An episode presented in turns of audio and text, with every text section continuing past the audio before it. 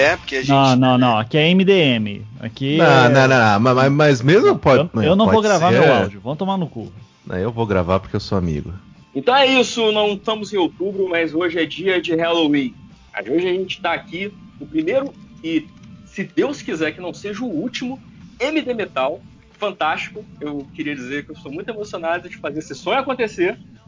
E estamos aqui hoje com uma mesa ilustre, célebre, cheia de personalidades, de garbo e elegância de todos os cantos da internet, para falar um pouco sobre essa banda que não é o Iron Maiden, mas é uma banda bem importante também da Europa, que talvez você já tenha ouvido falar. Estou aqui com meu querido companheiro de, de site de podcast MDM, Fábio Catena. Fábio Catena, boa noite, como é que você vai? Tudo bem? Boa noite, tudo ótimo, exausto, cansado. Eu acho que fazia uns quatro meses que eu não gravava MDM, mas em contrapartida tem por baixo cinco anos que a gente está tentando gravar um MDM sobre música, metal e afins.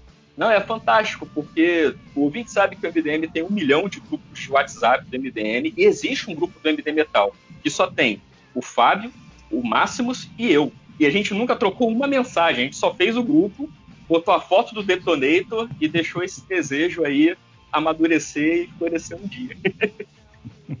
Estamos aqui também com Ivan Mizanzuki. Boa noite, Ivan. Como você vai? Você está bem? Boa noite. Só aqui monitorando para ver se o Nicolas Mizanzuki, de quatro meses, está dormindo bem. E não conheço nada de Halloween, conheço só lá Keeper of the Seven Keys. E, e é isso aí. Vou, vou, vou ser uma grande contribuição pro programa hoje. Mas você curte Malmsteen? Eu, eu fui no show do Malmsteen, né? Não, é, Então- tá, tá, tá meio. É parente. É parente, Tá primo, primo Válido. pobre, primo rico. Tem, tem inclusive vinis do Malmsteen, porque meu pai que gostava comprou na época e, e tenho aqui vinis do Malmsteen. Toma essa. Ô, Mizanzuki, eu só preciso fazer muito um parênteses rapidinho, me perdoe, eu tenho uma amiga que chama Lívia, que ela é muito seu fã, muito fã do. muito sua fã, muito fã do Caso Evandro, e toda vez ela fala, ai, se você falar com o Mizanzuki, fala que eu adoro ele, então, Lívia, eu tô falando pro Mizanzuki aqui que você adora ele, mas eu não vou perguntar quando vai estrear o Caso Evandro na Globo. não precisa responder isso. Vai ser em maio. E Lívia, um beijo. Obrigado. É, Ela mandou aqui que a gente ouvia na Microsoft, discutia tal. Acho que eu comentei com você uma vez. Então, Lívia, dei seu recado depois de anos. Eu, Ótimo. eu só acho triste pela Lívia que ela vai ter que ouvir o MDM para ficar sabendo desse alô. Então, Isso. Lívia, desculpa, qualquer coisa. Pode parar de ouvir agora se você quiser. Isso. Estamos aqui também com ele, Vitor Coelho. Vitor, uma boa noite, Vitor. Prazer recebê-lo aqui no podcast MDM, porque o Ivan eu já conheci de um outro podcast, mas você é a primeira vez que eu vejo por aqui. Tudo bom, cara? Tudo, tudo bom, gente. Prazer inenarrável estar aqui com vocês. Legal pra caramba contribuir aqui com essa conversa e vou trazer algumas curiosidades. Eu que já tomei uma escola com Kai Hansen aqui antes da pandemia e foi a primeira vez que encontrei um membro do Halloween ali ao vivo e assim, eu, eu vi eu falei, cara, não importa, sabe? Foda-se, eu vou perguntar pra ele por que você tá tomando a porra de uma escola, velho. Então assim, foi uma situação in- incrível. Vamos deixar pra conversar sobre isso durante o podcast aqui. Prazerzaço falar com vocês. Obrigado pelo convite. Eu acho que diz muito sobre o Kai Hansen tomar escola, mas falaremos disso mais tarde. e por fim, mas para completar esse, esse equipe de peso e me deixar assim acachapado pelas presenças ilustres de hoje, pessoas que eu sempre ouvi e sempre quis conhecer. Caio Corraine, boa noite, Caio. Como é que você vai? Você vai bem? Olá, você pessoas. Tô, tô ótimo, tô querendo morrer, né? Porque não aguento mais carregar o, o mercado de podcast nas costas. Ô, então. Mas, não, gente, pô, eu fico, eu fico muito, muito feliz de estar no primeiro episódio, cara. Eu, porque assim a gente, eu posso falar que depois que eu participei foi ladeira abaixo. Pô, mas eu engraçado vou te que falar. esse episódio foi muito estral, né? Porque a gente ficou anos conversando, aí saiu a, a música. a- vazou a música do Halloween, a gente conversou muito rápido, aí vazou o clipe, aí, puta, vamos gravar, vamos, vamos, vamos. Aí o Caio colocou no Twitter que tinha visto o clipe, eu falei, ei, vamos, vamos, e foi, né? Tem Foi muito. clipe? Pô, Não, pô, Ivan, porra, não. o clipe é uma Caraca. coisa maravilhosa, cara. Ah, eu não vou Ele ver. complementa a experiência de uma forma que eu acho que você deveria guardar um tempo do seu dia pra ver. Eu não Sim. vi no celular, eu falei, eu vou ter que ligar a TV pra isso, porque merece. Exato. E Fui pago. É Alugar um projetor e colocar esse clipe do lado de um prédio. Se você gosta de videogame, lembre de XCOM. Esse clipe tem aliens, cara. É bizarro. Tem ET, velho. É bizarro. Tem, assim. tem, tem não, mas, mas, assim, é bizarro no sentido mar maravilhoso, assim, né? É, não, porque eu já quero, assim, eu já quero esclarecer isso para ver o quanto que tá sendo MDM esse papo aqui ou não, porque quando você me fala que é um clipe maravilhoso, a gente tá falando de metal melódico, né? Eu lembro é. lá de Hammerfall, né? Oh. Então, então assim, não, não consigo levar a sério que realmente tem um clipe bom. Então, tô, é, é, é, é, zoeira ou o clipe realmente é bom? Não, Ivan, é, é assim, é, é, é, maravilhoso, pique sétima arte. É um negócio assim que você transcende assistindo. Eu fui para outro plano em que o Kai, o Kai Hansen tá conversando com o ET. Tipo, não, e assim, eles, eles de fato investiram. Tá, tá, eles investiram nesse clipe. Uhum. Sim. Tá, ok. investiram no geral, né? Porque manter a banda aí com 14 pessoas agora, né? Tipo, não, e assim, digo mais, eu não me lembro de uma banda de metal, sobretudo metal melódico, com três vocalistas cantando uma mesma música, trechos diferentes. Se o pessoal do Iron Maiden vir e fala, foda-se, temos aqui três putos de uns fudidos de guitarrista, chegou o Halloween e falou: tá bom, então aqui a gente tem três fucking guitarristas e vocalistas, inclusive cantando junto. Mas antes de começar o papo Halloween, eu acho que seria muito maneiro, e o Dixon já falou isso há uns anos atrás, que ele queria fazer uma turnê, um show com o Dayano e com o Blaze Bailey. Blaze Bailey, cara que eu acho muito injustiçado na história da música. É muito bom o X Factor, defendo o Virtual Eleven também. E eu acharia muito maneiro ver os três cantando junto, hein? Ninguém é muito fã de Iron Maiden. na verdade, eu, eu, não sei se eles conseguem, Catena. Eu, eu acho que assim. Não, é, o Dayano já era, né? É, exatamente. É complicado. Você não consegue manter a saúde vindo pro Brasil todo fim de semana tocar em barca. É. Mas o Blaze Bailey, eu, eu assisti um show dele, deixa eu pensar agora. Não lembro o ano. Ele só tá mais gordinho e careca, mas ele ele levou bem, assim. Ele canta é. Eu, eu gosto. É que eu acho que ele não era o, o, estilo de vocal pro Iron, mas eu acho ele um bom vocalista dentro do estilo que ele canta. Os discos solos dele são muito bons, velho. Ele tem uma pegada é, mais é, heavy metal inglês, né? Ele é. é. Tem uma Sim. vez que eu fui no show do Iron Maiden, eu nunca tinha parado pra pensar. Tinha uma não, peraí, heavy metal inglês é o Iron Maiden, porra. é, é, é, o Def Leppard. É porque falam que né, o Iron Maiden é o New Wave of British Metal. Ah, o, tá. o Blaze Bailey ele é tipo Old Wave, Other Wave. de New, né? Iron Maiden sendo New, eu tô me sentindo um pouco. Até a gente tava falando aqui um pouco antes de começar o Catena falando de CQ, né? Então. é, Iron Maiden, essa banda nova aí que veio pra ficar. É, os meninos, né? É... Vão longe os meninos. Vocês estavam falando do Paul Dayano, acabei de abrir uma matéria, pô, do dia 5 de abril aqui, que fala que ele tá fazendo uma vaquinha, cara, para passar por uma cirurgia, o Paul Dayano. Então, é, Pô, é, não tem SUS, é isso aí, né? Tem. Vou fazer o quê, né? Mas ele veio tanto pro Brasil que devia ter SUS sim.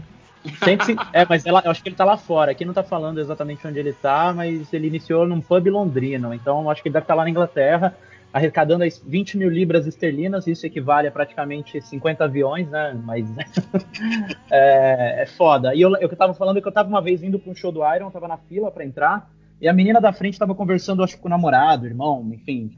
É, e ela falou que ela sempre ela foi uma criança Iron Maiden, nunca foi uma criança Halloween. E, cara, essa frase nunca saiu da minha cabeça, porque existe mesmo essa rivalidade, né? Ou você cresceu ouvindo Halloween ou você cresceu ouvindo Iron Maiden. Eu, foi a primeira coisa que eu pensei quando o Catena falou de gravar esse episódio. Eu falei, puta, eu sempre fui uma criança Iron Maiden. Eu, claro, depois que eu fiquei mais velho, cresci, conheci Halloween, mas ali até os meus 20 anos, 15 anos, era só Iron Maiden, Power Slave, Brave New World e por aí vai. Vários álbuns assim que aprendi a tocar violão. Guitarra. Desculpa.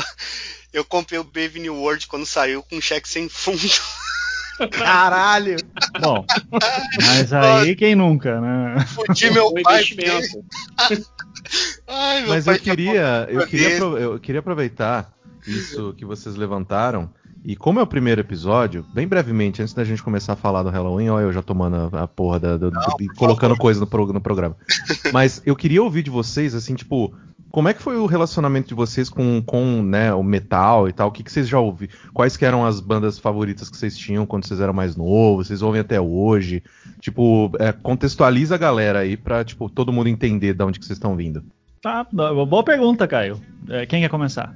Tango começa. O mais novo começa. Exatamente, sou Então, cara, eu, a minha relação com, com, metal, assim, ela surgiu tarde, porque eu tive computador muito tarde. Lá em casa a gente sempre foi muito pobre, muito fodido. Eu fui ter o meu primeiro computador com internet banda larga, eu já estava na faculdade já. Isso é 2006, sei lá. Para muita gente, claro, pode parecer cedo, mas assim, pô, eu fui ter computador quase com 20 anos na cara. Então, antes era o que eu podia achar em lojas especializadas, mais ou menos, em lojas americanas, né, cara? E aí eu lembro que o primeiro contato que eu tive com um heavy metal, chamado assim rock pesado, foi com o CD da Ozfest de 99. Boa noite. A Júlia entrou. Oi, Júlia. Olá, Júlia. Ah, tudo bom, cara? Há quanto tempo, Júlia? Tudo bem? Pois é, cara. Saudades. Só o parênteses aí, Júlia. Você conhece Corraine? Sim. Oi, é, tudo bem? Não, não. Assim, eu conheço de ouvi-lo mas nunca tinha falado com ele. Então estamos aqui com o Raine, o Mizanzuki e o Vitor Coelho, que é um amigo nosso, jornalista, músico, enfim. Eita, eu vou passar vergonha. Eu, Fala, eu, Júlia, tudo bem? Prazer. Olá. Não, Júlia, mais vergonha que eu vou passar você não vai, não. Fica tranquilo. Mas, ô, Mizanzuki, eu prometo que a gente faz um diemo e chama você e o Pablo e Por aí favor. vocês indicam coisas para nós, porque diemo eu entendo muito pouco. Não, já vou fazer um de sequência. scream Emo e emo. grunge. Não, Já- emo e grunge. Tipo, pra gente chorar mesmo, sabe? Não, já, já, já dou a pauta aqui, eu, que eu queria muito ouvir o Pablo falando toda a mitologia dos três, dos discos, de todos os discos do My Chemical Romance, que eu, Eu, eu- queria, eu queria ver o Pablo falando de Cerca Survive, é, tá. só pra Mas, ser feliz. é, mas, mas, enfim, estamos, nos divergindo, e o coitado do tango, continue. Tudo bem, não tem problema, já estou acostumado. É, mas não, o que eu tava falando foi, foi esse disco aí, Nos Fest, e foi um disco que ele é uma gravação ao vivo, né, do festival que o Ozzy tinha com várias bandas, etc. E ali foi uma porta de entrada para eu começar a ouvir algumas coisas diferentes, né? Antes eu ouvia muito Nirvana, eu ouvia Charlie Brown Jr., eu ouvia Rock Brasil anos 80, e ali eu conheci coisas diferentes. E a, foi mais ou menos na mesma época que, sei lá, eu ouvi o. Eu comecei, eu tava jogando Tony Hawk Pro Skater 2, que tem uma trilha sonora muito boa também. E aí, quando eu tive o meu computador, eu baixei um programa chamado Livewire, LimeWire e o Emule, e aí eu fui atrás das coisas que eu queria ouvir, é que eu ouvia falar e tal. Comecei a ler o Whiplash, comecei a ler o Delphos na época também, vários sitezinhos bacanas, e aí eu fui nessa palavra-chave, sabe? Alguém falar, ah, tal cara é muito bom, ela ver a banda dele. E já fazendo a ponte, além do que me perguntaram, eu, eu sou assim, eu mostro proatividade, eu cheguei no Halloween com a, a disputa, né, de quem é o melhor vocalista. Aí, na época, era um texto, era uma resenha do Dark Ride, e aí o pessoal falou assim, ah, é um absurdo que tenham viúvas do, do Kiss que ainda hoje, porque o Derry já é vocalista há muito tempo. Eu falei, pô, vou ouvir esses putos. E tô aqui gravando podcast com vocês. Ótimo. Excelente. Ivan, agora, né, já que você não é um fanzão de, de, de Halloween, fala um pouquinho do teu do que, que você ouvia e tal. Não, é, então, aí que já pra deixar claro, eu sou o cara conhecido como o emo, né, da galera. É, tive banda e tal, mas eu fui muito show do Dance of Days pra você ser o emo. Eu- não, eu acho. Eu devo ter ido em mais, cara. O que quando vinham pra Curitiba, né? O que era a cada duas semanas. É, então, assim, o, pra mim, eu, eu comecei. Quem me alfabetizou musicalmente foi meu pai, né? Tanto que eu tenho hoje a coleção de vinil que era dele. E, e meu pai era muito fã de hard rock. A banda predileta dele é Deep Purple, né? Ele tem todos os LPs e é, daí que são meus hoje, Led Zeppelin, todos os LPs eu tenho por causa dele, Malmsteen também, só que assim, eu nem entendia Malmsteen como metal naquela época e o meu pai tinha um lance que era muito assim de achar que metal não era música, era só gente berrando, por algum motivo, não sei. É, então Gostava até- de Led Zeppelin? Não, não gosto de metal, não. é, é pra, é, pra ele é hard rock, assim. Uhum. Então não, é um dos. Pode ter influenciado tudo, mas assim, Iron Maiden ele nunca gostou, então a gente nunca ouvia em casa. Ouvia White Snake, né? Mas é. Também. White Enfim. Snake que tem um álbum com o Steve Vai, ó. É, que exato. é primo do Malmsteen ali, ó. É, exato. mas mas não, não curtia. E daí eu acho que assim, a primeira banda que eu comecei a quebrar, porque eu tinha muito esse lance de, pô, não vou ouvir pra não decepcionar meu pai, sabe? E de uma coisa meio édipo, freudiano, assim, em algum momento eu matei o meu pai quando eu comecei a ouvir mais essas músicas ele não curtia. E, e daí eu fui, acho que foi Metallica, eu comecei a ouvir, porque passava muito na MTV, né, tá ali em 97, 98. É, eu me lembro lá de Memory Remains, assim, né? Tocava e eu ficava, pô, foda pra caralho. Daí Metallica tocando com orquestra, falando, pô, que foda. E daí eu tinha um vizinho que gostava muito de Iron Maiden, e eu ouvia com ele daí de vez em quando, mas nunca me pegou.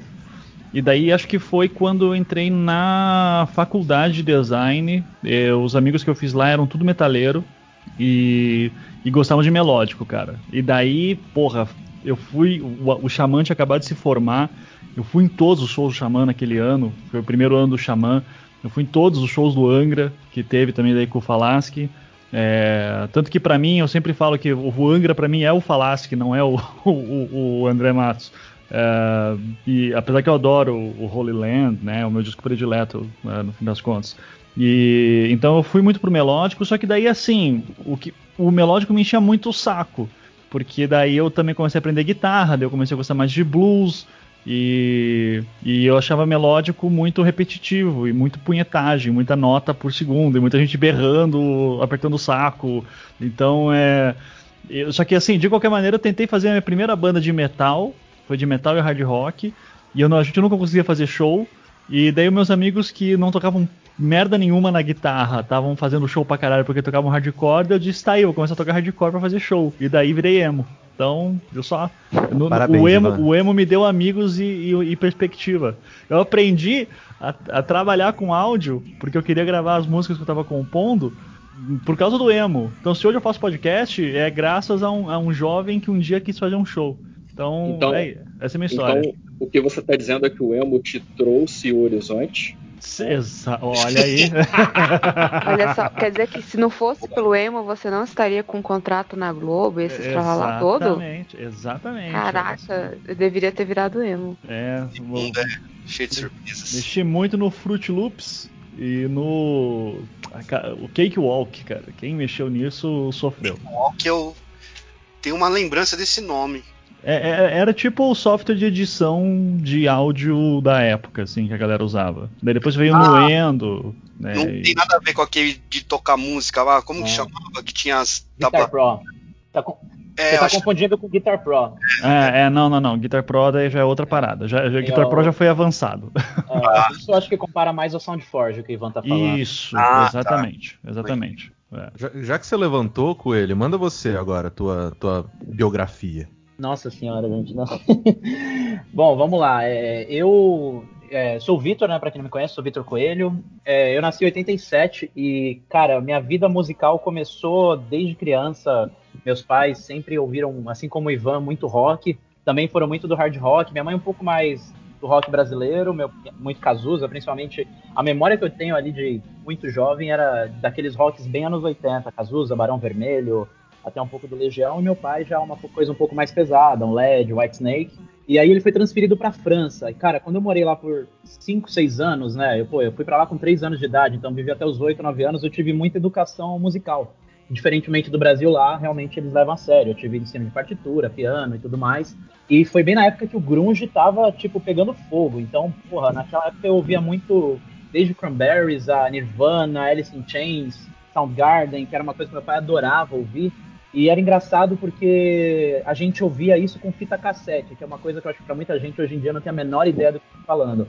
É, ter um CD player era muito caro naquela época, então alguns amigos tinham, traziam e a gente ripava, né? Não é bem a palavra, mas eu acho que é, é como funciona e a gente passava ali para fita cassete para ouvir. E eu ouvia aquilo lá, sabe, várias e várias vezes. Eu lembro que aquele acústico do Nirvana foi uma coisa que me movimentou a aprender violão lá no sei lá, com uns 10, 11 anos de idade, para aprender a tocar Cambias War, para ver se eu conseguia ficar com alguém, né? Que é aquela coisa, o músico sempre ser o conquistador. A, aprendeu Modern Words, demorou muito.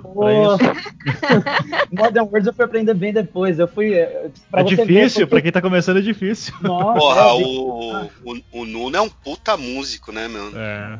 Não, pra caramba. Dedilhar e cantar, assim, pra quem tá começando ali pra fazer o sol O sol hoje em dia você faz de várias formas, mas ali no comecinho você sofre pra caramba. Eu lembro que eu fui fazer o Camese War e o segundo foi o Fear of the Dark. Eu sempre também gostei muito de Iron Maiden, só que, ó, era só o comecinho. Aí errava e voltava. Eu lembro que meus pais tinham muita paciência comigo, gente, porque, pelo amor de Deus, eu acho que assim, a gente tem que incentivar músicos, mas é, é difícil para quem não toca. Tem que ouvir tantos erros, é, é um processo doloso e doloroso. É, eu já vi, eu já morei perto do lado de baterista inicial, do lado de guitarrista inicial e o pior de todos, do lado de violinista inicial. Nossa! Au. Porque assim, bateria, beleza, o cara só tá, tá fazendo uns batuque lá, tal, não sei o que tem, tá tocando a fanfarra sozinha dele, tudo bem. Guitarra é só o cara tentando fazer o tananana do Sweet Iron Mine. Mas violinista, bicho, não morem do lado de gente que tá aprendendo violino. Não morem. É, a minha vizinha aqui, é, eu não vou, eu não sei, isso é mais de 18, Catena? Pode falar uns palavrões aqui? Porra, aqui pode tudo, filho. Então, beleza. A minha vizinha, é, é, assim, eu não vou mandar o nome dela porque eu não sei o quanto ela pode revelar, mas ela toca xilofone e ela toca na Orquestra Sinfônica de São Paulo. Então, Caralho! Gente, ela toca bem pra caralho. Às vezes a gente troca umas ideias aqui, eu gosto muito de cantar, tocar. Esses dias ela tava tirando a música da Poca, que ela canta no BBB, aquela Eu Vou Dar Meu Cu e o Meu Bucetão, versão xilofone. Cara, eu queria filmar isso, só que ela não permitiu. Foi uma das experiências mais incríveis, porque ela demorou, acho que, te juro, umas duas horas para conseguir tirar tudo certinho. E depois tava ela lá cantando e tocando. Eu falei, meu Deus, eu quero ter esse bom humor dessa mina durante a pandemia, sabe? Pegar o xilofone e aprender a tocar essa música, velho. Mas assim, é, é, muito isso que o Caio falou, cara. Quando a gente começa a tocar, tem que ter muita paciência e tem que tocar o que gosta. E era o que eu ouvia, era o que eu tinha acesso, a MTV me influenciou demais, demais, demais.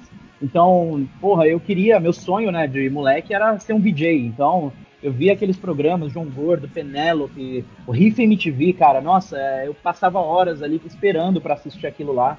E eu comecei a ouvir outras coisas depois que eu realmente comecei a ficar mais velho. Depois aí na adolescência, Aí eu tenho muito essa fase também freudiana que o Ivan falou. Eu cresci ouvindo muito o que meu pai falava, né? Que era legal. Só que meu pai nunca foi um cara muito fã de Iron Maiden, de Metallica, falava que era muita coisa pesada. Eu falava, não, foda-se, eu quero ouvir Sepultura agora, eu quero ouvir Iron Maiden, eu quero ouvir essas coisas mais gritantes e tal. E comecei a me separar um pouco mais, ter um pouco mais de liberdade. E eu vejo que isso muito surgiu com a internet, porque aí eu comecei a ter a liberdade de não precisar mais comprar fita cassete, ter um CD player, ali eu podia baixar, ouvir no computador, depois ali naqueles MP3zinhos mais portáteis e tal. E aí eu comecei a, me, a experimentar coisas que eu ouço até hoje, como por exemplo metal progressivo. É, eu amo Symphony X, assim, o Russell Allen para mim é não só o meu maior ídolo, mas é acho que foi o maior privilégio que eu tive na minha vida foi entrevistar esse cara e cantar e beber com ele, cara. É uma experiência assim que eu Acho que o dia que eu morrer, eu, assim, vai ser uma das últimas coisas que eu vou lembrar, porque eu cresci ouvindo esse cara, assim, durante, porra, 15 anos da minha vida, e progressivo para mim, acho que é o nível não só de ser virtuoso, mas de contar histórias. Um cara que sou atraído por álbuns conceituais. Então, por exemplo, aquele último álbum do Pen of Salvation de 2017, cara, é triste pra caralho. Nossa, assim, pensa no álbum triste. Assim, quem não conhece, eu não vou dar tanto spoiler, mas pesquisa a história desse álbum. Basicamente, o vocalista contraiu uma doença, ele estava quase morrendo, ele compôs esse álbum ali na UTI.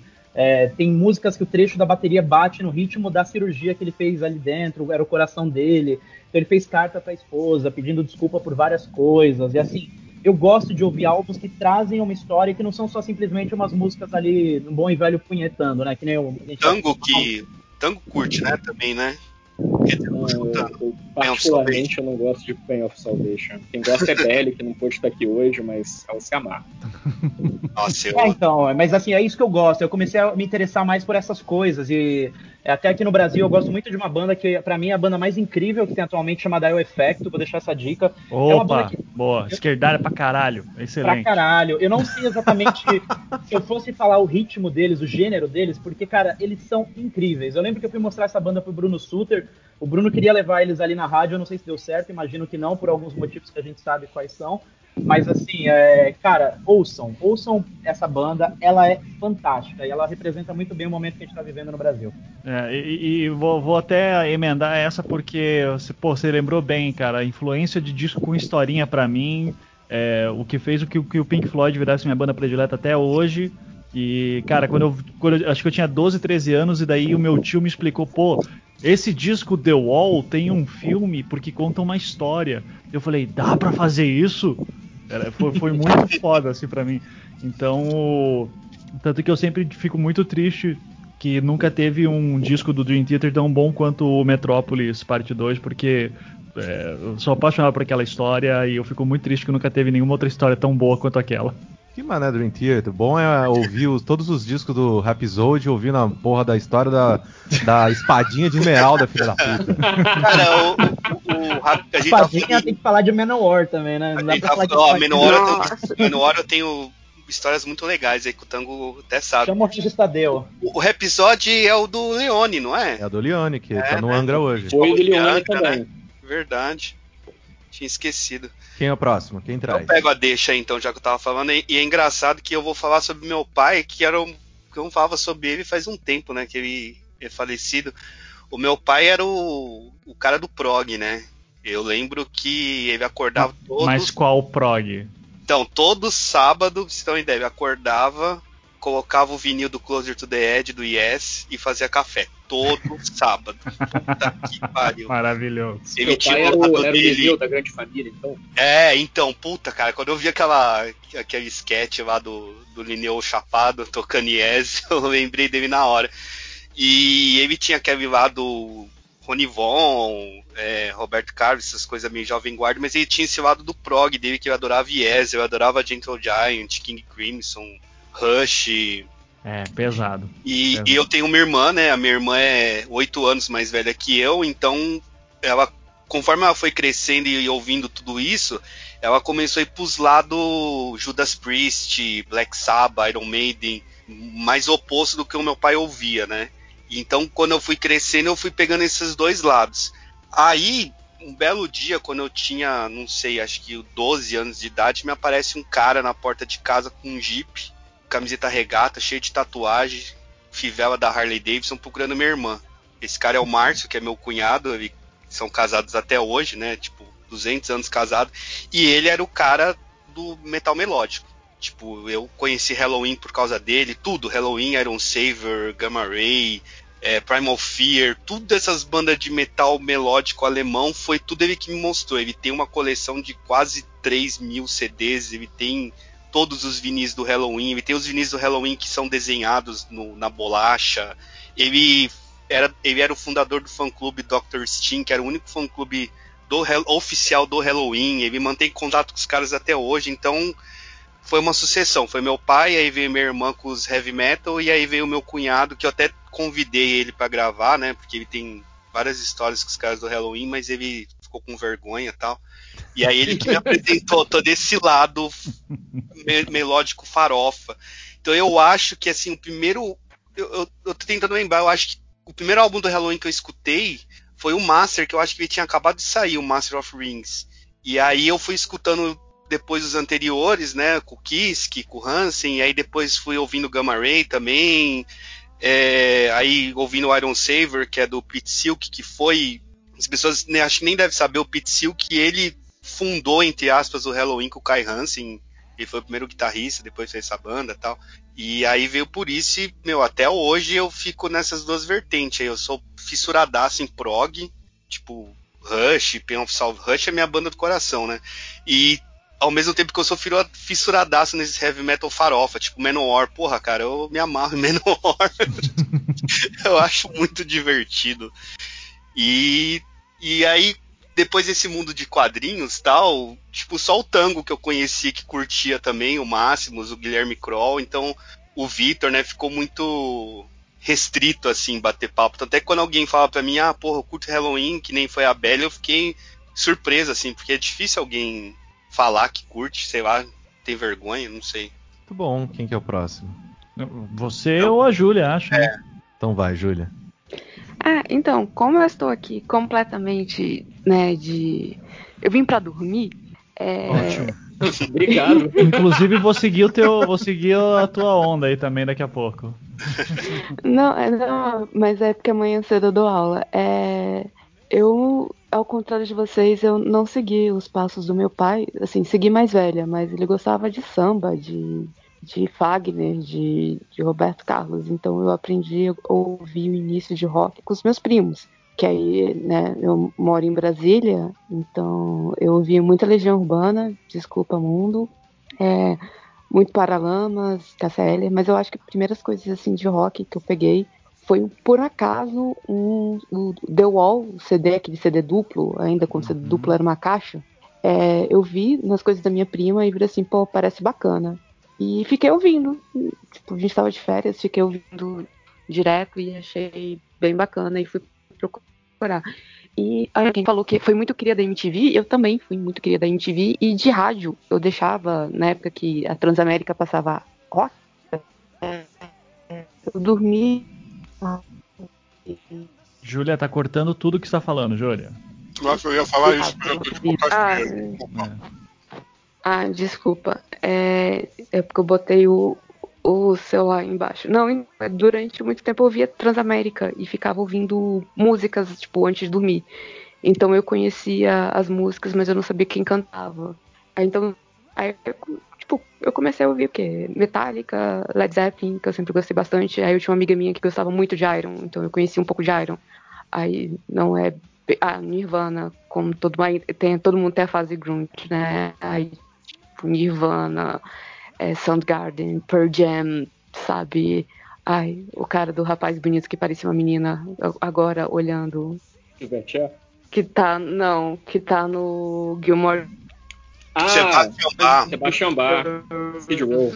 Então, é, Ah, o, o fã número 2 do, do fã clube do Rush lá no Canadá. Cara, o Sebastian Bach teve no Gilmore Girls, eu tinha, eu tinha apagado isso da minha mente. É, que... ele é- ele Cara, eu, É, acho que eu então. voltei, eu continuei assistindo Gilmore Girls porque ele apareceu. é- é um dos melhores personagens da, da reta final do Gilmore Girls, eu acho. é, é, é, é o que meio que salva eles, assim. E, e aí quando chegou. Assim, eu sempre gostei muito, muito de Cranberries. Eu acho que Led Zeppelin e Cranberries são as bandas que eu mais gosto. Que são as bandas que eu escuto há mais tempo e eu nunca consegui enjoar.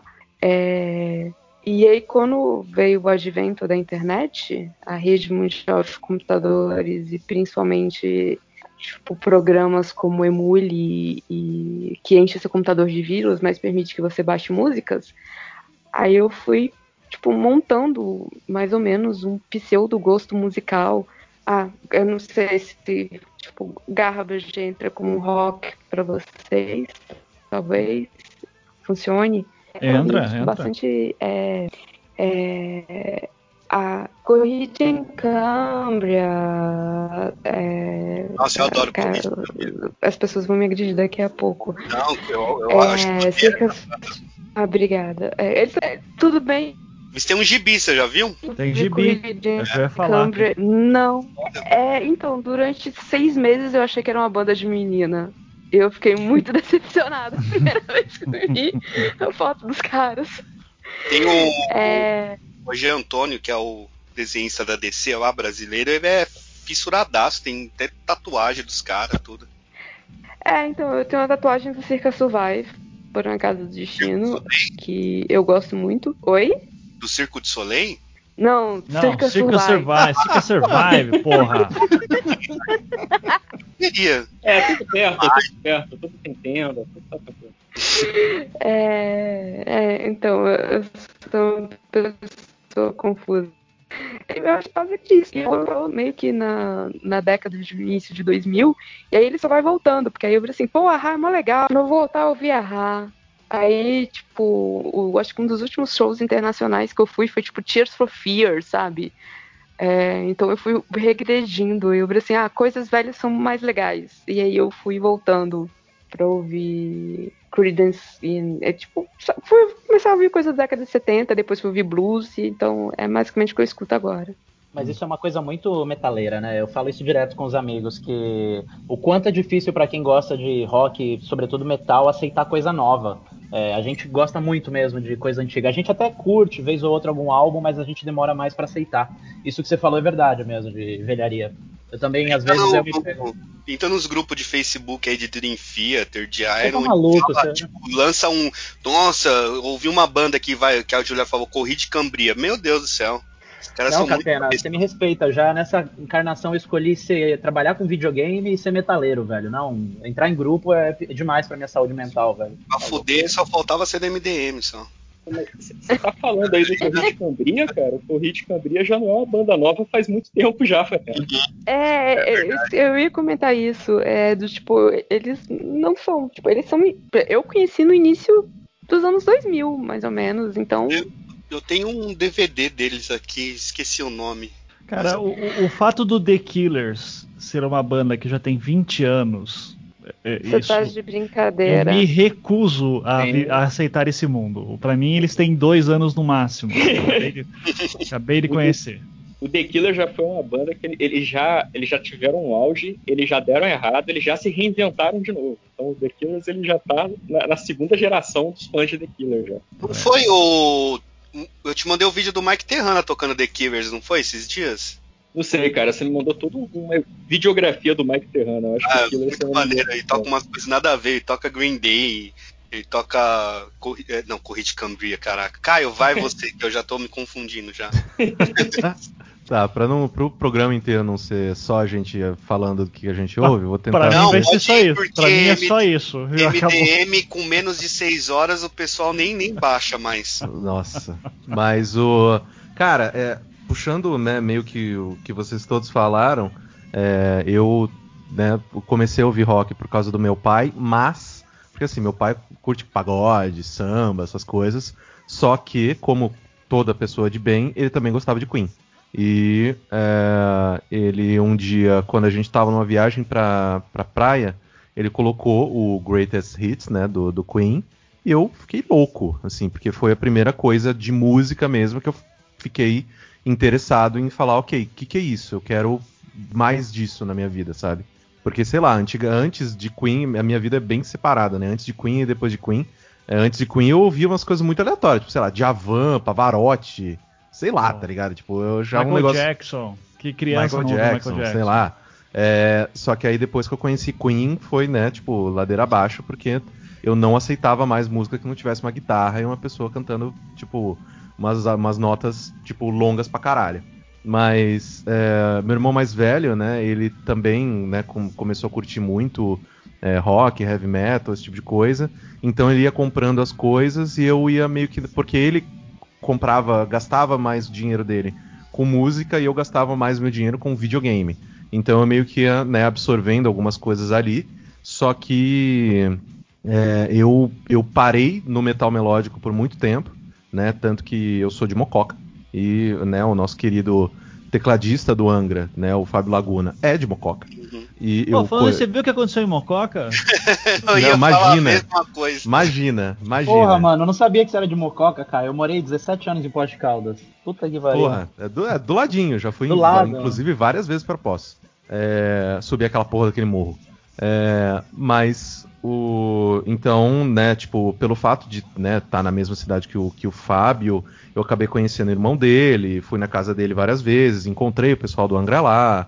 É, então, assim, tipo, é, tanto que, sei lá, se eu encontrar o Aquiles na rua, é capaz que ele me reconheça e tal, porque a gente realmente trocava bastante ideia. Então eu fiquei muito tempo no, no, no metal melódico e eu, mano, tudo que. Meu, imagino, fala uma banda de metal melódico, eu provavelmente devo ter ouvido. Porque era um negócio, era a minha coisa, tá ligado? Tipo, então, só que eu acredito que eu fiquei.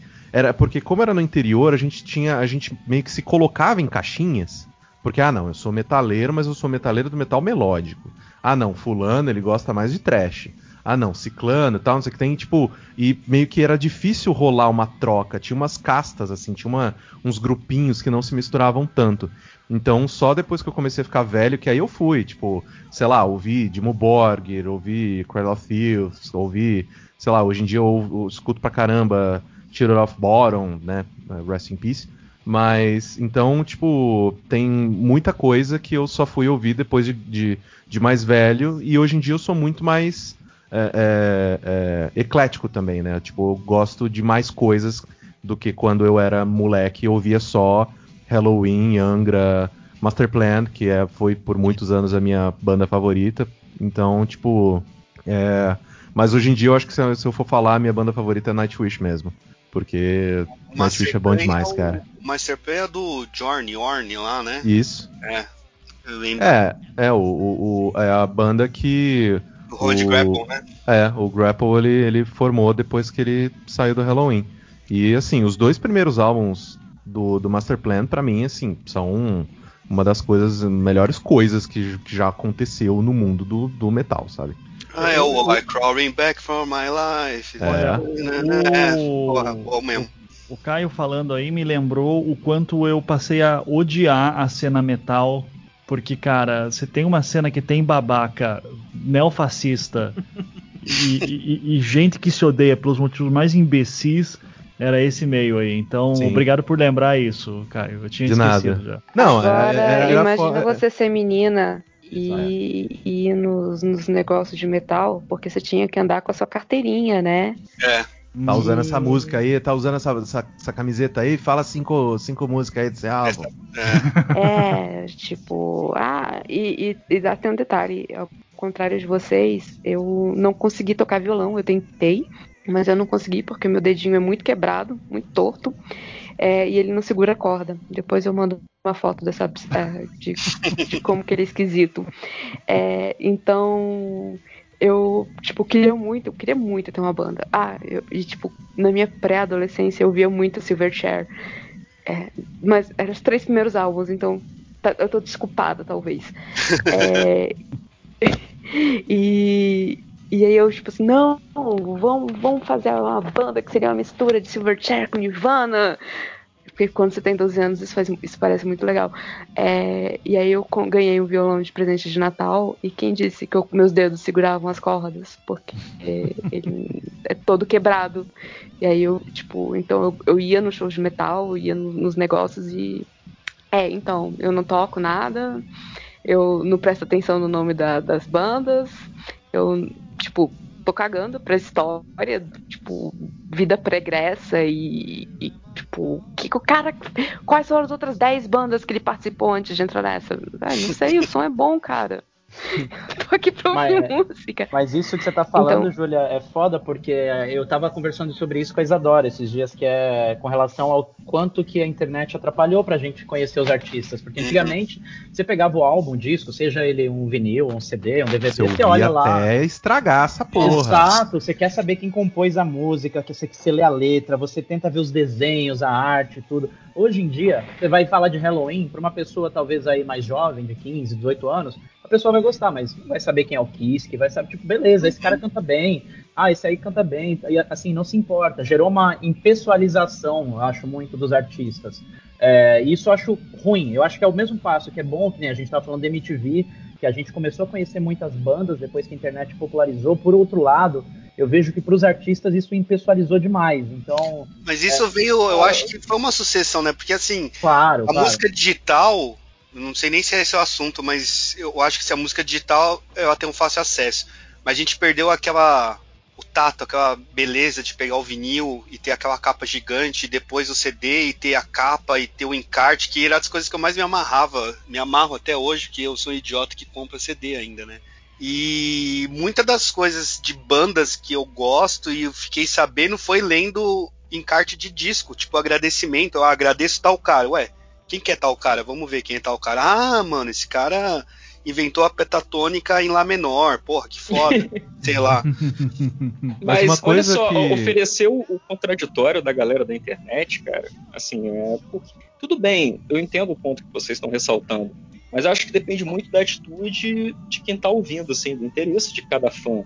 É, como eu falei, eu comecei a ouvir muito música quando eu comecei a ter acesso por conta do computador, né?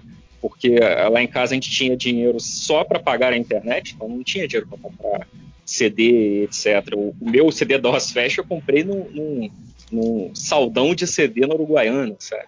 Então, é, quando é, é, é, eu tive acesso à internet para procurar as músicas, e aí eu fui procurando quem eram as pessoas que cantavam, e aí eu li entrevista, tipo, eu fui conhecer Dio, porque o, o Timo Cotipeuto do Stratovarius falou que numa entrevista no Whiplash que a maior influência dele era o, era o Dio. Eu falei, cara, quem é esse cara? Eu preciso saber quem é esse cara. E, pô, foi fundamental pra minha vida.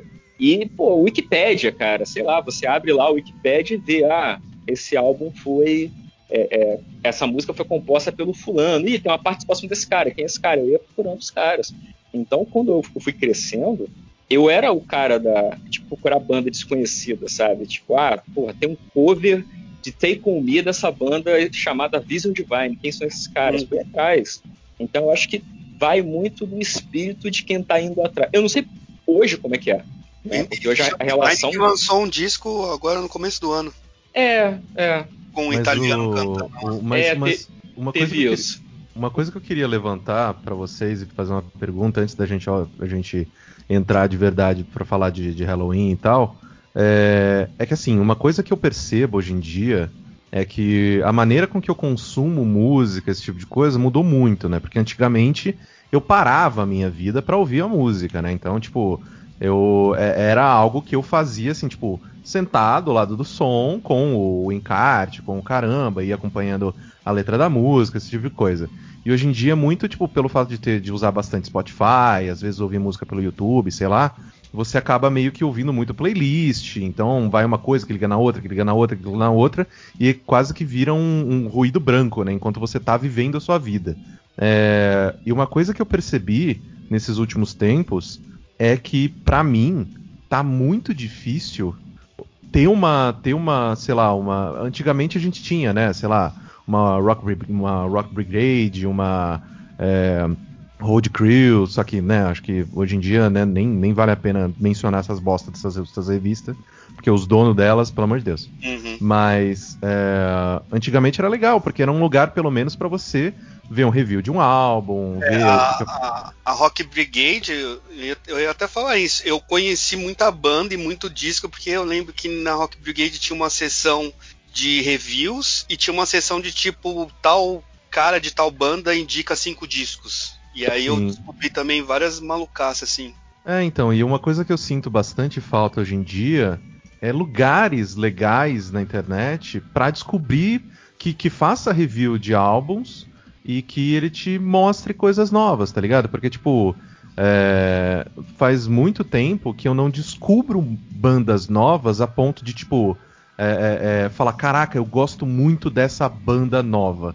A última vez que eu, sei lá, que eu comecei a ouvir coisa nova foi, sei lá, quando eu descobri Stream of Passion. E aí eu fui ver, a banda já acabou. Ah, não? tipo, caralho, não, eu acabei de descobrir como que já acabou essa mulher, essa porra, que foda. Então, sabe, é, é, tem, tem, eu, eu, eu sinto muito falta dessa curadoria, tá ligado? De tipo, ó, esse saiu o álbum novo, ó, a gente achou legal isso, isso, isso, isso, e vai ouvir se você gosta disso, disso, disso. Sabe, tipo, hoje em dia tá muito difícil fazer isso porque eu só dou play numa playlist que o Spotify, que o robô do Spotify monta pra mim, e sei lá, sabe? Tanto que É. eu só descobri que saiu coisa nova do, do Halloween porque o Spotify colocou no meu Descobertas da Semana. E aí, e aí que caiu a ficha de caralho. É porque eu, eu tinha me ligado, né, que o, que o Kisk tinha voltado. Só que eu não tinha me ligado que o Kay tinha voltado. E aí eu, caralho, tô. ouvindo- Peraí, foi a voz do Kay? Aí eu fui olhar assim, falei, caralho, tá todo mundo, porra, aí tem o clipe, puta que pariu, a espaçonave de, de guitarra, caralho. Sabe, voltei a ter 12 anos de idade quando eu tava ouvindo, sei lá, tipo, o Keeper 1 e 2, o, sei lá, o, um dos que eu mais ouvi foi o The, The Time of the Oath, Better Than Raw. Tipo, é, foi, Cara, o- foi louco, cara. O clipe do Iron Maiden lá do Blaze Bailey não é assim também? Esqueci o nome da música. Don't you take me stranger. Não lembro, que é uma parada assim de alienígena, de nave de guitarra. Ah, cara, tem tanta nave de guitarra em clipe de- É, de heavy é, metal, é bicho. A galera ama nave de guitarra. só Agora, tem eu, o Manowar só. eu, eu- eu Cavalo queria de- falar, só para fazer o contraponto também, eu, eu, eu acabo sendo. É, é engraçado porque eu vivo tudo isso que estão falando, eu sinto falta de tudo isso também. Eu lembro assim de, de época de metaleiro entrar muito no Whiplash só pra ficar lendo qualquer coisa que saía. Eu li acho que todas as matérias saíam no mesmo dia, todas as colunas assim para ficar antenado. Mas eu tenho. eh, mas quando sair. Hoje em dia eu sou muito satisfeito com todos os algoritmos, tanto no YouTube quanto no Spotify. Assim, eu conheço muita banda. Eu presto, presto atenção. Quando eu tenho uma música, uma música que me chama atenção, eu favorito, eu já entro na banda, ouço as, as principais, depois pego a discografia, dou uma pesquisada. Então, assim, no último ano, eh, com pandemia principalmente, cara, sem sacanagem, conheci umas 10 bandas assim que comecei a curtir muito. Então, pra mim funcionou. Não sei se é o que o jovem faz hoje em dia. E a gente tem que lembrar uma coisa, música, rock não é mais rock é pra velho hoje em dia, né, cara? Pior tipo, que é verdade. É, não, é. não, não é, mas o, o, jovem tá ouvindo outra coisa. Exato. Eu, eu e assim. Falar... Oi, desculpa. É, não, não, por favor, continue. Eu ia falar que eu sou o do contra. Eu odeio os algoritmos. Acho que eles me odeiam em geral. Eu abro o meu Spotify assim, eu quero morrer, sabe? É, as descobertas, as coisas que eu olho, eu falo, meu Deus do céu, cara, essa porra desse algoritmo não me entende. E assim, eu sou um cara que sou muito fomentado por indicação em música. Eu, eu me senti muito representado aí no que o Caio falou também, de questão de grupos, a gente não podia, sabe, eu sou um cara que, pô, quando eu tava ali no auge dos meus 20 anos, eu ouvia a Slipknot, mas eu não podia falar abertamente porque os metaleiros não, você não podia falar para os metaleiros que você gostava de Slipknot, por exato, exemplo. Exato. Então assim, isso é muito ruim. Eu, eu vejo isso muito hoje em dia dentro do grupo de games. Eu acho que os gamers são muito assim como eram os metaleiros há 20 anos. Ainda são, mas agora... Ainda são. É, não, ainda, ainda são. mas é, ainda são, só que agora tem pouco. Exato. Então a exato. gente não encontra mais esse bando de filha da puta que reclamava minha camiseta branca do Nightwish. Inclusive, esse aí é meio bizarro, né? Porque. Não, é. Eu, e eles são bons, cara. Que Knot existe no meu grupo de amigos da época lá de, de músicos e quem curtia muito, sempre reclamou de Slipknot, era impressionante. Não, é, e agora essa mesma galera que reclamava de Slipknot reclama de funk, então assim, não, não faz o menor sentido. é, é então, verdade. Assim, assim, não tô falando que funk, gente, pelo amor de Deus, tenho nada contra funk, eu tô querendo dizer que assim, eles estavam reclamando de coisas do mesmo gênero, então assim, Os caras dia... reclamam de tudo fora da caixa deles. Exato, então assim, eu sou um cara que eu gosto muito de indicação, eu me, eu me sinto muito bem representado. Eu vou até deixar uma indicação aqui que eu acho que pelo que vocês estavam falando, acho que todos vão gostar. Não sei se vocês conhecem uma banda chamada Secret Sphere, é do Michel Lupe. Para quem não sabe, Michel Lupe Sim. também conhecido como tecladista do Whitesnake, tem a voz, assim, uma das vozes mais bonitas, inclusive eu ele... adoraria ver ele cantando Whitesnake, nada contra. Ele também é o segundo vocalista do Vision Divine. Do Vision Divine, é, exato. Então, assim, ele tem uma voz maravilhosa e quem me indicou essa banda foi o meu ex-professor de canto. Falou, pô, cara, você que tá expandindo pra caramba a tua voz e tal, não sei o que, você tem que ouvir esses caras para treinar, não sei o que lá. E, cara, eu peguei ouvindo isso e de repente o algoritmo começou a me apresentar coisas que eu gostava. É aquela questão mesmo que o Ivan tá falando de educar. E aí você vai e fala, hum, isso é interessante. Até me apresentou uma outra banda do Yorn, né, do Yorn Land, Uh, eu não lembro o nome agora, que era uma banda que, inclusive, o Yorn é um cara muito odiado, né, na cena do metal. Por onde Sério? ele passa, ele não deixa saudades. Assim, os músicos, inclusive, é, falam muito um... mal dele. É, tem músicas com várias indiretas para ele. Tipo, enquanto você busca fama, a gente busca talento. Então, assim, Acho que o único lugar que ele não teve treta foi no, no próprio Avantage.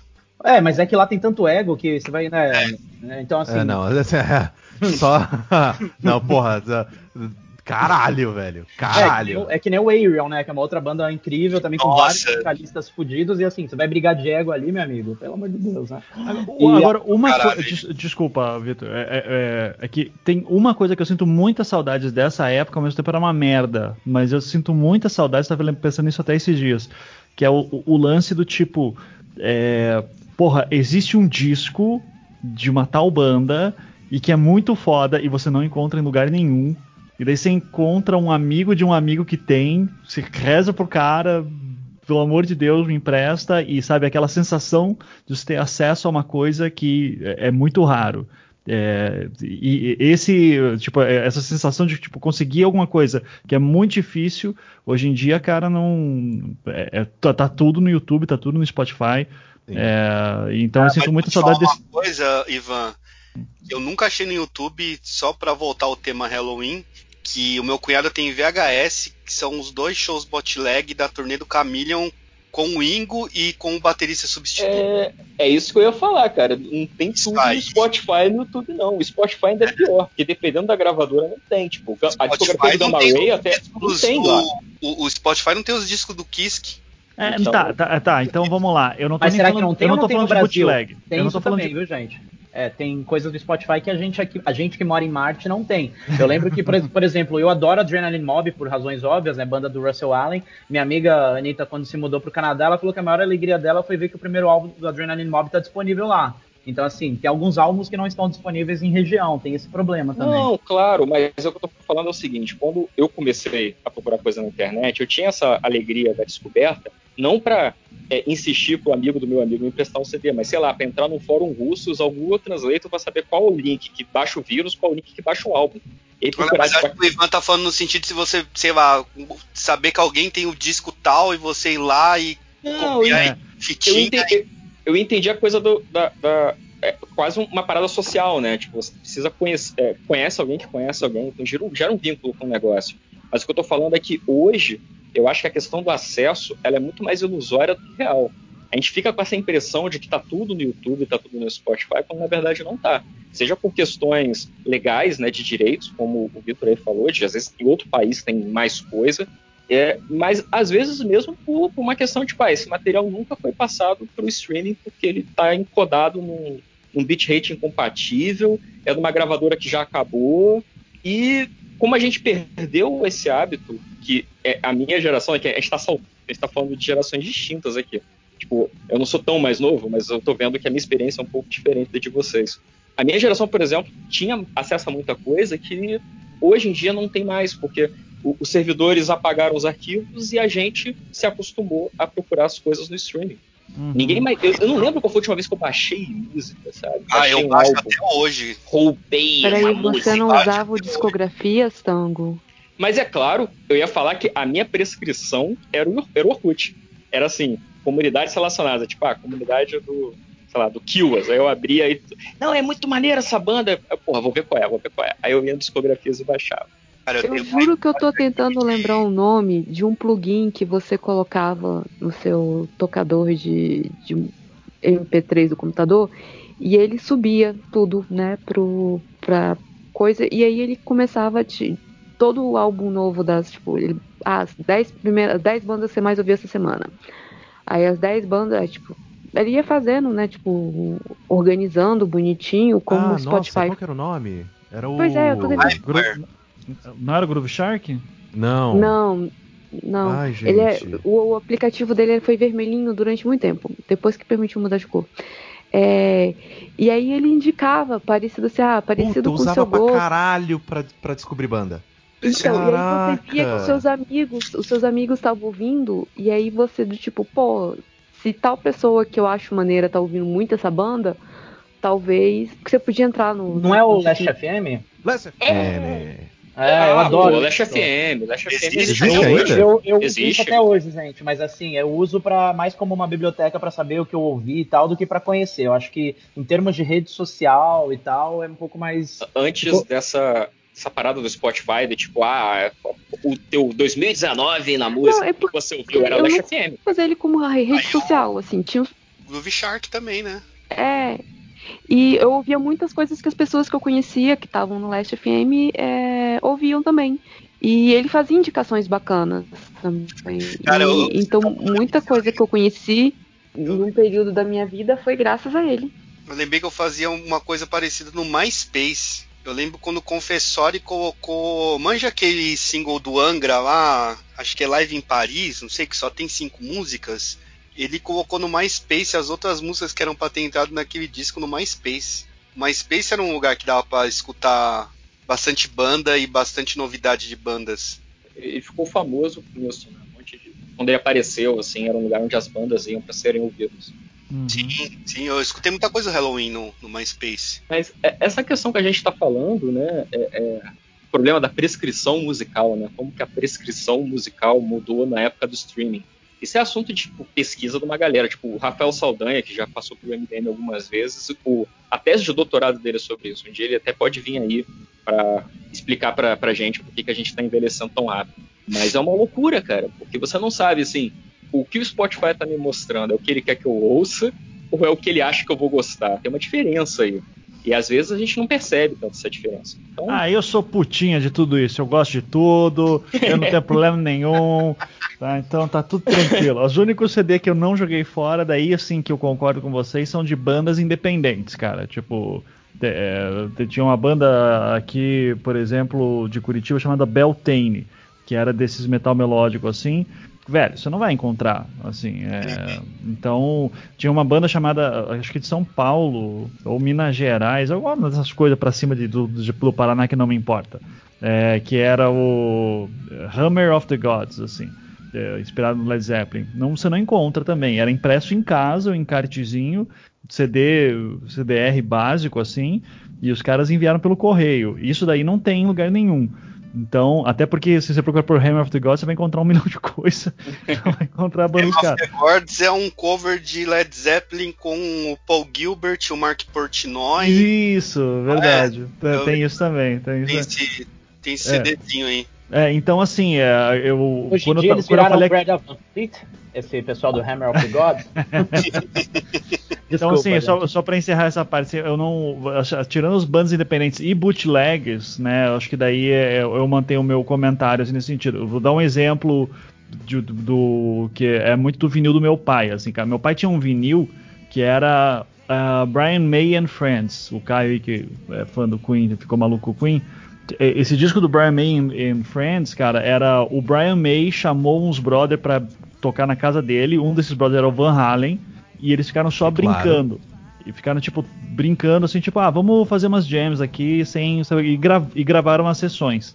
É, meu pai tem esse vinil, e hoje tá comigo. Na capa tem um robozão, assim, japonês. É uma coisa mais bizarra, se chama Starfleet, o nome do disco.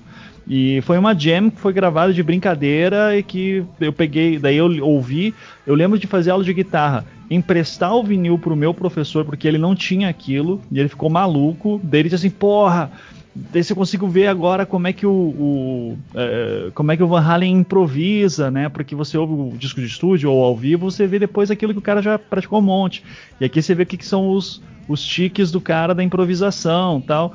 Então isso foi legal eu daí assim por muitos anos esse era um disco tipo eu tenho ninguém mais tem. É a minha grande joia a minha pérola. Você bota hoje no YouTube Brian May and Friends aparece lá o Starfleet 28 minutos. Inteiro é, é, é, é, essa sensação que eu tô falando.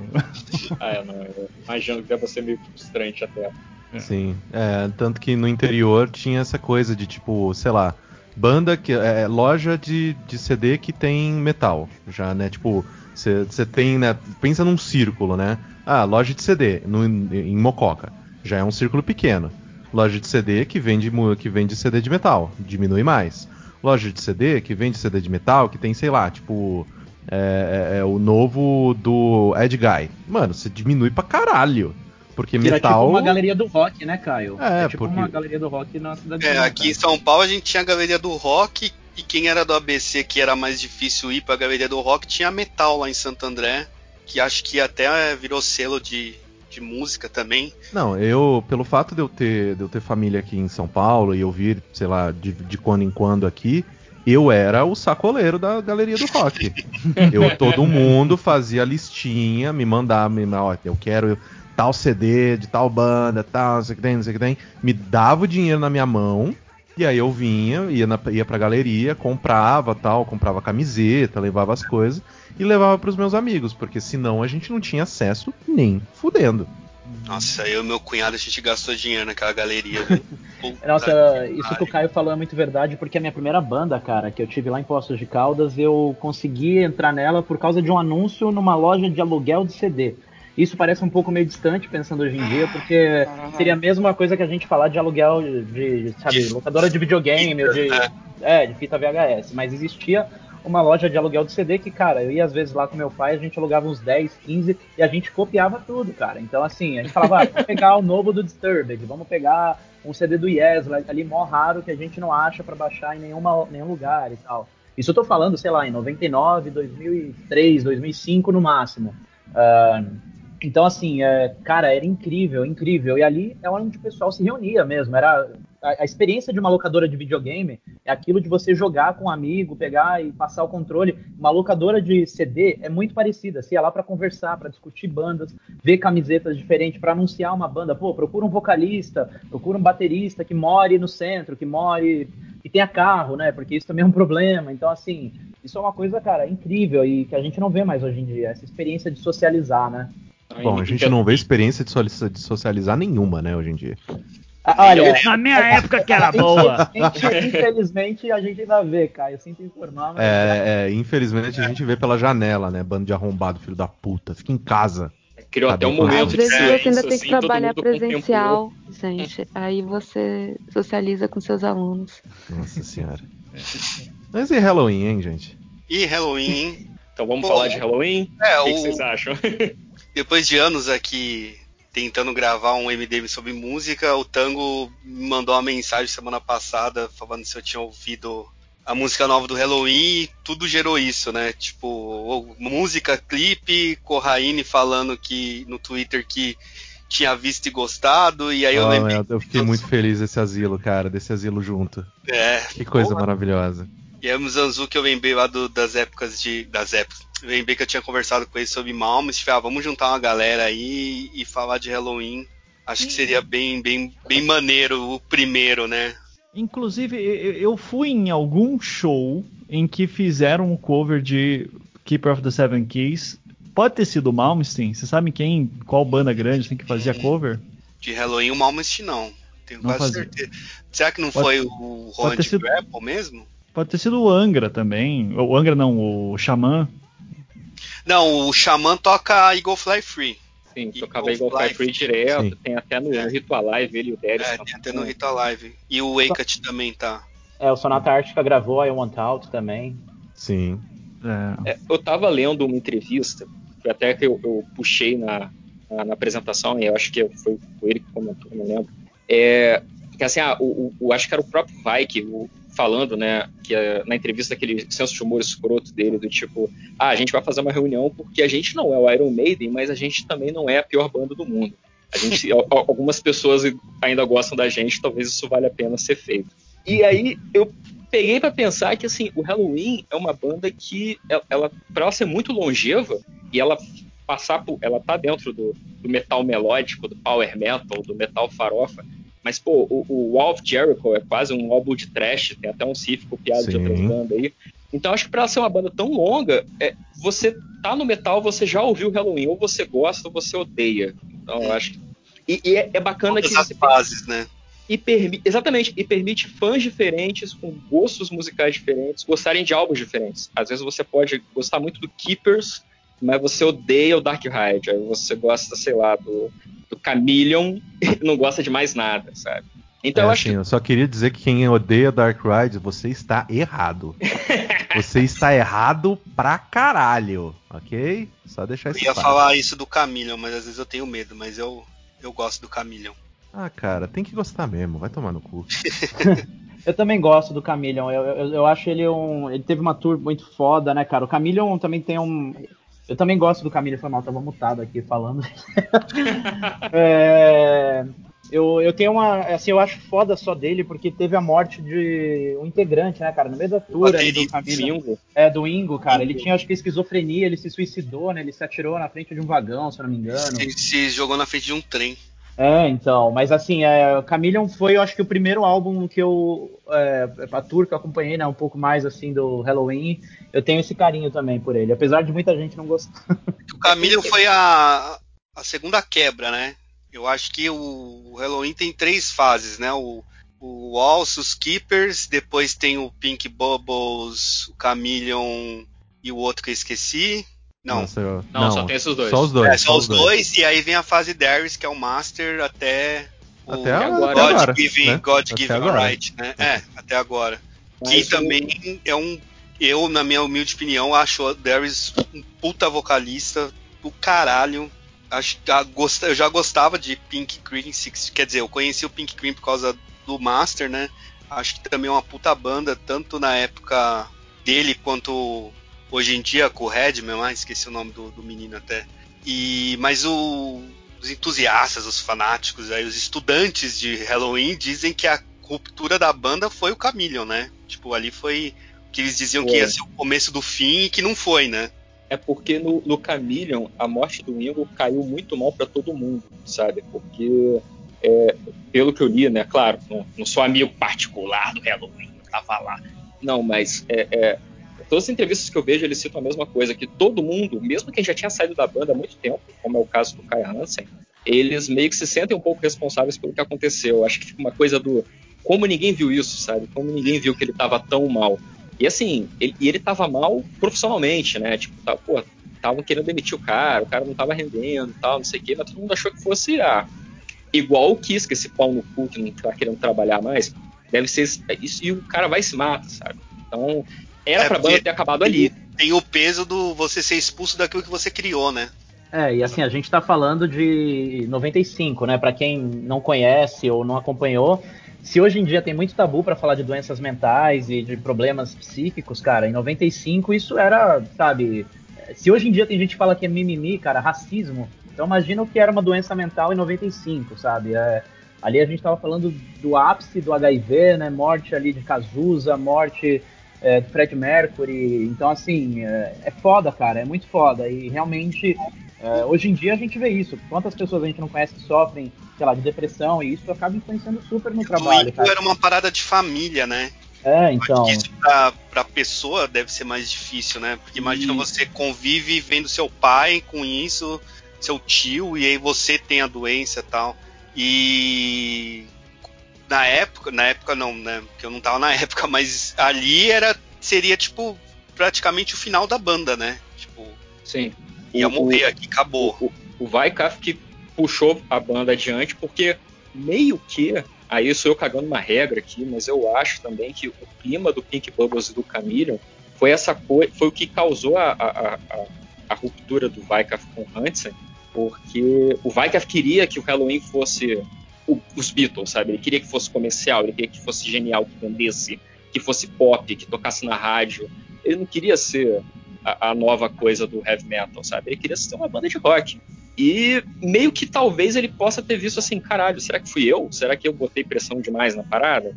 Aí ele fez o que o Wyckoff sempre faz, ele trabalhou, trabalhou e lançou outro álbum, porque ele gosta de dinheiro. Tô falando mal aqui, talvez um de vocês seja amigo pessoal do cara, porque vocês conhecem todo mundo. Mas é, é, a visão do fã, sabe? E assim, não tira a razão do cara, não, a forma que ele usou para lidar com o luto dele. Né? Mas assim, Sim. assim, todos eles, muito. Até hoje, cara, eu vi li várias entrevistas da reunião, né? O Hansen, o Kisk, o Vaikaf, todos eles falam: ah, um momento ali desse, muito marcante pra gente foi a morte do, do Ingo. E eu achei super legal que eu tava vendo no site hoje do Halloween e que, pelo menos para Skyfall, para música nova, eles usaram o set de bateria do Ingo original para gravar. E na turnê também, né? Como homenagem. Caralho, eu, eu fiquei muito emocionado com isso, cara. Eu achei muito legal. E, mas a gente tem que ver também que, tipo, se, por, por, exemplo, assim, também cagando uma regra.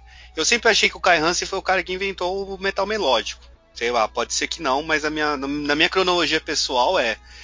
E aí você pega um cara desse, que era mega enaltecido na época Aí você pega um moleque de.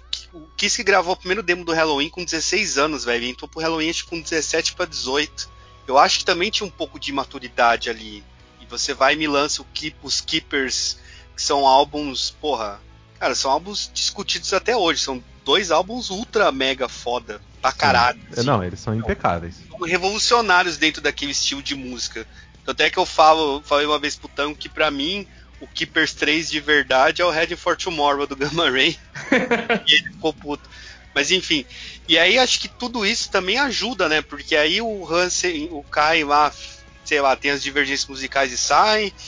Aí o Kiss que tem esse lado mais pop, por se dizer, né? Comparando com os álbuns que ele lança depois do Halloween, aí faz o Pink, que é um um o. Kiske, cara, ele queria ser o Elvis, cara. Sim. eu li uma entrevista ele falou assim que o, o, o Kai queria tocar heavy metal, o Vai queria ser os Beatles e ele queria ser o Elvis. Ele falou, não, acho que tem que ser mais clássico. Tem, tem um single do Halloween que ele canta Blue Suede Shows. É, sim, sim. Chama... Nos no shows, às vezes, ele, ele puxava no meio da Future World, é, no, eu acho. No Live UK ele canta uma parte, acho que chama The Best, The Rest, The Heart, que tem o... Meu inglês é bom, hein? Tem o... o ele canta no Elvis. E aí, cara, você vem uma Walls of Jericho, os dois Keepers, e aí vem o Pink Bubbles Go Away, que é uma parada totalmente ao contrário, com o filho do Malmsteen ali tocando guitarra, que é o, que é o Randy Grapple, que eu acho também um músico muito foda, acho que ele canta bem pra caramba, mas o ego do cara também já era meio foda. Aí vem o Pink e vem o Camilo, que o Camilo eu acho que é o. Cara, ele é totalmente inverso a tudo que eles tinham feito até aquela época, né? E aí entra também muito do, do metaleiro reaça, né? Que tipo, como assim o Halloween vai colocar saxofone na música? Vai tomar no cu, né, mano? Pô, aqui é metal, não tomo banho. E aí eu acho que é ali que acabou, né? Tanto é que a fase Darius volta muito, não muito parecida com o começo, mas já volta mais power metal do que tava no, nos três discos anteriores, nos dois discos anteriores, né? É, não, e, e, e, isso até uma coisa que você mencionou, Catena a gente vê até hoje. Porque, por exemplo, eles, eles lançam o Unarmed, né? Que eu, inclusive, adoro. É, é um álbum que eu acho muito, muito legal. Só que logo em seguida, eles precisam lançar o Seven Sinners com música tipo Are You Metal? Nossa. Pra mostrar pra esse bando de filha da puta barbado, né, que- é, sem noção, que não, a gente continua sendo uma banda de metal, gente. A gente fez um, um, um álbum acústico, né, com, com é, é, é, instrumentos de sopro e todas essas coisas, mas a gente continua sendo uma banda de metal. Uhum. Então, tipo, é bizarro os caras terem que fazer esse tipo de coisa em 2010, cara. Sim, totalmente. Parece que tem aquele lado que os caras querem fazer a música deles, mas ao mesmo tempo eles têm que fazer música pro fã, sabe? Parece que fica meio dividido, assim. Mas é, eu, porque, é porque isso foi, foi uma coisa que o Vitor trouxe. Cara, fã metaleiro é puta que pariu, velho. É muito chato. A É, galera só tá quer bom. as coisas do jeito Exato. que era, como era antes, e nunca vai ser tão bom quanto. E, sabe, é- é- é, ah não, eu, eu não, eu só escuto os álbuns é, da- tipo, de quando eu era novo e, ah não, é, qualquer coisa que saiu depois de, sei lá, de 95 é ruim. É, Tipo, E isso é uma Cara, experiência, porra. isso, isso, é- isso é um experimento sociológico, né, gente? É a mesma coisa de não aceitar a questão do racial, é a mesma coisa de não aceitar que hoje em dia você tem uma orientação sexual diferente e que tá tudo bem. Você não é a pessoa que vai se casar com um homem ou uma mulher e tudo mais. E, cara, tá tudo bem se outra pessoa quer fazer isso. É a mesma coisa o metal, cara. A gente precisa se reinventar. Foi mal, derrubei minha garrafa aí, galera. A gente Nossa, achei que precisa- tava vindo um champanhe. é. Não, é que eu fico puto, essas coisas me deixam puto. velho. Não, mas assim, eu fico mesmo, velho, porque é, nesse momento, quando o Caio tá falando isso, eu me lembrei de uma entrevista que eu vi dos irmãos Gallagher do Oasis, que eles perguntaram sobre isso, sobre mudanças, né, que eles fizeram, e se é por causa de fã. E eu acho que foi o, o Noel, o guitarrista, que fala: Não, eu não faço música. Não, mentira, não foi o Oasis. Lembrei agora, foi do Incubus. Que ele falou, o vocal falou, não lembro agora o nome dele, que ele não faz música pra fãs. Ele vai, se imagina num quarto Brandon fechado, Boyd. Brandon, Brandon Boyd. Boyd. E ele falou: Eu me imagino num quarto fechado e se eu gosto daquilo, eu vou publicar. Se o fã vai gostar ou não, aí é, sabe, é uma coisa sensitiva de cada um, cara. E eu concordo com ele. Você tem que fazer a arte ali pra você. Você tem que gostar daquilo e tá tudo certo. É a mesma coisa dessa autoaceitação que a gente tem hoje em dia com Instagram e tudo mais. A banda é a mesma coisa, velho. Você tem que fazer e evoluir. Beleza, hoje em dia a gente começou como prog, somos metal melódico, vamos fazer uma turnê acústica. Se aquilo que vocês querem, e é o que vocês estão querendo vender, é o, a ideia de vocês é boa, segue, cara. Foda-se, vai ter fã que vai bater em você mesmo que você continue fazendo a mesma coisa. Vai querer que você toque o Fear of the Dark mesmo você lançando álbuns fantásticos depois. Então, assim, não tem jeito. Se você for fazer música pra fã, cara, isso eu falo porque, além de eu ser, um- ser músico, não, nunca fui um músico famoso, mas eu tenho muitos amigos que são, você vira, vira uma pessoa frustrada, cara. Não tem como. Olha Se você vai que fazer coisa pros outros, você fica frustrado. Humildão, ó. Não, Mas- humildão não, eu tô- não tô falando com. Eu quero. Não, Você, você é, você é- você é muito bom, Vitor. Para com isso. um dia, um dia a gente faz um, um sing-off aqui. Você, A gente vai você fazer um gente. No A- a gente- a gente- secreto do MDM lá, tocando, todo mundo tocando. Chamar o Ivan também, Ivan toca, né? A Toca, gente vai toca. fazer tipo, é, tipo esses vídeos que o Mike Terrana lança, então cada um tocando na sua casa. Vai ser, vai ser massa. É, eu ainda tenho que cobrar o Russell Allen, que falou que um dia que a gente estivesse ainda mais bêbado do que quando eu entrevistei ele, estaríamos todos pelados dentro de uma banheira de karaokê cantando aqui na, no centro de São Paulo. Caraca, que Ah, é? karaokê que tem uma banheira. Ah, é que eu acho que isso deve ser uma coisa comum em alguns países, mas assim, eu não teria coragem de entrar pelado numa banheira nem num motel que dirá numa banheira com karaokê. Não, é, eu, eu só entro se o Russell Allen ele continuar de óculos escuros. Por incrível que pareça, ele não tirou em nenhum momento, cara, e tava tipo Então- 9 horas da noite. Perfeito, perfeito. É tipo ver o Slash sem chapéu. Nossa senhora. Nossa, Não, inclusive o, o- o Russell Allen, eu, eu tenho a, a ideia dele, né, do, da- do álbum, é o, é o Five, né? O, o- qual que é o, o do Symphony X que, que tem a capa do- dos, dos, dos, é, o verde. com o man, não, o manto preto, o manto branco, qual É, que é o nome? é, é o, é o, é o, é o 5, né? O V. É o cinco, Ele é o V. Mythology Suite. Ah, o Mythology Suite. É. É isso. É, eu tenho na minha cabeça a imagem que eu gravei do Russell Allen é do encarte daquele álbum.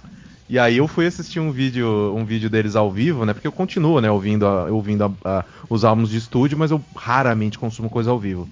Mas aí eu fui ver um vídeo dele, deles tocando ao vivo acho que no ano passado, retrasado, eu olhei ele com aquele óculos escuro, aquele coletão, eu falei, caralho, não tem nada a ver com aquele, com aquele coxinha de, de, de, de cabelão e, sei lá, do, do, do encarte que eu lembrava a imagem que eu tenho do Russell Allen já é diferente. Eu fui. O primeiro show que eu fui ver em São Paulo, fui, peguei um, uma van para ir para São Paulo, fazer uma excursão, foi o Symphony X, e era na turnê do Paradise Lost.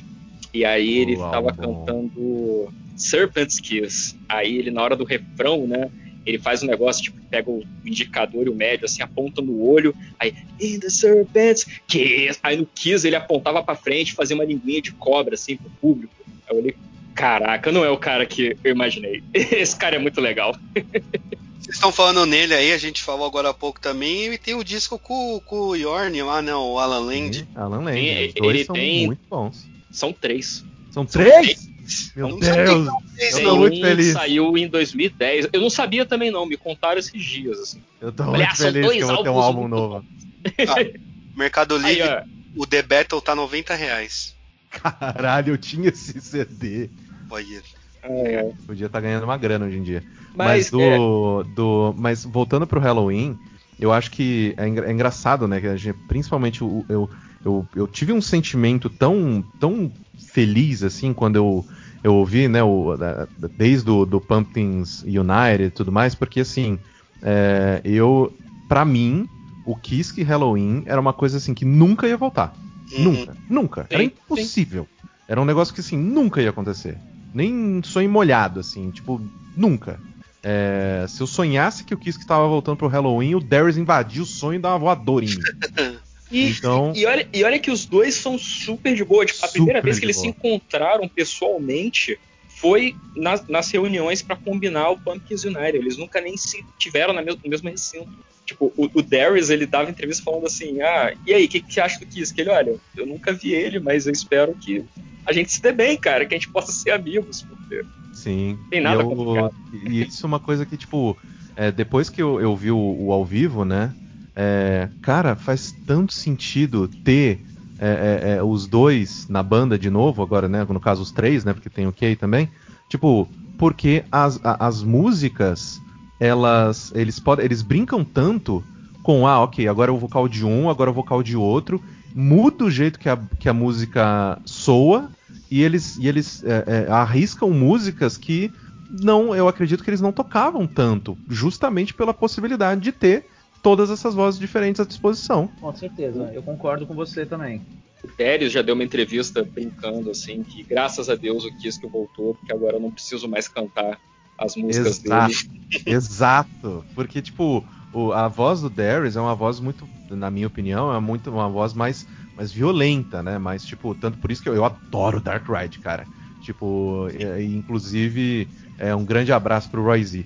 Mas, é, e tipo, eu, eu achava assim, é, era, era muito difícil, você, na minha opinião, ouvir o, o Darius cantando as músicas do Kiske, porque, cara, a voz do Kiske é muito específica, cara. Ela é Sim. muito específica para uma coisa muito específica. Então, é, é, era, era, era difícil para mim, sabe? Tipo, curtir mesmo essas, essas versões das, das músicas que eram, que eram originais do Kiske com o Darius. E, e, é um outro ethos, né? Tipo, muda a banda completamente. As músicas do Darius trazem um sentimento, as músicas do Kiss trazem outras. Então não dá para você cantar, não sei, Future World com Darius e ter o mesmo, mesmo sentimento. É. é. bom também, mas é outra parada. É. E lendo aqui um comentário que eu vi do novo clipe, né, do Skyfall, eu acho que vai muito de encontro com o que vocês estão falando, que um cara, não sei se é um fake aqui, é Jimmy Ramone, ele fala, Michael Kiske vocals are timeless. He literally sounds the same as he did in the 80s. Sim. Então, assim, pra quem não sabe é, inglês, é a... parênteses é. em estúdio e fecha É, então, eu ia falar, esse cara aí tá muito emocionado. É. ao vivo não, não dá mais, né, mano? Não, ele... Dá eu, mais, eu, eu, digo, não é o, né, a mesma performance, Então, né? eu, eu fui, eu vi o Kiss ao vivo com a Vantage em São Paulo. No... no, no Centro de Tradições Eu tava lá também. Eu ia até é. fazer um comentário sobre isso que quando eu tinha uns 17, 18 anos lá, eu, eu tive esse pensamento que o Caio teve aí, tipo, porra, o Kiss nunca vai voltar pro Halloween, será que um dia eu vou conseguir pelo menos ver ele tocar ao vivo? E aí veio esse show da Vantage, que foi a primeira vez que o Kiss veio pro Brasil. Sim, é, a, a, o pessoal sacaneia o, o Tobias Sammet, mas se a gente tá vendo o Kisk hoje no Halloween, é, é por causa dele também, cara. Kisk não ia voltar pra, metal. Mas eu ia falar o seguinte, eu vi o Halloween pela última vez no Rock in Rio. E assim. Eu ia perguntar exatamente sobre isso também. Ele tá. Assim, é, é, e, e, e, no Rock in Rio ainda foi um, um, show complicado, né? Porque ele foi um show que foi marcado de última hora por causa do, do cancelamento do Megadeth. Megadeth. Megadeth. Megadeth, porque é de morte. É a Mega Morte. É, e, e o Kiss que não estava muito bem um tempo antes, e a banda também estava fora da turnê. Então, mas eles vieram, fizeram o show. E assim, show espetacular, fantástico. E o Kiss, assim, não vou comparar com o auge dele, porque eu não estava nem vivo para ouvir, sacou? Mas muito melhor do que ele estava soando lá com a Vanteja cantando Shelter from the Rain e tal. ele veio com a Vanteja e depois ele veio, deixa eu só lembrar, ele é, veio com o Unisonic. O, o Unisonic e o Gotthard, que eu fui também nesse show, porque eu queria ver ele cantando de novo, que eu tava assim, ai meu Deus, será que eu lembro que um brother meu tava, meu, será que ele vai cantar alguma música do Halloween e tal? E aí eles, eles tocaram. Eu, eu quase fui nesse show, mas eu já te falei no outro dia aí que eu não gosto do Unisonic. Não dava. Eu falei, não vou, ah, não vou me meter numa van fedorenta. Você não gosta de Gotthard? Não, eu não gosto do Unisonic, cara. Ah, tá. Pô, Unisonic é legal. Também acho. Mas o. Pô, eu, não acho, eu não acho ruim, cara, mas eu não vou, tipo, pe pegar oito horas de estrada pra assistir o Unisonic. É, sim, cara. sim, ok, ok, ok. Mas uma coisa que é, que é interessante é que, tipo, de, de show, esse tipo de coisa, eu nunca fui muito de show porque eu não gosto de muita gente junta, assim, gente encostando em mim e tal.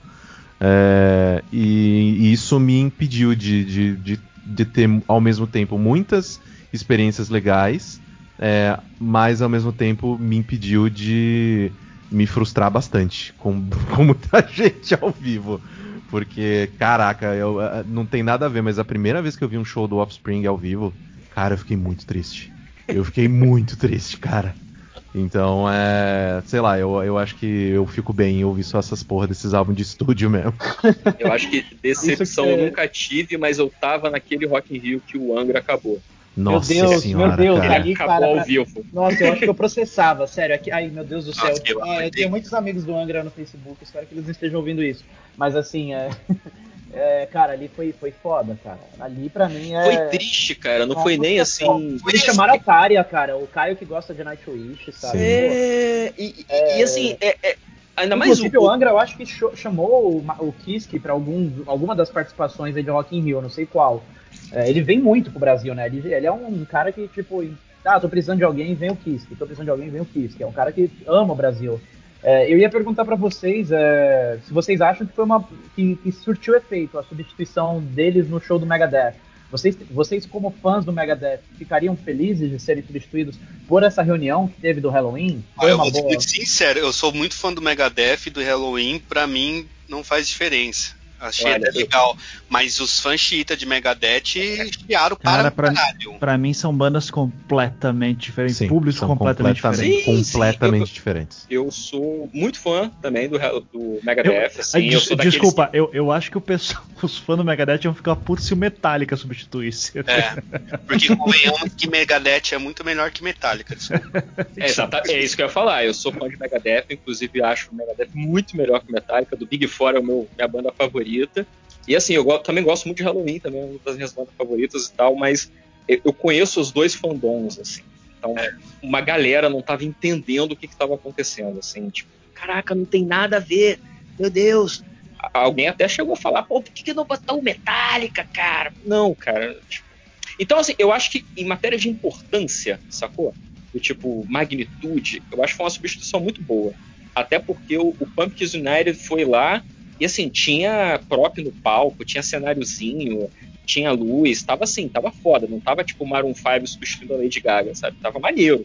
Mas eu acho que os fãs devem ter. Uma galera, por exemplo, que eu conheço, que ia comprar o ingresso para ver o Megadeth no, no palco mundo, desistiu. Falou: ah, não vou, porque não vou gastar um ingresso caro para ver essa banda aí. Porque a galera que não gosta de Halloween é muito intensa quando não eu gosta. Eu acho muito bizarro isso, cara. Eu acho muito, muito bizarro. Tipo para mim, tanto que vocês puxaram, né, no começo da, da, nossa conversa, tipo, ah, não, porque o fandom de Iron Maiden briga com o de Halloween. Cara, isso nunca, nunca nem passou pela minha cabeça, pela, tipo, por nada, tá ligado? Porque, tipo, é, pra mim era. tava tudo no mesmo, no mesmo barco, assim. Caio, tipo, tem você gosta de uma, você gosta de todas. Tem Mas- fandom de Gamma Ray versus Halloween. Ah, mas, ah, cara, tipo, isso, É. isso é uma coisa que eu eu acho muito engraçado, assim, de tipo, sei lá, você vê agora, né, os os veiacos tudo junto e fazendo, fazendo CD junto e lançar a música, a música é boa pra caralho. E você, Uhum. porra, eu, sou, eu tô só felicidade. Imagina esses caras que rasgaram o cu 20, 30 anos por causa dessa bosta, vendo todo mundo junto agora de novo. Mas eu, Ah, eu tem- acho tem maneiro essa. de BBB, cara. Então, assim, É, bom, vai é, se bom. surpreender com. Assim, com todo respeito, gente, mas, ah, tipo, um fandom de música eu acho que é muito mais compreensível até nesse Tem sentido. fandom de Cup Noodles versus Nissin Miojo. Que é da mesma empresa! Só vem eu- pacote diferente. Eu ia falar do, do dos fandom de é, Halloween contra o Gamma Ray. Eu lembro na primeira Hellish Tour, eu acho que foi o primeiro show internacional que eu fui, assim que eu me mudei pro Rio, assim, fiquei, caraca, posso pegar um ônibus e ver um show, um ônibus municipal. E aí eu fui lá na Barra da Tijuca, e assim, quando na Hellish Tour, é, é no final, o Gamma Ray abria, e no final do show do Halloween, o Kai subiu ao palco pra cantar, tocar Future World e I Want Out. Cara, na Future World era assim, tinha gente chorando, sabe? Tipo, um maluco enorme, barbado, não sei o que, chorando que nem criança. Tipo, caramba, eu achei que eu nunca fosse ver isso na vida real. Tá acontecendo, eu tô assistindo eles de novo. E aí me bateu, sabe? Tipo, eu acho que o fã do Halloween mesmo, vou cagar uma regra aqui, se você é fã de Halloween vai discordar do que eu falar, resolve comigo depois no Twitter. Ele fica feliz de ver essa galera reunida de novo. Porra, pra porque caralho! é, é, é, é cura, tá ligado? Tipo, pô, eu, eu acompanhei, assim, depois, quando eu comecei a ouvir, né? Eu, eu sou desses, eu vou atrás das historinhas, assim, eu gosto da, da, da novela. E, assim, o Kiske é um cara que ele saiu do mercado, saiu da indústria, porque ele ficou magoado, ele ficou ofendido. Ninguém sabe com que até hoje. Mas, assim, ele ficou magoado. E ver ele dizendo numa entrevista do tipo, eu aprendi, eu cresci, eu envelheci, vi que não vale a pena ficar brigado, que isso não estava fazendo bem para mim, não estava fazendo bem para ninguém. E aí eu decidi dar uma chance, sabe? Pô, é fantástico, cara. Tipo, eu li a história do que quando o Hansen e o Weikaff se encontraram pela primeira vez em anos, assim, décadas, eles não se falavam de jeito nenhum. Foi tipo, no, foi em 2013, foi num festival de música. Aí eu, eu, eu li o, o relato do a entrevista do Kiss e depois a entrevista do Weik, né? Relatos diferentes. Eu gosto mais do relato do, do Weikaff porque ele é filha da puta. Aí ele falando, não, eu tava com uma garrafa de Jack Daniels na mão, uma garrafa na outra, um copo de Jack Daniels na mão, um cigarro na boca, um cigarro na mão. Encontrei o Kisk. E aí os dois falam a mesma coisa. A primeira coisa que o Vaika fala é: o que que eu fiz que você não consegue me perdoar? Eu li aquilo, caraca, que maneiro, meu Deus. E aí diz que o Kisk olhou para ele e falou: olha, na, pra falar a verdade, eu acho que eu já te perdoei há muito tempo, só percebi agora. Sabe, isso é foda. Então, quando eles tocam juntos, todo mundo brincando, se divertindo, fazendo piada um com o outro, sei lá. Eu, eu vi agora. Acompanhou É- praticamente tudo, né? Tipo, ouvindo os discos do, do Halloween e aí os solos do Kiss, que é os do Gamma Ray, aí sei lá, até o do Derry solo. Tem um dele que é muito legal, que ele faz uma crítica à indústria fonográfica. Aí você vê isso, os caras, tipo, sei lá, cresceram juntos, né? Foram amigos, tiveram anos brilhantes aí musicalmente falando também. E se encontrar assim é muito legal. Sim, e, e, assim, já rompendo a linha narrativa do podcast, falando da música nova, é, o resultado foi tão bom, porque a Pumpkins United, a música, ela é legal, mas para mim ela tem um clima meio de festa, assim, é tipo, Sim. vamos botar um pedacinho de cada um aqui, que é pra celebrar. Uhum. A, a, a Skyfall não, é uma música de trabalho. E ela é tão respeitosa com o momento de cada um. A versão de 12 minutos, principalmente, que tem mais o Darius cantando. Né? O, o, o, clipe não, o clipe, a versão do clipe do single é um pouquinho mais editada, assim. É mais com que a galera tá para chamar público, né? Tipo, olha gente, tem o Kai Hansen e o Kiske de novo. Ah! Sim. Mas a versão mais nova. Tanto Eu- que eu É, fiquei. é, por isso que Tanto no que eu, eu, eu, eu fiquei um pouquinho assim, tipo, caralho, cadê o Darius? Cadê. É verdade. Cadê esse cara? o clipe faz o contraponto que meio que o, o Darius é o principal no clipe, né? É, é o protagonista. Filme, né? E o, mas eu acho que tem muito isso que o Tango falou, né? Até que eu tava falando pro Tango que são, vão, serão cinco versões, né? Essa do single, que é a do clipe. a de 12 minutos que vazou e três solos. Vai ter o Skyfall cantada por cada um deles. Inteira. E isso vai Ó, ser pra caramba. Eu, eu gostei muito, mas assim, eu vi um, um, contraponto, eu tava conversando hoje com um camarada também, ele também trabalha com games, ele é o Eric, né? E ele trouxe um ponto que eu não tinha pensado, cara. A gente tava conversando um pouco antes aqui de gravar. E ele falou assim: Ó, eu não gostei da música. Você gostou, Victor? Ficou parecendo. Essa é a opinião dele, tá, gente? Ficou parecendo que cada um fez sua parte do jeito que achava melhor, juntaram tudo com solo de guitarra e colocaram no meio. Parece até aquele trabalho de escola que ninguém passou a limpo e acabou indo com três caligrafias diferentes. Não, é, eu entendo, eu entendo um pouco o lado dele, mas eu acho que depende do, muito bem o que ele estava na expectativa. Eu gostei. É, pode ser. Você tem que também pensar que assim, a gente tem um grupo com três vocalistas muito diferentes. Muito. Apesar de no mesmo estilo, eles têm é, alcances vocais diferentes, estilos de cantar diferentes. A gente tem três guitarristas diferentes, bem diferentes, né? Porra, o, o Sasha é um cara que não veio do metal, né? O Sasha é um cara que veio do, dos. como do, do industrial, rock industrial, saca? De sintetizador, é um cara que tem uma outra visão, que eu acho muito maneiro isso também, né? Você trazer de fora um cara que não é bem do heavy metal. O, o, o Sasha, o Sasha e o Danny Loeb, eu acho que eles somaram muito pra banda. Assim. Os discos, já, ouviu os discos do Sasha solo? Nunca parei pra ouvir, cara. Olá. Inclusive, tô, tô, tô, interessadíssimo agora, porque ele tem cara mesmo de ser um, um ingresso do Rammstein, assim. É, do... tipo, nem parece é ele. Você não fala que é o mesmo cara do Halloween, assim. É, é bem maneiro. Então eu acho que o maior desafio na banda, porque assim, você tem o Hansen sempre foi um letrista e um musicista, né? Tipo, mas quem se a gente pegar um, um, montante, quem mais escreveu música e letra no Halloween foi o, o Eikat. Como que você fala? O Akak? Vaikat. Vai, é. Vaik, o Vaik, né? O apelido. É, e então eu acho que também pros caras fica difícil você juntar toda essa panela musical mega diferente e produzir algo que vai satisfazer todo mundo, cara. Sim. Vai deixar todo mundo em evidência, né? Porque é, é isso, vai... você vai tentar e mostrar. Eu partilho do, do, do, que o Tango falou, porque assim, até o Caio também, é, eu, eu, sou um cara que, que, queria ver o Kiss ao vivo e vi, e queria ver o Kiss voltando pro Halloween, e ele voltou, e eu queria ver o Hansen voltando pro Halloween e voltou, então pra mim, cara, putz, ficou muito bom e foda-se se, se parece isso ou aquilo, e legal que eles vão fazer outras versões com mais participação tal. Eu acho que a galera talvez está com uma dificuldade de entender isso, mano. Não dá para você juntar tanto cara de musicalidades diferentes e fazer uma música que, que agrade todo mundo. Você Mas não, o... pode fazer uma música que vai.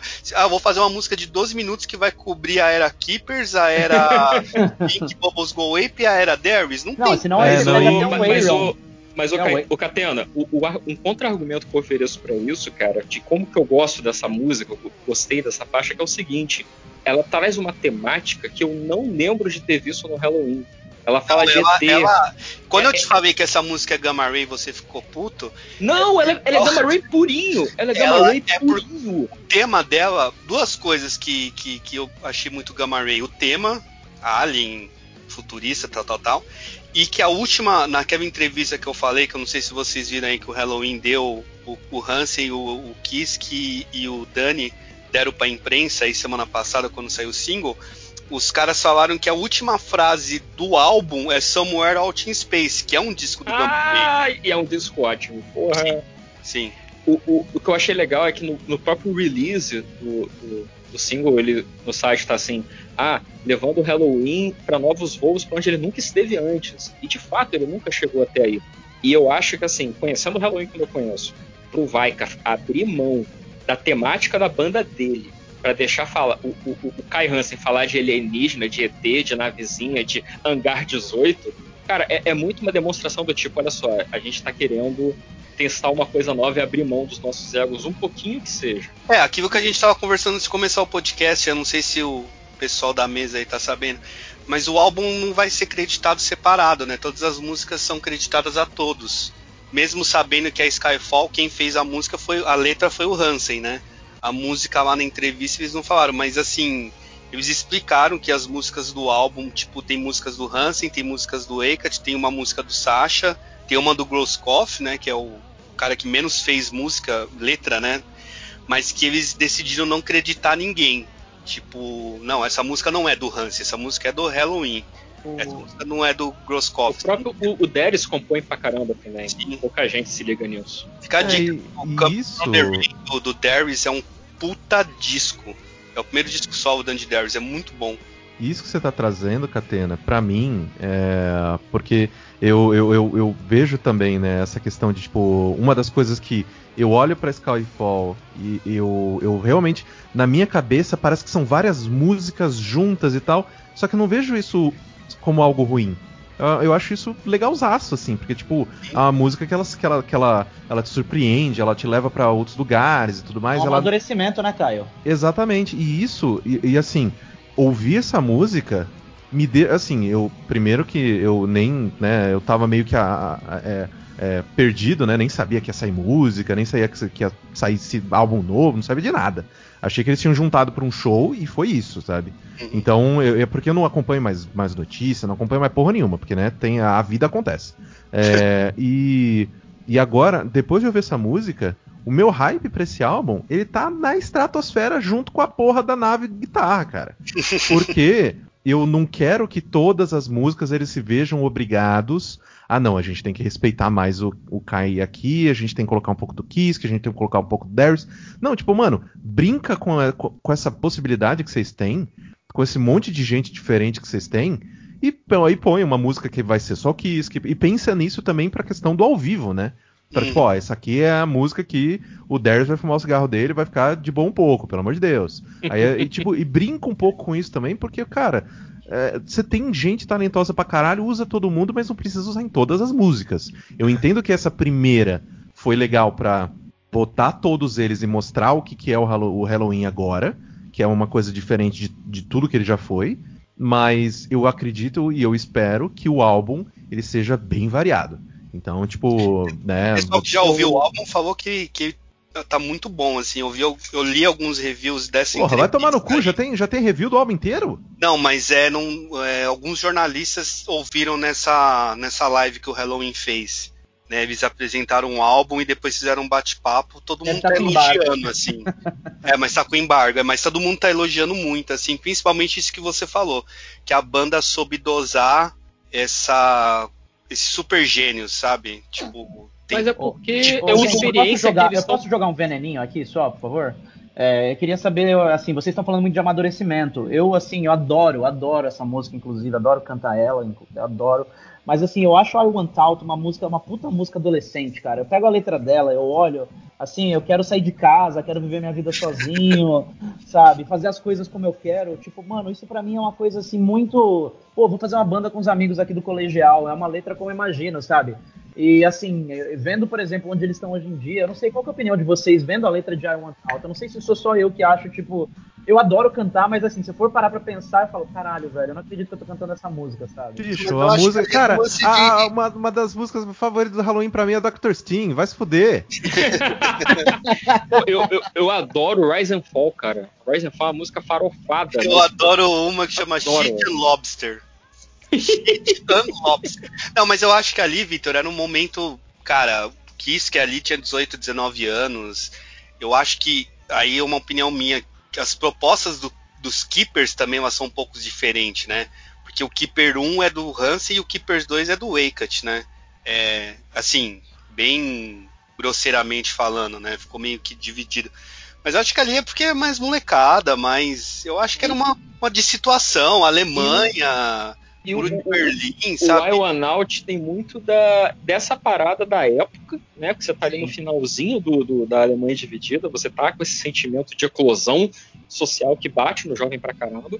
Mas ali também eu leio muito da, da coisa empresarial também. Eles estavam putaços com a gravadora, porque a gravadora não acreditava neles, não queria deixar o, o álbum ser duplo, não queria fazer isso, não queria fazer aquilo. O cara tá falando, porra, é o, o querendo ser é, é, os Beatles, cara. Ele tá falando, pô, eu quero fazer outra coisa.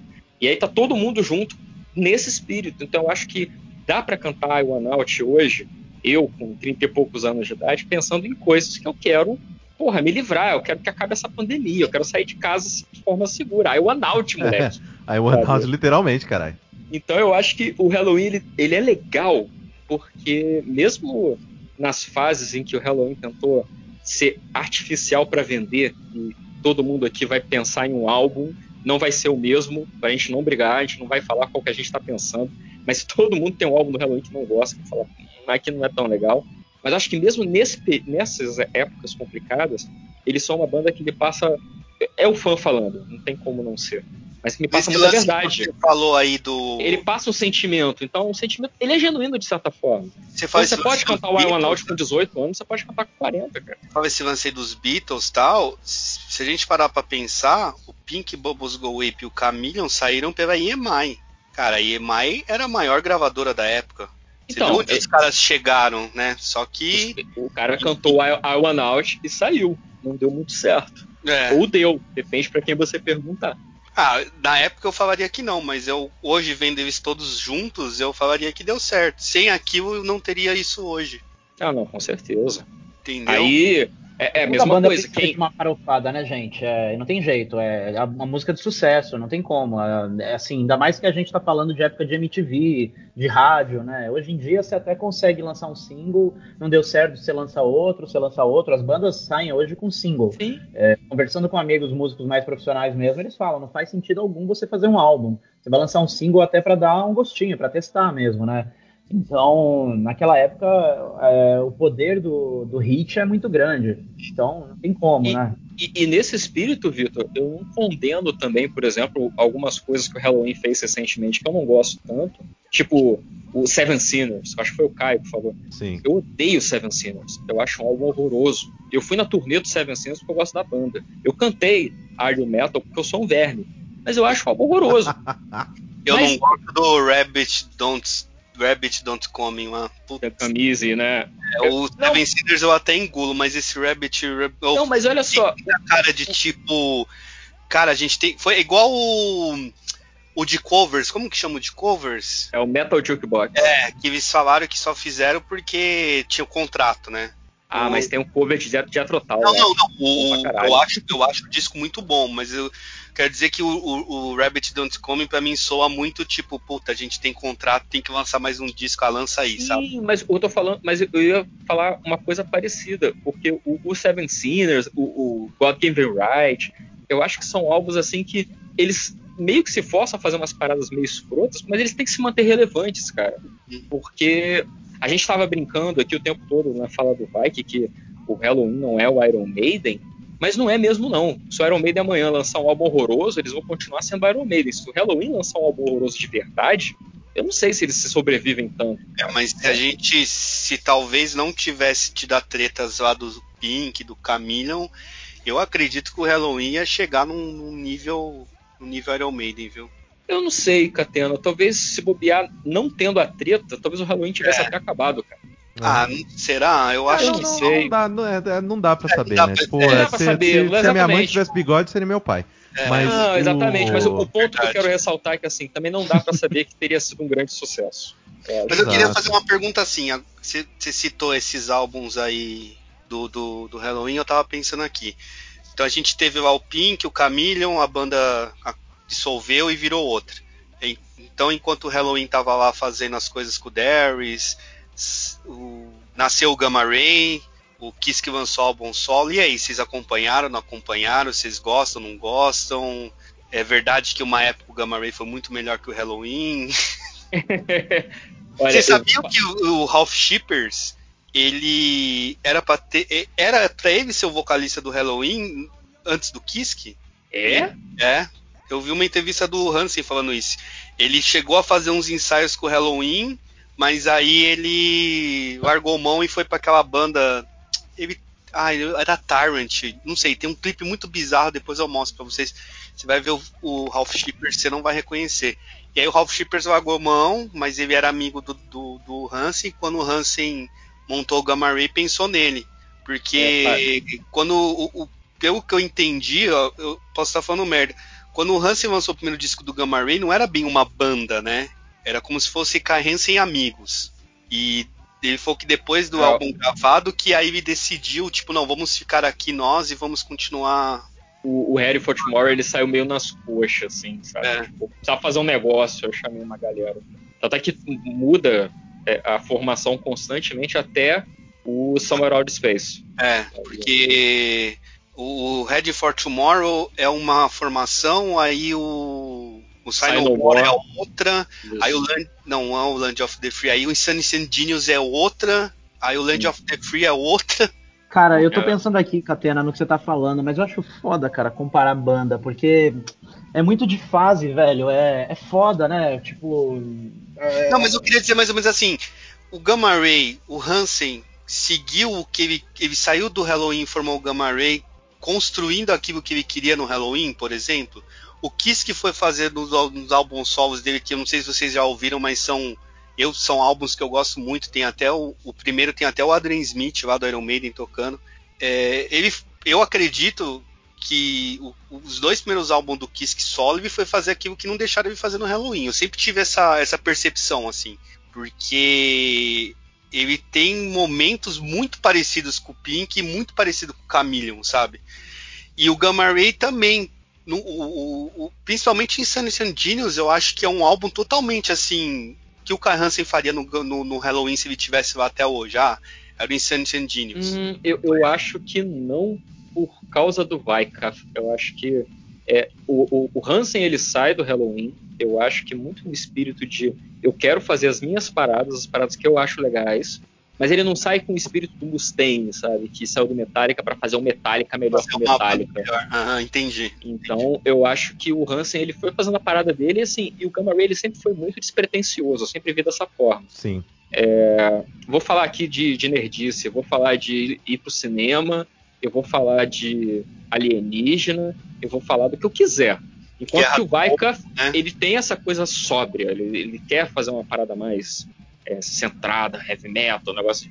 Ele tem uma, um direcionamento de uma coisa meio de mercado, sabe? O Hansen não, o Hansen ele tipo, tá fazendo a música dele, ele faz um plágio ali de vez em quando, ninguém presta atenção. Aí o Ralph vai, vai querer, vai tentar ser, vai tentar entrar pro Judas Priest. Ah, eu deixa aqui então que eu canto. Ah, Você mas plágio, sabe uma música que chama All of the Damage do End of the Free? Sim. Se você ver o solo dela, é o solo de Hotel California, só que tocado três vezes mais rápido. Cara, o, o, o, o, riff de Ride the Sky é muito parecido com o riff de Trap Under Ice do Metallica, cara. no primeiro disco do Halloween, o Hansen já tá fazendo esse tipo de coisa. Cara, eu fui. Talvez alguém que esteja ouvindo lembre. O primeiro show que eu fui do Gamma Ray foi no Teatro dos Vampiros, acho que foi em 96. Acho que eu tinha 16 anos, que foi o do End of the Free. Puta que pariu. Que showzaço.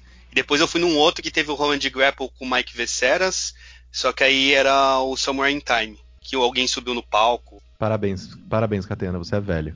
Eu, sou, eu, eu vou, eu vou quarentar na, eu vou quarentar na quarentena, olha. Fazer 40 anos na quarentena. Mas, já, é. É, é, é, já encaminhando pro final, pelo amor de Deus, porque eu tenho que acordar amanhã para gerir uma empresa. É, o que, que vocês estão esperando para esse, pra esse álbum novo? Cara, vou ser bem sincero, eu me surpreendi muito com esse clipe. Eu também sou que nem o Caio, eu não tava sabendo, o Catena que me mandou.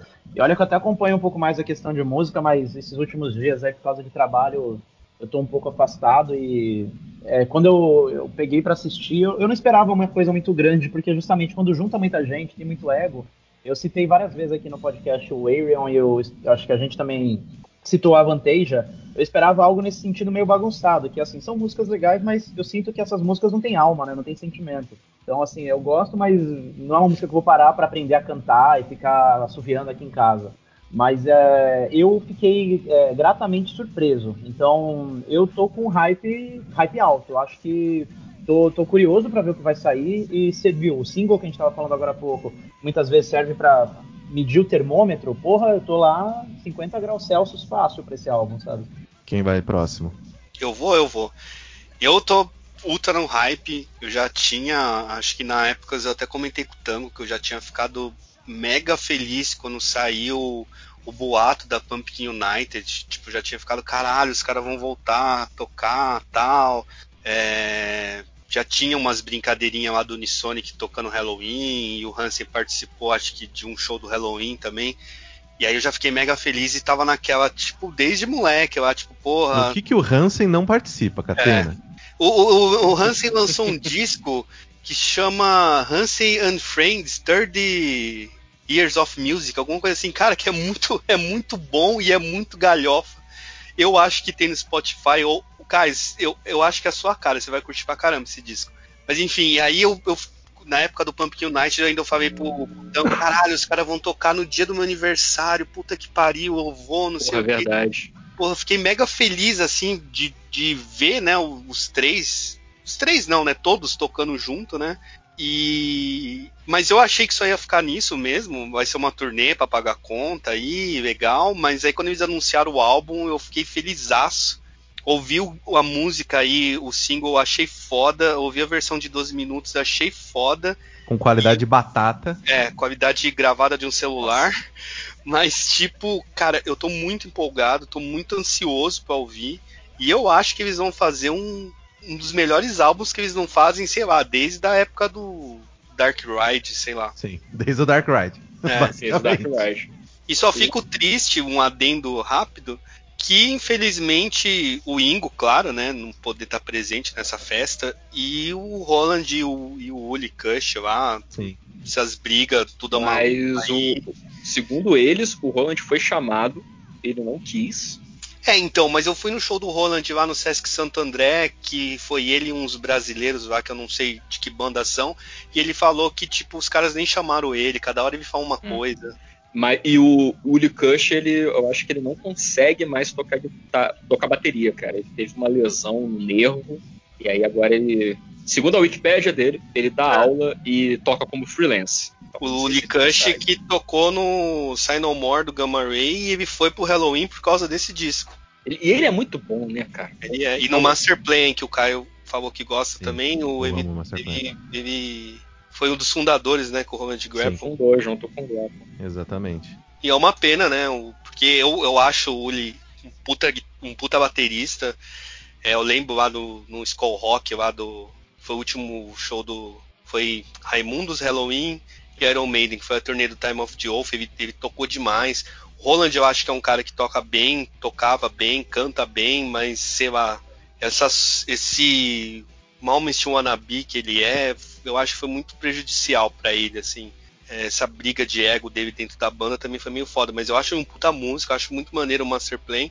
Eu só não gostei do disco que ele fez covers do Halloween, porque o vocal lá que ele escolheu foi meio foda, viu? Cara.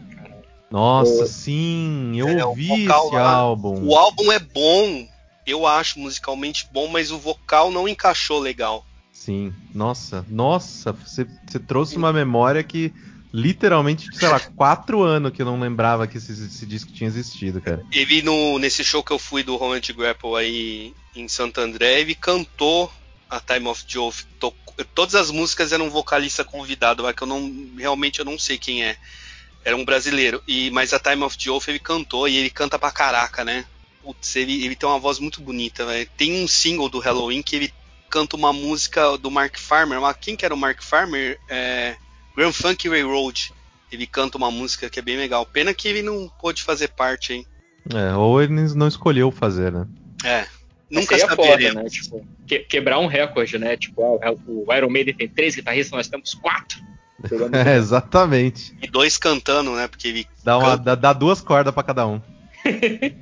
Bem, eu vou, vou puxar aqui logo, serei breve, porque o Raim precisa tocar a economia do país. É, Cara, eu, eu, eu não tava tão. Assim, eu tô muito pilhado, muito pilhado. Eu tô achando que vai ser um álbum espetacular. Eu concordo, vai ser o melhor álbum do Halloween desde o Dark Ride. Eu acho que vai ser o, o Keeper 3 que todo mundo queria, não aquele negócio que saiu que na época eu gostei muito, mas hoje eu não sei. Eu prefiro Tá ligado ouvir. que no, no Keepers Live lá, no Keepers 3 Live, antes de cantar o Ender Sinners Go, acho que é, tipo, você escuta um cara gritando, Darius, filha da puta! Já prestou atenção? Muito nítido, assim, eu não entendi porque que não tiraram isso. Eu acho que quando estavam mixando o álbum lá, não, não se ligaram que. Mas se ouvir nitidamente o Darius tá falando alguma coisa, a gente vai cantar uma música que aí você escuta Darius, filha da puta. É os, os viúva do Kisk. Ai, Caralho, pra é que, que vai na porra do show então, cara? É, né? Exatamente, cara. Ainda mais que nessa época não tinha a menor chance do Kiss voltar. É tipo, vocês assistiram. Estúpido. Vocês assistiram Rockstar, o filme lá que conta a história, entre aspas, do Judas Priest. Eu amo. Eu amo esse filme também, que tem Porra, uma parte. finalmente um assunto que eu entendo. Esse.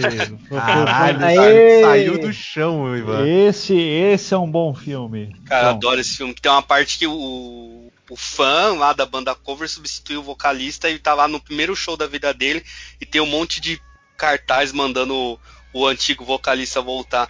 Porra, é foda, né? Tipo, E sabe no, sabe no final do filme quando ele, o, ele sai, ele abandona e dá pra um outro fã cantar? aham, é Vocês o. sabem? Eu sei quem é esse cara. Calma aí, eu vou lembrar o nome dele. É o Jeff Scott Solto que gravou a trilha sonora. Não, não, não. No, no, no filme lá, no final, Ah, ele, ele entrega pra um cara da plateia, esse magrelo aí que é o God of Fuck Thunder que ele fala. É o Ele é Thor. um cara de uma banda mesmo. É o cara do Alter Bridge, porra. Isso, Que tá com tocando o com o Slash Kennedy. agora. Miles Miles Kennedy. Kennedy. É o Miles Kennedy. pra caralho. Puta que pariu, como ele é bom. Esse cara é bom demais, velho. Puta merda, é verdade. O Miles Kennedy. Foi mal, Tango, desculpa. Não, tudo bem. Segunda vez já. Na terceira eu peço música no Fantástico. É. Não, mas eu tava falando, eu, eu, tô, eu tô muito, muito, muito pilhado. Eu acho que vai ser um álbum espetacular, melhor álbum de todos os tempos, desde o Dark Ride pra cá.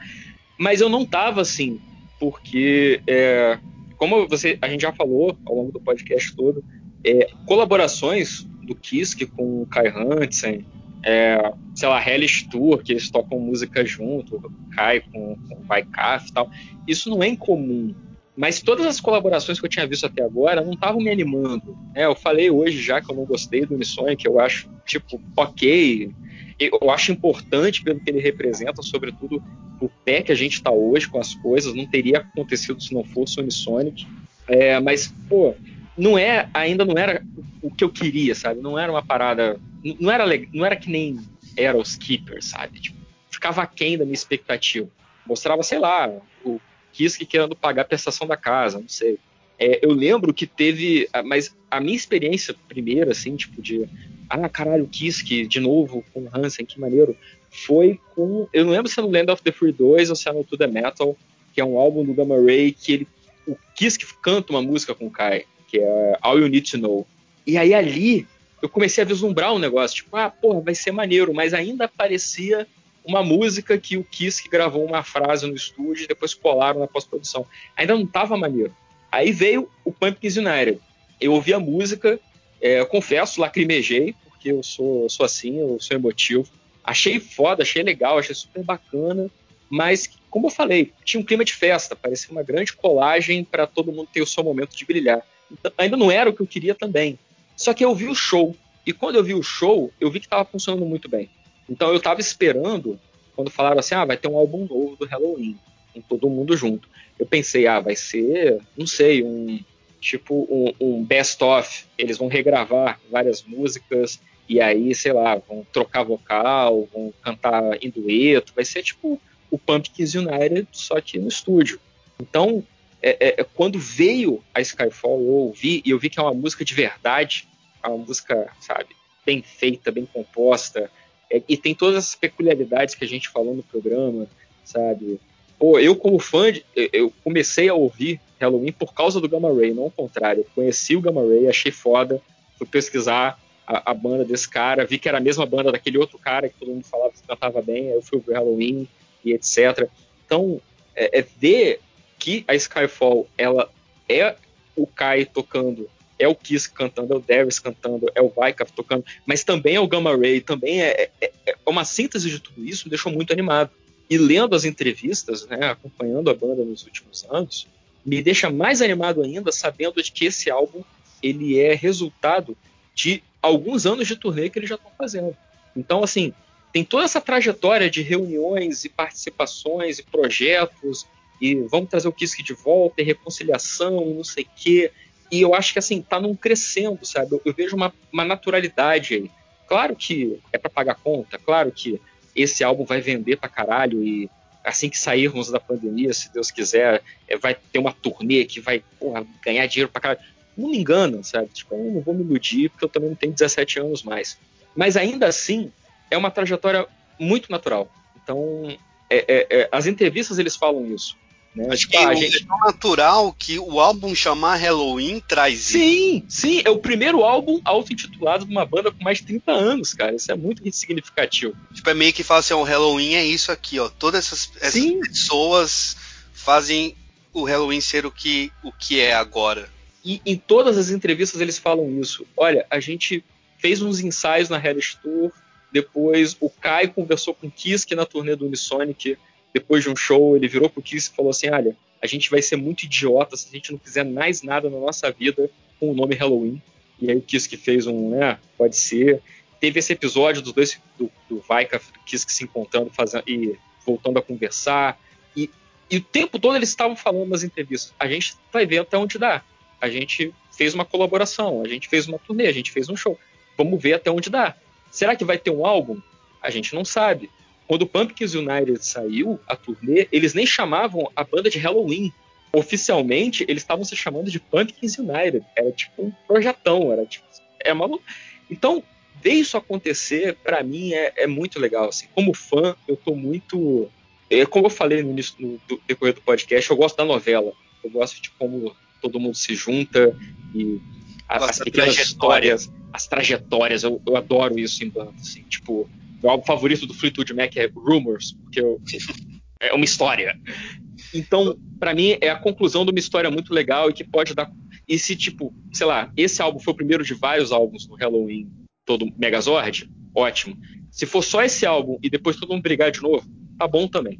É uma conclusão para uma história que precisava ter uma conclusão há muito tempo, sabe? Eu tô muito feliz, assim. Eu tô uma muito coisa também, só mais, só mais, um adendo que foi legal também, é que teve a Pumpkin United, e aí no outubro do ano passado, o Hansen fez um show de comemoração do Gamma Ray com o Ralph Shippers. E ele falou que, tipo, fazer. Ele não tinha planos de fazer isso.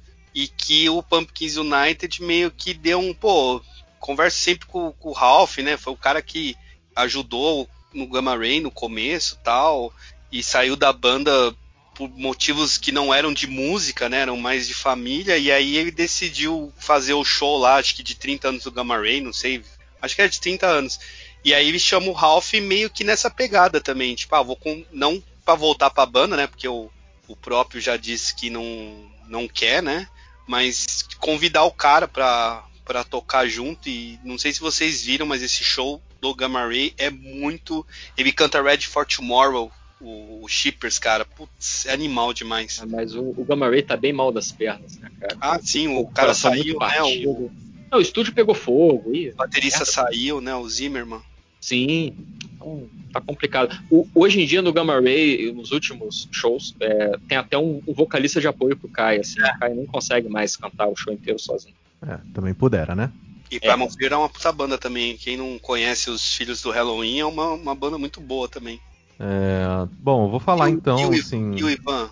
Ah, você não. Ah, não, sim, não, verdade. Não, Cara, eu, eu, vou falar. Vou eu falar caguei bem. É, tudo. É, exato, porque você é um filho da puta, Ivan. Mas depois, obrigado. É, depois, depois é, é reclama que a gente te, te, te ferra nos joguinhos e, né? Não é por causa do Halloween. É. Isso, isso aí é mau caratismo de vocês mesmo. Exatamente. Mas o. Cara, Halloween é, tipo, banda da minha adolescência, é uma banda que eu gosto pra caralho e é, tô muito animado pra esse álbum novo, mas uma coisa que é, gravar com vocês me lembrou, porque, tipo, é, é, não sei, né, se, se o Ivan sente do mesmo jeito e tudo mais. Acho que vocês também, né, pelo fato de vocês, né, também trabalharem com podcast, todas essas coisas, tipo, mas eu acho que hoje em dia o, o, o tempo em que a minha orelha ela tá livre, ela tá ouvindo podcast. Porque eu tenho uma empresa de podcast, eu vivo essa porra dessa mídia. Então, é, eu sempre, né, tô ouvindo e, porra, qual, qual podcast novo que tá fazendo sucesso? Deixa eu dar uma olhada, o que, que, que, que, que, que essa, essa galera traz de novo pra mesa? Porra, legal, gostei e tal, não sei o que tem. Então, tipo, eu sempre tô. Eu, hoje em dia, quando eu escuto música, é muito é quando a, a, a, minha mente ela precisa estar tá focada em alguma coisa, sei lá, um, um Excel, uma tabela, um PPT, um blá, blá, blá essas merda chata. É, e aí eu preciso de algo para acontecer ao fundo, né? Então fazia muito tempo que eu não ouvia um álbum de tipo de sentar no, na, no o cu na cadeira e ouvir um álbum do início ao fim, esse tipo de coisa. É, e toda essa conversa que a gente teve me fez. Cara, eu tô. Assim, eu preciso dormir, eu tô cansado pra caralho, hoje foi foda. Mas eu tô com vontade de ouvir todos os álbuns do Halloween. Tipo, desde o primeiro até os que eu não ouvi tanto, tipo Straight Out of Hell. Tipo, eu não, eu não ouvi tanto esses álbuns. Eu ouvi, sei lá, tipo, uma, duas, três vezes só. Enquanto, sei lá, tipo, álbuns como o Keepers eu ouvi, cara, sei lá, velho, centenas de vezes. Então, é, é, toda essa conversa me fez ver a falta que eu sinto de música na minha vida, assim, de uma maneira um pouco mais representativa. É, porque realmente, assim, tipo, no tempo que eu tenho minha orelha livre, eu tô ouvindo podcast porque eu trabalho com isso. Então, é, eu tô muito animado para esse álbum novo, mas eu tô mais animado ainda para redescobrir Halloween. Pra Pô, ouvir é desde o começo. É isso incrível que o Caio tá falando, porque assim, eu, eu, imagino que todo mundo que esteja nos ouvindo até agora é, fica uma dica. De repente pode ter algum herói aí que nunca ouviu Halloween e tá nos ouvindo. Verdade. E, assim, não, não querendo desanimar, mas, gente, por causa dessa merda desse governo que a gente tá vivendo no Brasil, a gente vai demorar pra caralho pra tomar vacina. Então vocês têm tempo de sobra para conhecer Halloween, ou para reouvir, como disse o Caio. Então, assim, peguem, coloquem no Spotify, uma banda que já existe aí, pô, desde 78, né? As primeiras formações do Halloween. Então, tem coisa pra caralho pra ouvir, pra descobrir, pra de repente interagir com a gente, sabe? Falar nos comentários aí do podcast o que, que vocês gostaram, o que, que vocês é, acharam. O que é legal do MDM é que o ouvinte do MDM me ouve, independente do assunto, né? Então, é, então, então eu acho que é. Por isso. Sim. Tipo, é, eu acho sim, que sim. Às, às, vezes ele ouve para reclamar de tudo, mas ele reclama do minuto 1 até o minuto 820. Mas ele vai reclamar de tudo, mas ele ouve. É, provavelmente vão reclamar que eu tô fazendo aí discurso comunista, mas tô nem aí, foda-se mesmo. E assim, cara, é, a gente tem que pegar para se redescobrir. Nessa pandemia, eu mesmo tenho ouvido muita música triste, eu acho que não tem como, né? Então. É, pô, Halloween, inclusive, tem muitas músicas que jogam para cima um pouco. Eu acho que o power metal, um pouco, que eles existem em algumas fases dessa banda, é, serve muitas vezes para dar um up. Eu, às vezes, me pego ouvindo um powerzinho para tentar melhorar. Eu adoro bandas que tem pedal duplo. Então, assim, algumas músicas do Halloween, próprio Sonata Ártica, Gamma Ray, cara, me dá um gás. É, eu, eu, a banda que eu falo que é, tipo, quando tava na época, né, assim, pandemia, numa academia fazendo esteira, é o que eu gosto de ouvir. Porque aquele tum-tá, tum-tá, tum-tá me dá uma energia do caralho. Então... Ah, não, é tipo, é, eu, se eu tô tendo um dia bosta e eu preciso, né, power through, eu, eu, eu, eu coloco a Iken pra tocar. Eu coloco a Iken. Porque precisa, tá ligado? Eu, tipo... eu, tinha, não era nem com, com Halloween, mas tá, tá em casa, né? Era com Gamma Ray. Eu, toca, eu botava Lush for Life no, no despertador do meu celular. Na época eu tava muito na merda, assim, eu tava muito deprimido. E aí eu precisava acordar, eu precisava sair de casa, precisava trabalhar, precisava render. Aí eu tocava Lush for Life, tipo, pra eu acordar e vamos lá, mais um dia, vamos lá, você consegue, vamos. Então, Power Metal tem disso, ele te deixa feliz. Eu disse com Soul Survivor. Porra, Soul Survivor, porra, Sim. caralho. Tanto é que no, no Pumpkins United daí o, o Sasha faz um, um, bridge lá no final da música, né? Now I'm trying. E ficou muito legal ele fazendo. Não sei se vocês viram. Tem o clipe depois, eu, eu passo. Mas Soul Survivor é sempre uma música assim que eu precisava de um up e eu escutava. Gente, vou fazer uma sugestão, Catena. Não sei se pode se tornar uma, uma coisa metódica aqui para todo agora MDM de metal, mas o que, que, vocês acham de cada um indicar uma música da banda? Tipo, pra pessoa que tá aí nos ouvindo. Seja uma música que marcou ou uma que vocês querem indicar pra pessoa conhecer. E aí cada um fala a música. pode que ser, que aí a pode, gente é. coloca no, no post lá. E é bom que a gente encerra também, né? Senão a gente é vai ficar a madrugada toda falando de Halloween. É, não, beleza. De é, assim, eu não sei, mas eu acho que é legal indicar uma música da banda, né? Então acho que cada um indica uma musiquinha aí do Halloween só pra fechar, então. Excelente. Então, já que você deu a ideia, traz a primeira. Bom, eu vou fugir do clichê então do I Want Out, mas é um clichêzinho, não tem como. Eu tenho medo de vocês não citarem. Eu adoro o Eagle Fly Free. Vou deixar Eagle Fly Free então como uma indicação. Acho uma música incrível, é do Keeper of the Seven Keys Part 2, então fica essa dica aí para quem quiser ver essa coisa mais em power, uma coisa mais com uma rebeldia. Eu adoro essas músicas do Keeper, então vou deixar Eagle Fly Free. Excelente. Eagle Fly Free que uma vez no, no Surbon MDM, eu, Rafael Salimena, a gente fez uma, uma digressão Eagle Fly Free, que era do Muro de Berlim, entendeu? Século XX. Acho que show de bola a tua recomendação. E já que eu tô falando merda aqui, deixa eu puxar a próxima. Ah, ele ia participar, só que ele arregou. É. Hum, o que é isso? Perdeu. é, eu vou eu, escolher, assim, eu tô pensando também em fugir do, dos bastiões, assim, tentar pegar um aqui ninguém vai escolher. Eu quero Anything My Mama Don't Like, que é da fase Darius. Eu acho que é do Time of the Oath. Deve ser, tá ali depois de Before the War, eu acho. É, é uma música bacana para mim, porque eu sou um cara que eu cheguei no Halloween através do Gamma Ray e eu fui direto pro, pro Keepers, porque, porra, era o que todo mundo falava que era muito bom, que era espetacular. Eu queria o espetacular. E eu descobri uma parada muito foda. Então, assim, eu já era viúva do Kiske, sei lá, numa época que o Kiske já tinha saído da banda há mais de 15 anos. Eu era viúva do Kiske no momento que o Andy Darius já era vocalista do Halloween há, há, quase tantos anos quanto eu estava vivo. Mas eu fui viúva do Kiske porque eu também fui adolescente, eu fui idiota. E hoje em dia, depois que eu envelheci e amadureci, para mim Halloween é com Andy Darius, porque ele tem o perfil que a banda pede ele canta as músicas que o Weikart escreve com a, a, a, malícia na voz que a música pede. E não só das músicas, ah, eu sou metal, vamos fazer chifrinho, mas músicas como Anything My Mama Don't Like, que é assim, é, é, é ele traz um swing para a música que é muito inesperado. Claro que colabora os músicos e tal, o, o, o Likud está poderoso nessa música, mas é uma música que ela é tão. É uma parada que você não espera no, no, no Power Metal que assim, eu lembro uma vez eu tava, eu tava na faculdade e eu morava numa cidade no interior do Rio, e aí eu ia e voltava, é, fazer a faculdade na capital, e aí eu voltava para casa no, na sexta-feira para passar o fim de semana.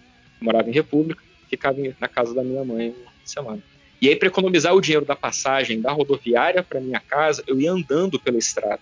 E aí, uma vez eu estava andando e ouvindo né, o Time of the Oak, eu estava dentro dessa música, eu estava tão envolvido na música que eu cantei o refrão alto no meio da estrada, assim, tipo, tinha uma senhora uns 10 metros na minha frente que ela virou para mim com medo, sabe, quem é essa pessoa no meio do mato, berrando, eu nem me liguei, porque eu tava, sabe, envolvido na parada, então Anything My Mama Don't Like é uma música espetacular e mostra bem o que, que é Andy Darius no Halloween e por que, que isso é muito bom.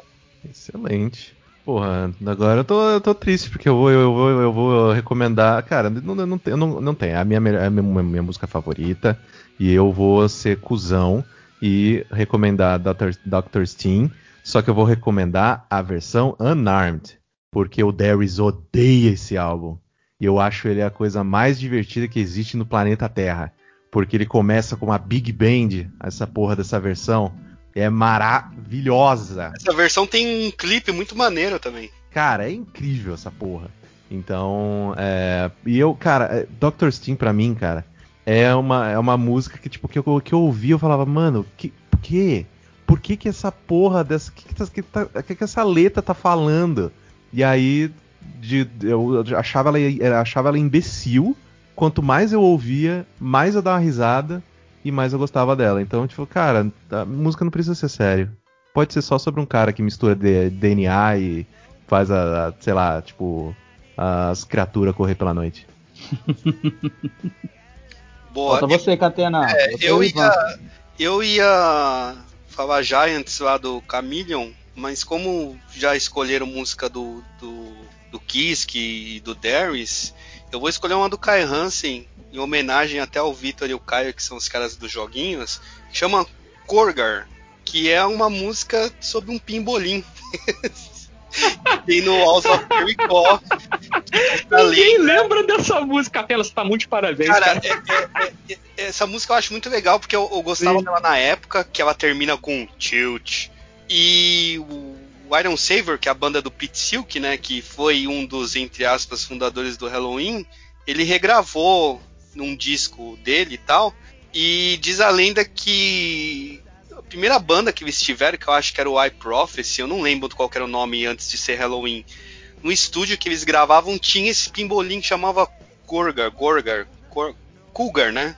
E o Hansen fez uma música dessa porra. E, é, e o sol da música é a música que o Pimbolim fazia. Então eu lembrei dela. Eu ia falar Giants, que eu acho uma puta música lá do Chameleon, mas aí em homenagem aos amigos dos joguinhos, eu vou recomendar a Kurgar.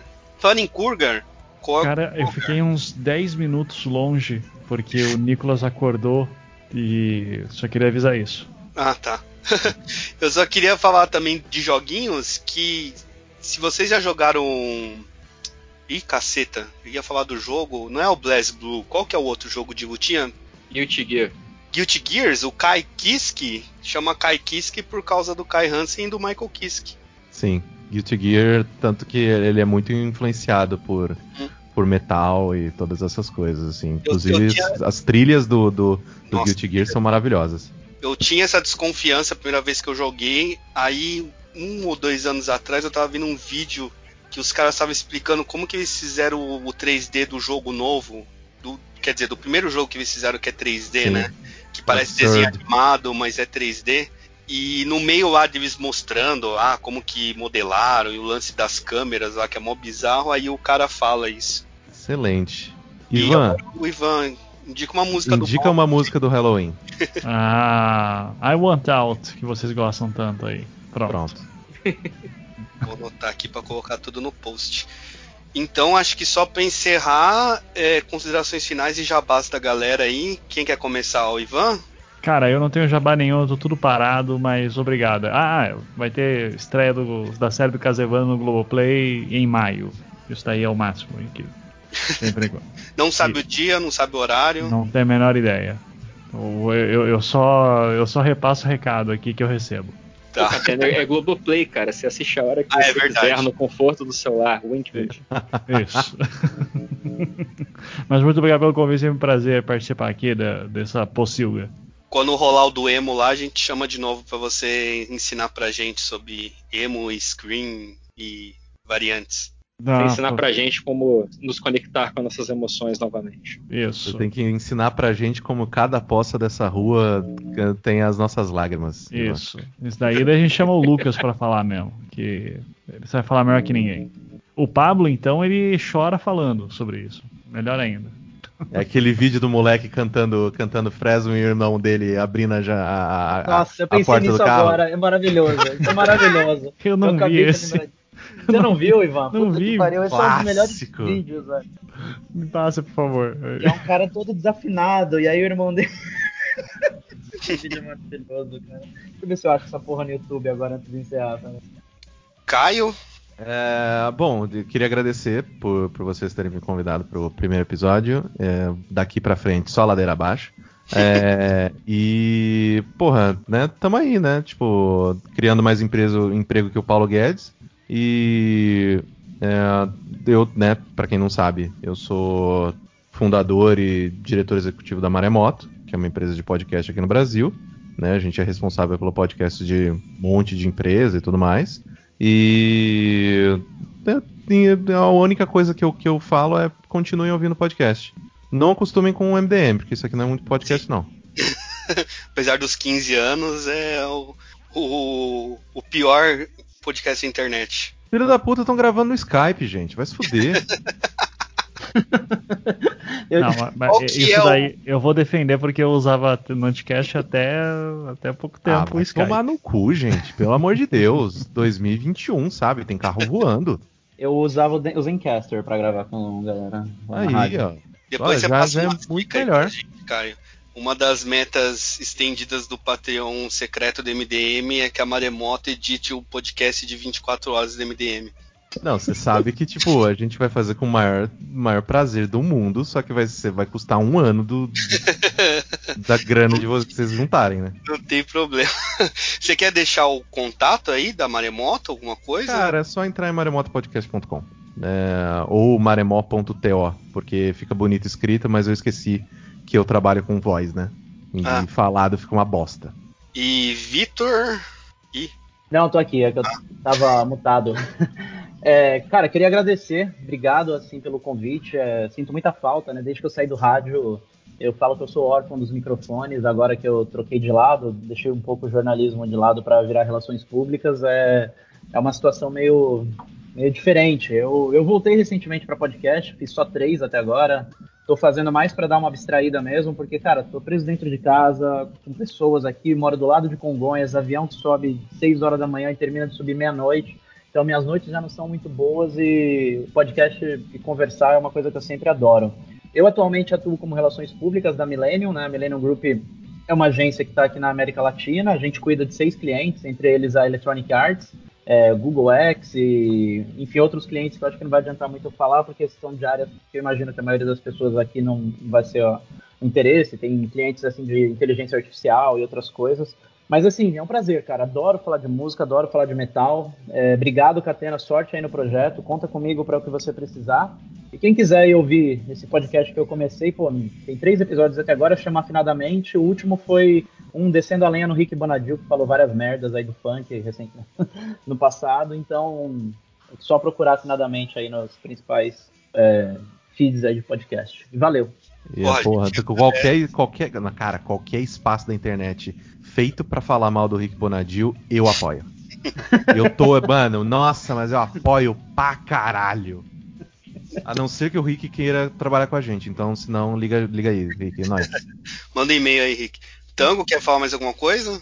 Ah, isso eu queria... falar, Catena, foi mal. Ah, é, quem quiser me falar. seguir, é, eu sou o Victor Coelho. Aí nas redes sociais, quem quiser, é só procurar por o Victor Coelho. A gente vai colocar também no, ah, no lá, tranquilinho. Tango. Bem, além de pedir a música do Fantástico, porque me interromperam a terceira vez nesse podcast. brincadeira, Coelho, brincadeira. Eu queria, não, eu queria agradecer a todos vocês. É, foi muito legal ter vocês todos com a gente. Como o Catena falou, o MD Metal era um negócio que a gente ficava brincando de fazer. Começou a brincadeira, sei lá, no Twitter. Há cinco anos atrás, a gente sempre queria tentar fazer, mas nunca andava. É, a vida acontecia e dessa vez a vida aconteceu de tal maneira que deu tempo da gente sentar e, e, e curtir um pouquinho, falar um pouquinho da banda que a gente gosta. Olha, estão todos convidados para voltar sempre que quiserem. É, a gente, já falei pro Catena para botar todos vocês no grupo do WhatsApp do MD Metal, porque foda-se. e Pô, obrigado. Você, pode me enfiar lá que aí pelo menos vocês me recomendam coisa pra ouvir, porque não, não tem nenhum tipo de curadoria hoje em dia nessa porra. Eu acho que a gente até pode tentar fazer regularmente um podcast de recomendação, quem sabe, talvez. Porra, ah, seria excelente, por favor. Arrumar, arrumar, arrumar trabalho pros outros, é isso que eu faço, proativo com trabalho alheio. E agradecer a meu amigo Fábio Catena, muito obrigado, Catena, sem um homem sem o qual nada disso seria possível, o homem dos contatos, o homem do, Imagina. mobilização. Muito obrigado. E você, Fábio Catena, você tem alguma coisa a dizer?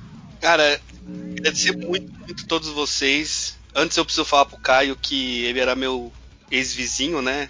E a Valentina sempre fala que adora a mococa e falou que um dia se eu falasse com você era para mandar um beijo para ela, que ela adora ver as fotos. Só pra eu não esquecer que a gente era vizinho e não é mais e nem deu para se ver, tanta loucura que ficou. Mas eu queria muito agradecer a vocês todos, tipo, o Tango aí que ficou matutando comigo máximos aí 5, 6 anos pra gente tirar isso do papel. E o Caio, o Ivan e o Vitor ter aceitado tão assim do nada, porque a gente fez um convite de sopetão. Lembrando que a gente brinca com o nome MDM Metal só para casar com as, com as letras, mas a gente pretende falar sobre música e qualquer tipo de música. Você sabe que música e metal começa com M os dois, né? É verdade, né? Não, mas a, a ideia é roubar a piada do, do choque de cultura, sabe? MD Metal e hoje samba. E aí a gente fala de samba. ok, ok. Aí, aí, aí, faz mais sentido. Então agradecer muito. Não vai dar para ler todos os recadinhos aí, a gente lê na próxima, que mandaram no Twitter. Lembrando, galera, se possível, fique em casa, usem máscara se for sair, lava a mão, álcool em gel, todas essas coisas de sempre. Brigadão mais uma vez, Caio, Ivan, Vitor, de verdade, assim, eu fiquei muito, muito feliz quando eu falei quando o Tango veio falar comigo e a gente conseguiu bater o martelo e vocês virem participar desse primeiro programa de música, né? Mais Até um. esqueceu da Ju. A Ju, é... ela, ela entra para dormir só, tadinha. Ela faz isso nos outros também. Mas ela participou, ué. É, não, a, ah, a Ju veio para abençoar o programa. Não teria dado certo se ela não tivesse entrado. Ela então... veio dar a bênção, a dádiva dela. É, eu vou ver se ela grava um áudiozinho pra gente colocar no final também. E, meu, foi muito legal. Putz, cara, tomara que a gente consiga, né, o MDM aí, né, agora tem MDM mangá, MDM metal, MDM motor. Cara, tá sendo muito foda e espero que vocês possam voltar outro dia. Prometo que a gente arranja outro programa melhor para gravar. Fechado. Conta é só, comigo. É Como diria um grande Pode gravar com o Skype. Como diria um grande camarada lá de Poços de Caldas, que é primo do Edu Falaschi, que quando ele fazia show ele falava o seguinte: vai ser um prazer sexual. Ou melhor, um prazer quase que sexual. Isso. Gostei. E aí, Catena, quando você quiser é, alguma dica aí pra convidado de tipo entrevista e tal também, cara, conta com a gente aí, o que eu puder te ajudar. Ed essa Mota, ponte. Ed Mota. Nossa, esse foi aleatório, mas vamos nessa. Não, mas porra, você é- viu que foi muito rápido. Ed Mota É, e o nome cara. tá na cabeça do Catena. Ed Mota e Rony- e Ronivon, cara. Puta, Ronivon. A gente tava falando outro dia, né, Tango? Do o Ronivon tem do- vários discos de prog O- que são muito maneiros. Cara, o Ronivon Reinos eu já para levei ele lá Sempre. na rádio, eu levei ele na Globo. Se você quiser, eu te passo o WhatsApp do pessoal que cuida dele e ver como é que ele tá agora, porque eu não sei como ele tá com essa questão de tecnologia, se ele se viraria bem num Skypezão da vida e tal. Caraca, eu já pensei assim, eu te passo o WhatsApp do Rony Von, tu bota Não, ele no grupo aí pra gente. Ele no grupo. Prometo que a gente tenta trazer o Ed Banana, que não conseguimos uma vez, né? Mas agora. Você sabe a história, Caio? O Ed Banana não gravou o MDM porque ele não entendeu o que que é um podcast. Porra, porra, eu ia ficar muito feliz de ouvir o, Chi- ouvir o Chiquinho, cara. Porra. Foi muito maneiro na época. Você lembra disso, Tango? Lembro, lembro. Foi uma campanha, cara, tipo, pra localizar o Ed Banana. Aí o empresário não entendeu o que que era podcast e não deixou ele gravar. Caralho, que mal que você ia fazer pra imagem do Ed Banana, cara. Muito bom, cara. Pô, eu lembro disso. Ah, mas eu não, não tô me entendendo o que que é podcast. Acho que não vai ser legal pra imagem dele. Ah, tá bom. Caralho. Bom, com essa, um, Encerra. um boa Ed noite, boa Banana. sorte e um beijo pro Ed Banana. Valeu, Ed Ed Banana. Banana. E Nana Gouveia, né? Que ela. Aí o Ela participou. Ed Banana e a Nana Gouveia gravou. Falou, Tchau, gente. gente. Valeu, gente. Obrigadão.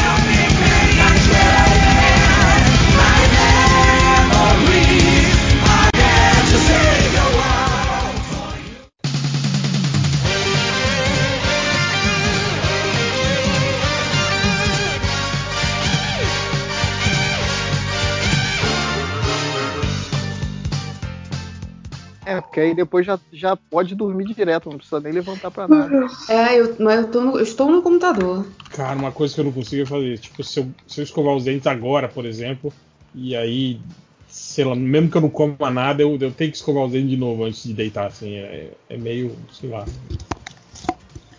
Não, não consigo. É igual banho também. Banho às vezes acontece isso, né? Tipo, você toma banho uma hora antes de dormir. Aí antes de dormir eu vou lá e tomo outro banho. Sei lá. Se eu achar que eu, se eu achar que eu fui muito, aí eu tenho que tomar banho de novo. Mas se não, tiver tranquilo, se tiver frio, mas você mora em Cuiabá, aí você tá suando. sim. É, aqui nunca faz frio, velho. Só não é mais quente do que Curitiba. Curitiba. É, Curitiba é o lugar mais frio que existe. E mais quente também, né? Inclusive Caraca. lá. É, tá- depende, cara. Na cidade onde mora minha, minha mãe, chegou a dar a sensação térmica de 50 graus no- na praça. Caraca. eu, Que, eu é, normal no- Criciúma.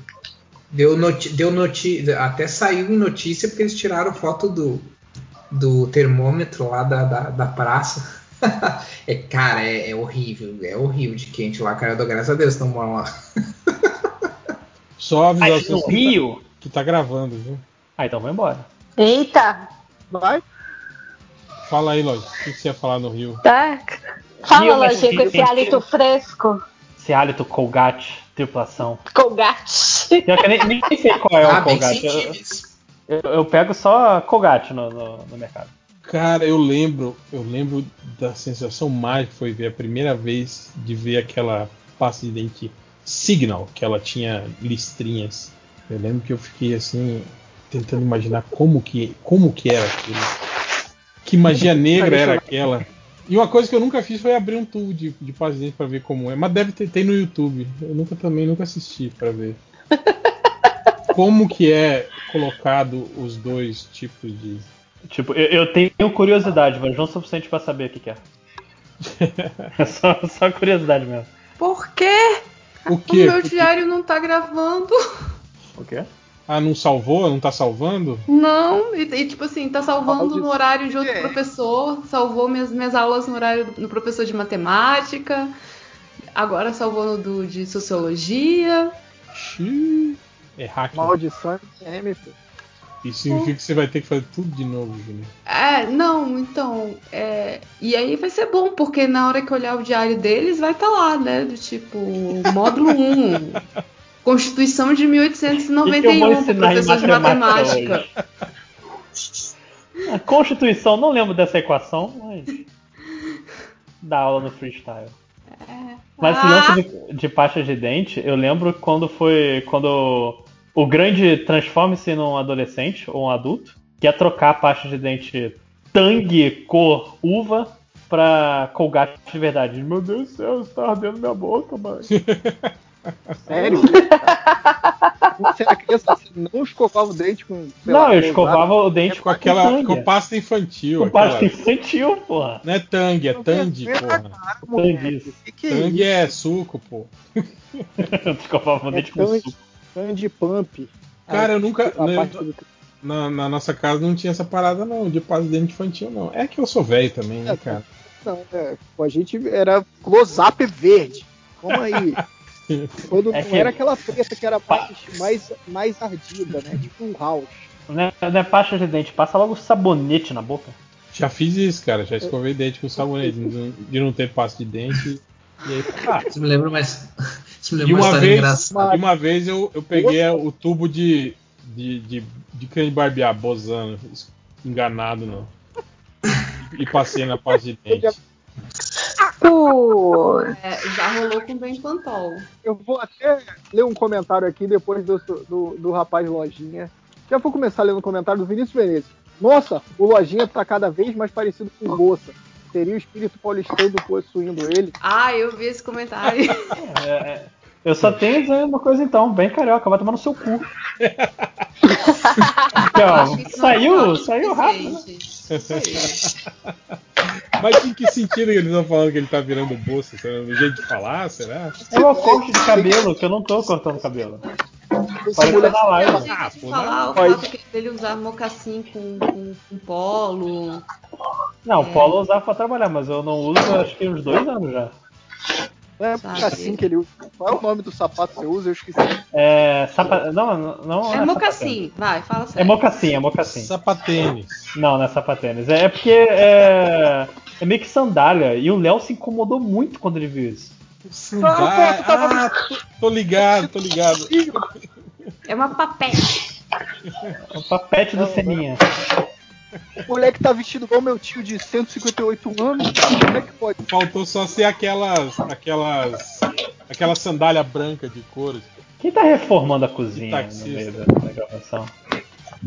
É o Jacan. Pesadelo. Foi lá, foi lá botar pra funcionar a Alexa da. Tá lá na casa da Dea, ele tá reformando. Mas vamos começar. Vamos começar com os recadinhos, MDM. Alguém tem recado aí? Eu tenho um excelente recado. Então vai lá. Fique em casa. Também. Mas o recado, no caso, é que eu tô. Não sei se se- se vocês se lembram, mas eu vou lançar um, um livro com capa de uma artista famosa da DC. Quem seria? Aí. Com a Adriana Mello. E pra comemorar isso, eu tô fazendo a tradução do livro pra inglês. Porque deve ser isso, né? A chance que as pessoas dizem por aí. Ah, você vai usar o nome da, Da Adriana Adriana Mello pra. pra. Olha que safado, velho. Eu vou botar na capa, tipo, a book with a cover by Adriana Mello. Written by- Pô, assim, o ilustrações. título, né, Foi ilustrações de Adriana Mello. Isso É a óbvio capa. que tem a capa, né? Hum, mas é. Eu, eu tô, tô Deputado- postando tudo no tweet da, que a Adri- a Adriana vai provavelmente compartilhar. E vai chamar a atenção de um cara da Netflix, e é aí que eu tô feito. Vai fazer a série do, do Jornada na Netflix. Boa. Mas é esse o seu recado, Lojinha? Esse livro sai quando? Tem previsão? Esse livro sai em maio. Hum, mesmo Qual esquema. Mesmo esquema. Não, vai ser, Amazon. vai ser Amazon e vai ser 3 reais, porque é um livro mais curto. É um livreto. Hum, Então, como Recordações de Gaia, que foi uma coletânea de contos, esse é um livrinho só de seis capítulos. Aí então ele vai ser um pouquinho mais enxuto. E por causa disso, não posso cobrar 5 reais. 5 reais é muito caro, gente. Vou cobrar 3. Muito mais justo. Exceto pro americano. Pro americano vai ser 10 dólares. tá certo. É, e aí você vai ficar milionário. É, mais alguém tem recado? Sim. Eu tenho. Então diga aí, Léo. Não, deixa o Algures falar aí primeiro do Algures oficial. Não, eu tenho três recados. Uh, um recado é que é, lembrar, galera, que eu participei do podcast Créditos Finais sobre WandaVision. Uh, então, deem uma olhada lá. Procurem por Créditos Finais podcast. E aí vocês vão achar lá sobre WandaVision. É o que eu tô. Créditos Finais. Uh, Procure pelos créditos finais do podcast. Vai ser o finalzinho. Valeu, e... galera. Muito obrigado e até a próxima. Podia fazer, né? Um podcast de créditos finais seria só isso. Créditos, é, exatamente. É, é, só sobre os créditos, né? Igual me falaram aí pra eu fazer um, um canal de YouTube em que eu explico as coisas chamado Hell No. Uh, e também lembrar as pessoas que entrou no Netflix, eles vivem do John Carpenter, melhor filme do John Carpenter, então assistam lá. Uh, bem bacana. Ele é super tosco, mas ele é pra ser assim, tá? Não se assuste não me vem com. Ai, mas como ele é tosco! Ele é pra ser tosco, essa é a ideia dele, mas ele é muito legal. E por último, uh, vão lá se inscrever né, no Algures Oficial, no meu, no meu canal lá, que já tem vários vídeos já, já postei até o, o vídeo lá detonando o Zack Snyder e, e o terceiro episódio já, a resenha do terceiro episódio do Falcão Soldado Invernal, então tá, tá andando, por incrível que pareça. Achei que ia parar nos quatro primeiros vídeos. Tem cinco agora, isso. Vai ter seis. Tem seis. Então eu consegui Olha fazer aí. dois a mais. Você tá fazendo. É o recorde tipo mundial, tipo, um, um, por semana, Auguri? Você tá tentando manter a uh, média? Eu queria fazer dois por semana, mas eu só consigo fazer um por semana. Teve o dia ali do, do, do vídeo uh, do Alan Moore e do, e do Zack Snyder saiu, acabou saindo dois na semana, mas porque eu consegui me adiantar, mas basicamente um por semana porque é o tempo que eu levo para editar o vídeo. no meu notebook super super avançado, então é basicamente um vídeo por semana. Boa. É, mais algum recado? Eu. Vai lá, Léo. Posso. Então, hoje, teoricamente, é sexta-feira, né? No dia que saiu o podcast, mas não é pra gente. Mas na segunda-feira, a editora Guará lançou a assinatura do Almanac ah, Guará. Boa. E o Almanac Guará é tipo, é o gibi que eles estão lançando, vai ter várias histórias, são 112 páginas, várias histórias, quatro histórias para ser mais exato. Vai ser no estilo Shonen Jump, sabe? Vai ter tipo, a história vai ter tantas partes, depois acaba entra outra, tal. E nesse primeiro aí nesse primeiro primeira primeiro volume, né, primeiro número, primeira edição, vai ter Santos, Ecos, Cidadão em Comum e o segundo tempo, que é dos Independentes da Guará, não é do original. Lembrei da, do, lembrei da Dona Santas. Ah, tá. Ainda tem que fazer a história dela. E, e agora, esse mês de abril, pelo que eu entendi, vai ser só para você fazer assinatura. E se você assinar, é R$ 25,90 por mês. Porque se você, no mês, de, no mês que vem, já vai estar tá vendendo nos lugares. E vai ser R$ 29,90. Então, se você assinar, você tem aí um, um descontinho no, no gibi. E vai ser, vai ser tipo uma temporada. Vão ser 12 edições, uma temporada. E aí, no esquema Shonen Jump, aí, do ano que vem vai começar a segunda temporada. E aí, essa parte. Vou falar o que eu posso falar. É, eu não estou nesse almanac, mas eu estou fazendo um quadrinho para Aguará nesse exato momento. E eu já vi as paradas que eles estão fazendo, algumas das paradas que estão fazendo pro Almanac, e é simplesmente tá muito maneiro.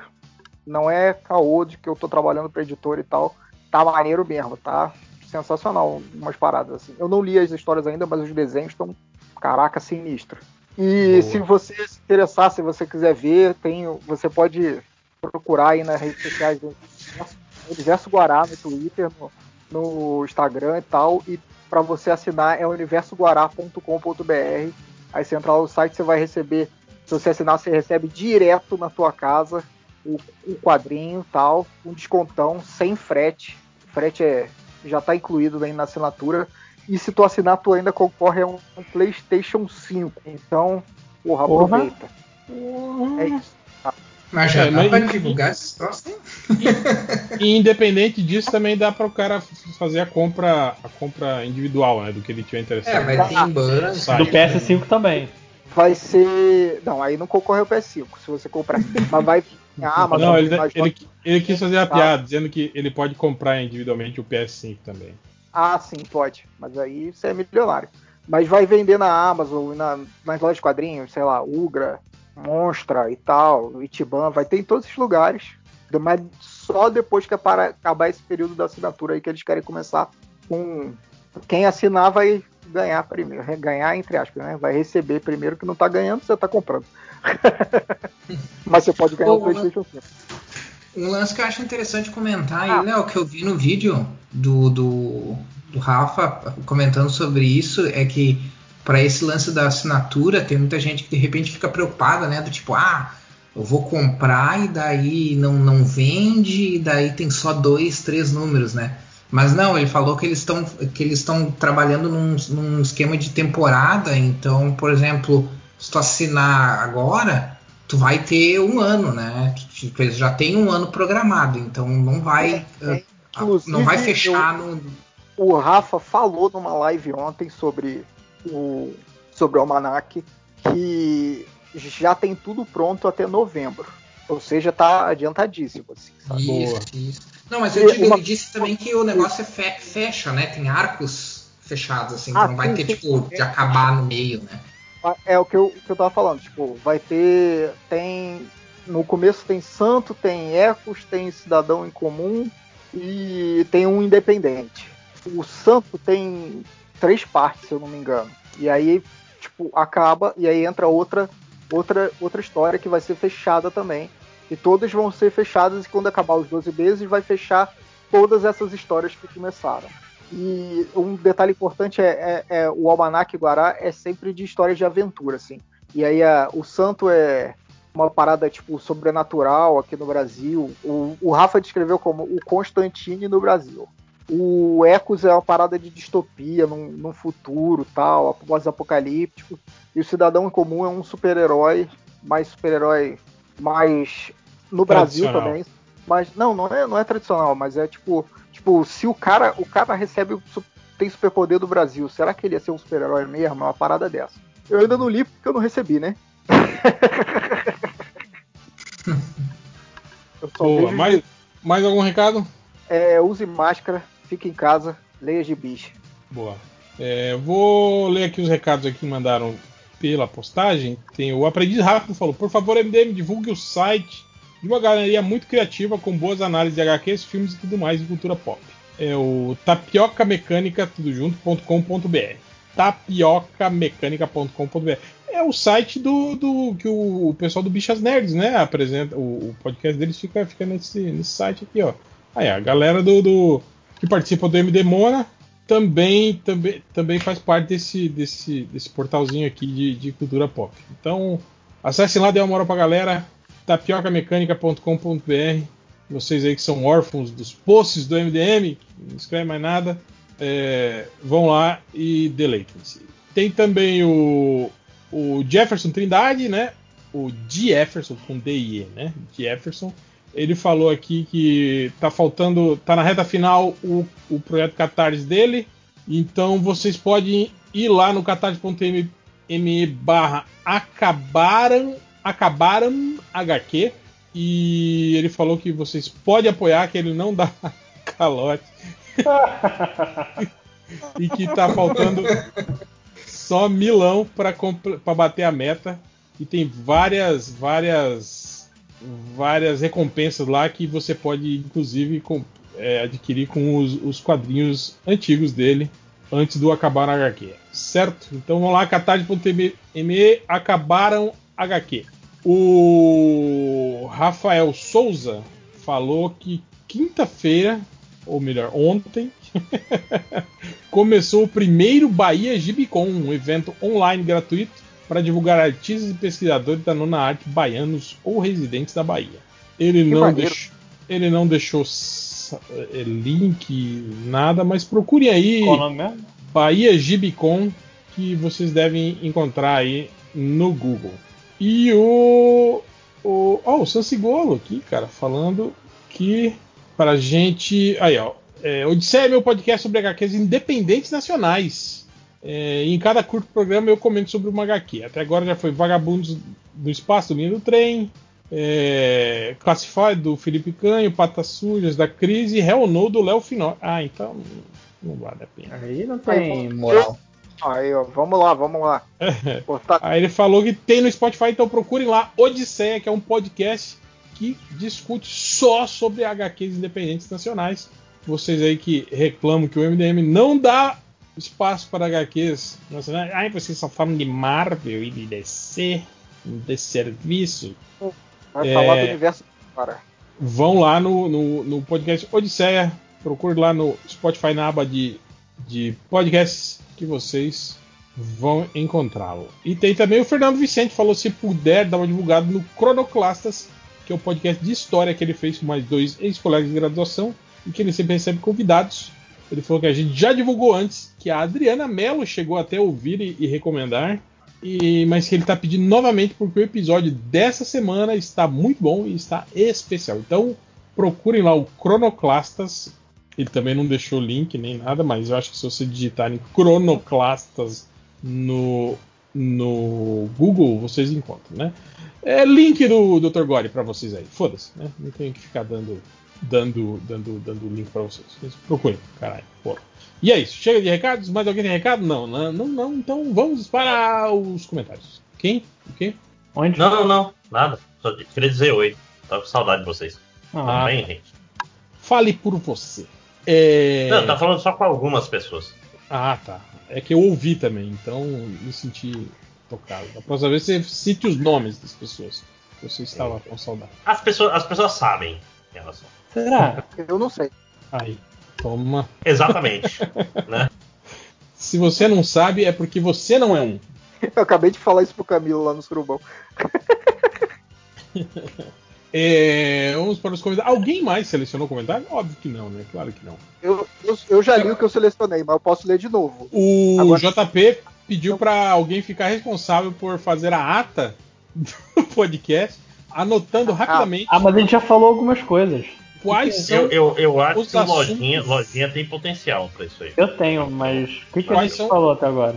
os assuntos abordados no podcast. Esquece o passado. Não, É, não, a, part- a partir de agora. Ah, tá bom. Não pense em crise, trabalhe. Ah, eu quero uma, de- uma coisa até que eu Ah, queria comentar antes de, de coisa, é, de começar os comentários, de começar, enfim, entrou uma porra de uma libélula ao tamanho de duas mãos minhas aqui em casa hoje. Não comece com esse seu sofrimento com inseto, não. É uma limbela. Pega esse diabo na mão Porra! e bota pra fora. Vou mandar a foto Ah. aqui no grupo pra você ver o Não, tamanho dessa ela da na, puta. na palma da sua mão. Deixa eu Baigon. Afoga ela no Baigon, se o problema foi esse. Não, a libélula não faz nada. Se ligar, ela não faz nada, deixa ela embora. Deixa uma coisa. Eu- Não, eu, eu Mas atraí ela tá usando o meu. Então não vou falar mais nada não. Enfia no cu vocês todos. Não. Não. Lojinha, você que Muito está errado. Você que está invadindo o ecossistema você- da libélula. Você que invadiu o Bota- ecossistema dela.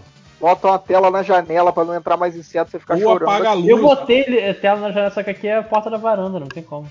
Fecha a Pega e coloca um monte de lavanda, lavanda planta mesmo, Mandei a foto. ou ah, na, pé- perto da janela.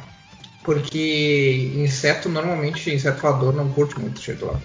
Meu Deus, sei que problema. Olha, é um gigante. Caramba, fez um eclipse na luz. Você mandou no, suru, Não. no surubão? Mandei no Ué, surubão. olha só, depois. Eu, que- eu, que- de novo, eu vou que- pedir de novo. Eu posso ler o comentário que eu li antes de novo, por causa dessa palhaçada? Mas essa é a lua! Pô, Lojinha, tá facinho de você bater com, com a Não, chinela, ela, velho. ela já tá na varanda. Eu, eu atraí ela usando meu intelecto superior. É só você apagar a luz e deixar a luz da varanda acesa. Foi o que eu fiz, então. Eu consegui, porque eu sou. Ou tem um gato. a- A minha gata mata todos esses, esses quando eu não vejo. Esses Só que insetos a- grandes. coisa chata é quando ela fica batendo as asas na parede. Fora isso, ela é completamente. Não, não serve pra nada. Assim, não- É, ela é inofensiva, mas ela faz um puta barulho assim quando tá dentro de É. Ela- batendo na parede quando ela tá desesperada É. pra sair. Parece um helicóptero. Nossa. Sim, exatamente. Foi, foi, foi observando a libélula que Da Vinci. Da Vinci criou o helicóptero. inventou o helicóptero. Inclusive, Rick se errou tentando imitar Libelo, hein? Diz a, diz a história que caiu uma libela na cabeça dele. E daí ele teve a ideia. Aí ele, ele, ele descobriu a gravidade e o helicóptero. É... Ó, o Virgão do Reddit, ele falou aqui, ó. Eu queria avisar o- que vou ajudar o Algures e vou criar um canal não oficial do YouTube chamado Algures. Só espero que o canal fake não tenha mais seguidores que o oficial. Teve um outro cara também, é, é, Algures, que eu não anotei o nome, mas eu li o comentário dele, ele falando. Ele é coach também. Tipo, o Márcio ele falou para você que você tem que é, se acostumar a olhar para a, a, a lente da, da, da câmera para falar os, os vídeos, porque Ah, sim. você Sim, fica sim. olhando para para pontos assim que aí a pessoa que tá assistindo não se sente assim, tipo, que não se sente prestigiada por você. É Não, é, é- é porque gra- porra. é porque eu gravo com o celular, né? E então eu me esqueço que não É é, aquele- a tela do celular que tem que olhar, é a, É, a, a- é, a câmera, né? Não, é, é, aquele- de é aquele, celular. aquele celular com três câmeras, né? Porque aí você não sabe para qual buraco. Isso, é, exatamente. A câmera do celular ela é virada um pouquinho para baixo. Se tu olhar direto para ela, tu vai aparecer no vídeo olhando para cima. Então, Ah, Tipo aquelas pessoas que falam com você e ficam olhando assim para um ponto acima da sua cabeça. isso. Já conversou com pessoas assim, cara? Já.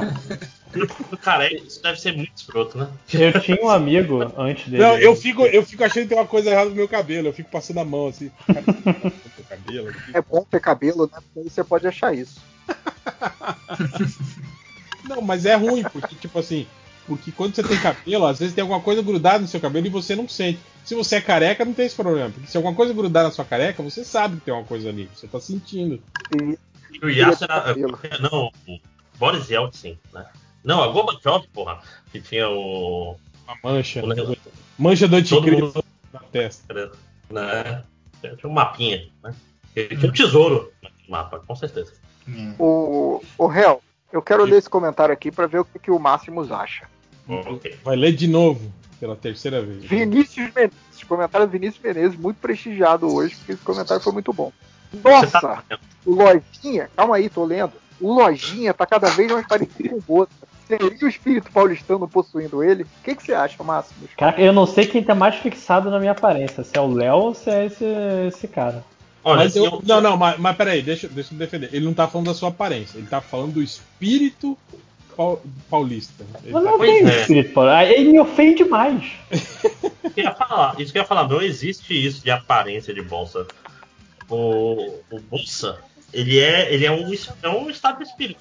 Que o lojinha tá incorporando, tá sempre falando de trabalho, tá sempre cansado. Tá sempre, Não, tá nossa, sempre ele, cansado. ele vai Isso- criar isso é um verdade. locomotivo do MDM, isso é inevitável.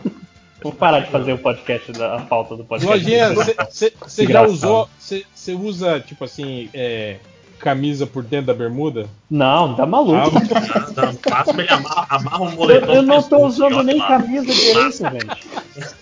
Tipo, bermuda com cinto e camisa. Não, gente, é, uma coisa que. Das poucas vezes que eu tenho que sair de casa pra fazer compras, eu uso, eu saio de chinelo. Então o espírito boa. carioca ainda tá vivo. É, é. Ah, é. Mas, mas a bermuda já. já Ainda bem, Não, cara, eu, eu, eu não uso calça faz dois anos. gente, boa noite. E ainda bem que a Andrea não tá aqui, senão ela ia se revoltar com lojinha sem chinelo. A melhor parte é que um processo, é um processo bacana. Ele tá chegando lá. Ele vai comprar vários ele sapatinhos. manda o Donald Isso, vai de resolver. chinelo em São Paulo. Então, eu pensei em Pato Donald também, né? Ele falou que não anda de calça É, mais. Tá peladão? Não, Vocês não estão com a bunda de fora aí agora? Se bem que eu não, eu, não tô, eu não tô nem sem camisa porque São Paulo tá frio agora. Frio, 25 Ó, sim. graus. Tá 25 graus aí, mano. Aqui tava 18 mais cedo. Se o 5 horas Curitibano ele tá ofendido nesse momento. Tá, tá, tá se controlando pra não. Tá tipo o Roger quando faz Aqui tanto, tá tanto, frio tanto. também. Aqui, Até tá, mutei o celular, pra não falar tá nada. 28. Ai, Deus, Aqui não tá muito. Aqui não tá muito frio, mas a, a sensação térmica é sempre menor, né? Por causa da brisa da praia. Da brisa. Ah, da praia. É, Bom, que a gente já fez, né, o, o noticiário do tempo, né, aqui, do, do Brasil todo, né, da temperatura das, Tô na, tá na pauta, tá na pauta. Peraí, só um pouquinho. A piada do Lojinha foi boa, Lojinha. Acho que você só tinha que ouvir isso. Essa foi. Ninguém ouviu. Somos- Qual piada? É que é, é, que é a brisa da praia. Repete pra, pra família toda aí, né? Tipo, gatilho de piada. Eu realmente eu me senti desconfortável. Quando, quando você fala uma piada Filho, faz aquela tio, piada né? que você contou mais Conta de cedo. novo. Conta de novo. Ai, gente, quando ele contou, todo mundo riu lá no shopping. Conta mais uma vez. Ô, gente, deixa eu te perguntar um negócio. Você tá no, você tá no Rio, é isso? Não, tô em São Paulo.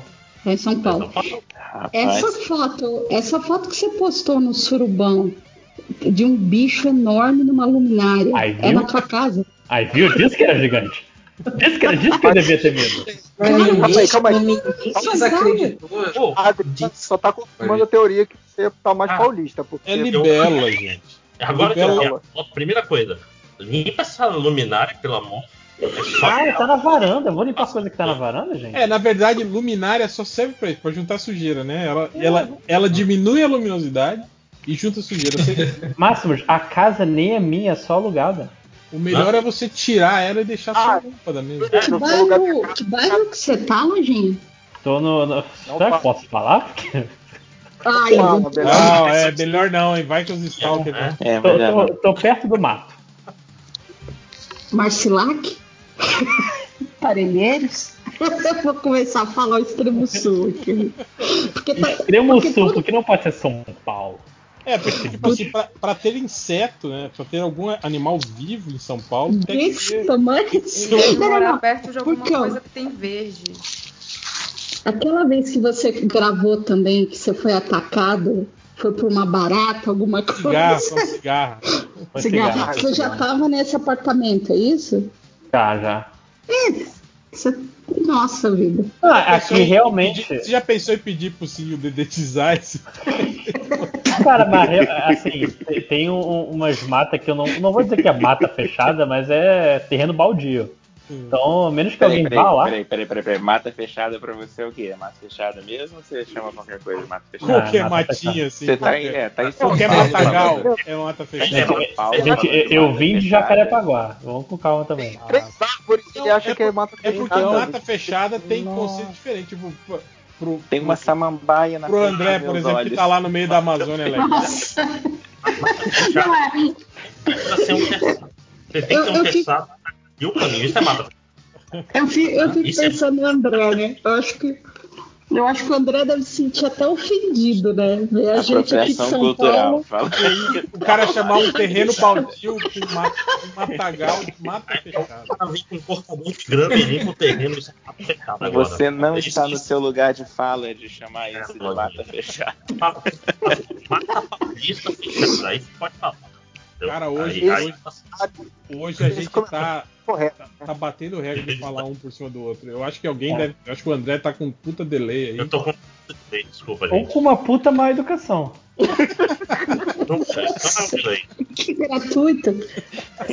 Eu achei válido, achei válido. A, a Adriana confirmou que o, o Lojinha tá cada dia mais paulista, porque foi ela a única que foi falar: olha esse inseto enorme, meu Deus! Ai, mas eu tenho medo, gente. Gente, eu tenho medo até de lagartixa. Eu não sou Ah. parâmetro pra nada. Ah, não. lagartixa, lagartixa, ela, você precisa da lagartixa, porque ela que vai afastar os insetos.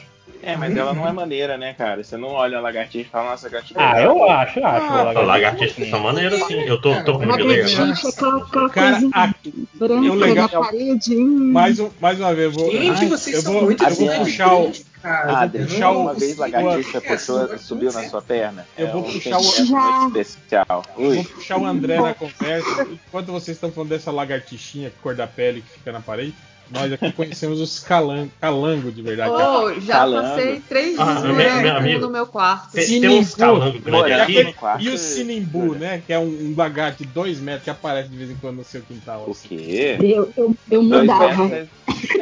Cara, vocês são muito Tem- cidade tem grande, cara. Putz. Peraí, como é que é o nome do bicho, gente? Sacou? Tem cocô de calango no meu muro. Porque o filho da puta fica passando pelo muro entre as casas e caga no muro. Mas calango vez. é pequenininho, eu fiquei curioso com Não, esses não. dois metros. Não, que não. parece. Não, calango não é pequenininho, não. É o Godzilla. de 50 centímetros, pô. Mas 50 centímetros não é 2 metros, gente, pelo amor de Deus. Não. grande. Esse É lá- verdade, esse é a, matema- calango. a matemática Eu tô bate. falando do lagarto, sinimbu, que tem, aparece de vez em quando. Esse sim, é bem grande. Assim, Eu nunca vi esse daí mesmo, fiquei um metro e curioso. meio. Não é um dragão de um- Komodo? Calango, lá no Tocantins, teve uma. Não, não era comum, mas teve uma época que as aulas começavam com rodo do lado, do lado de cada uma das portas da sala, porque estava tendo. Eu não entendi o que foi aquilo, mas tinha muito calango naquela época. E aí os professores metiam o rodo pra bloquear a entrada deles, assim. Como se adiantasse, né, cara? O bicho sobe na parede e vai Ai, ficar credo. com medo de rodo. Ó, voltando para os comentários, o Snake Senpai perguntou: qual foi a discussão mais absurda que vocês já tiveram do trabalho? A minha foi uma vez que a recepcionista disse que não conseguia aceitar que Maria teve um filho sem penetração. Todo o escritório entrou no debate. Detalhe, ela estudou em colégio católico. absurdo essa debate.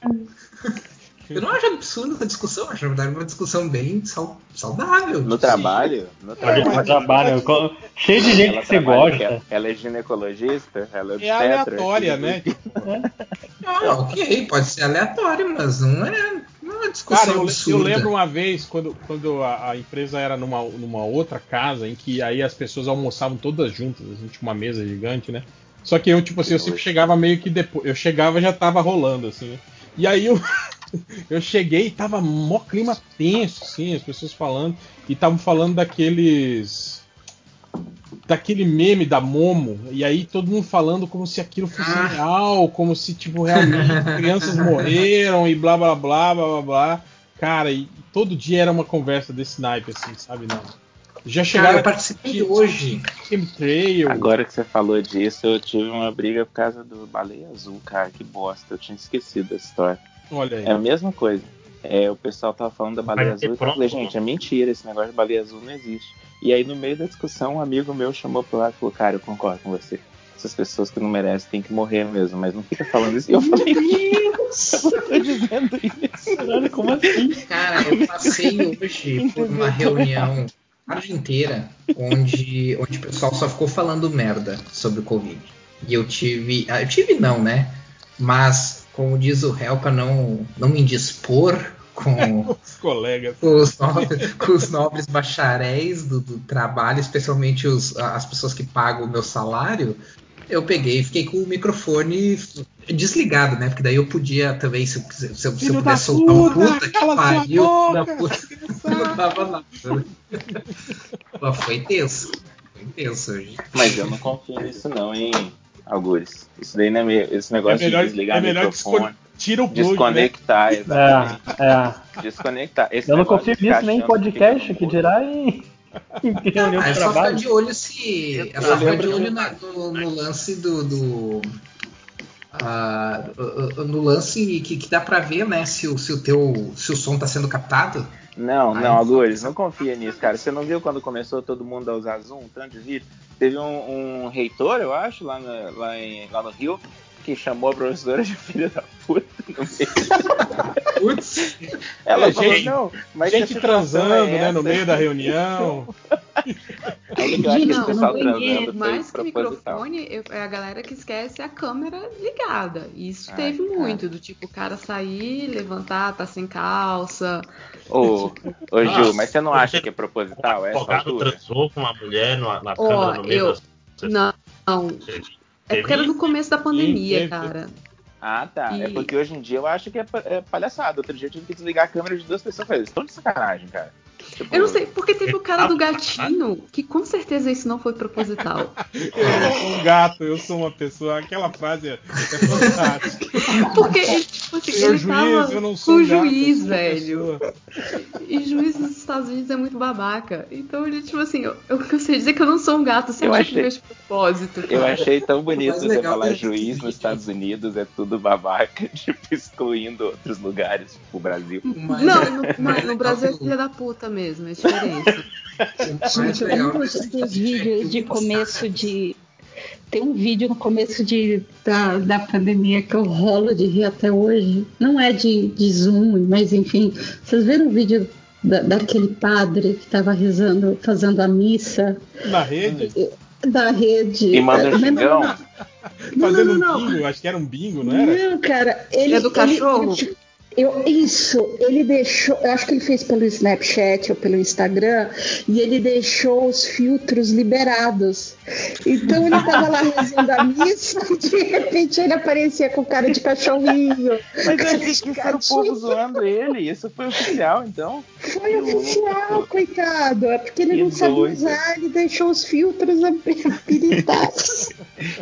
É, mas a minha favorita ainda é o reitor, que é a professora. Que. E quando acontece assim, como é que eu vou fazer? O cara grita: É pra isso que tem esse assistente, sua filha da puta. e aí fica todo mundo muito chocado. Não, mas eu É não. por isso que eu fico jogando videogame durante a reunião. Eu não xingo Aí ninguém, volta, eu né, não falo volta, mal de ninguém. Galera, desculpa, tava desligado Né, o microfone, eles- mas eu acho que a senhora tem assistente.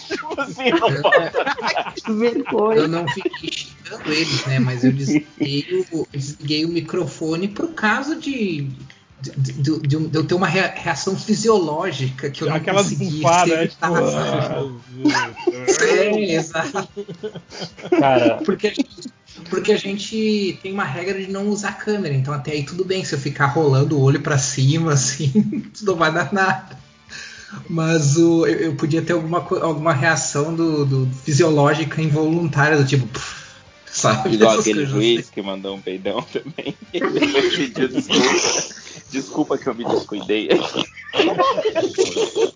me descuidei. assim. É verdade. cuidei, é ótimo. É, ó, o, o Momo Wing, ele fala aqui, ó. MD Motor foi sensacional.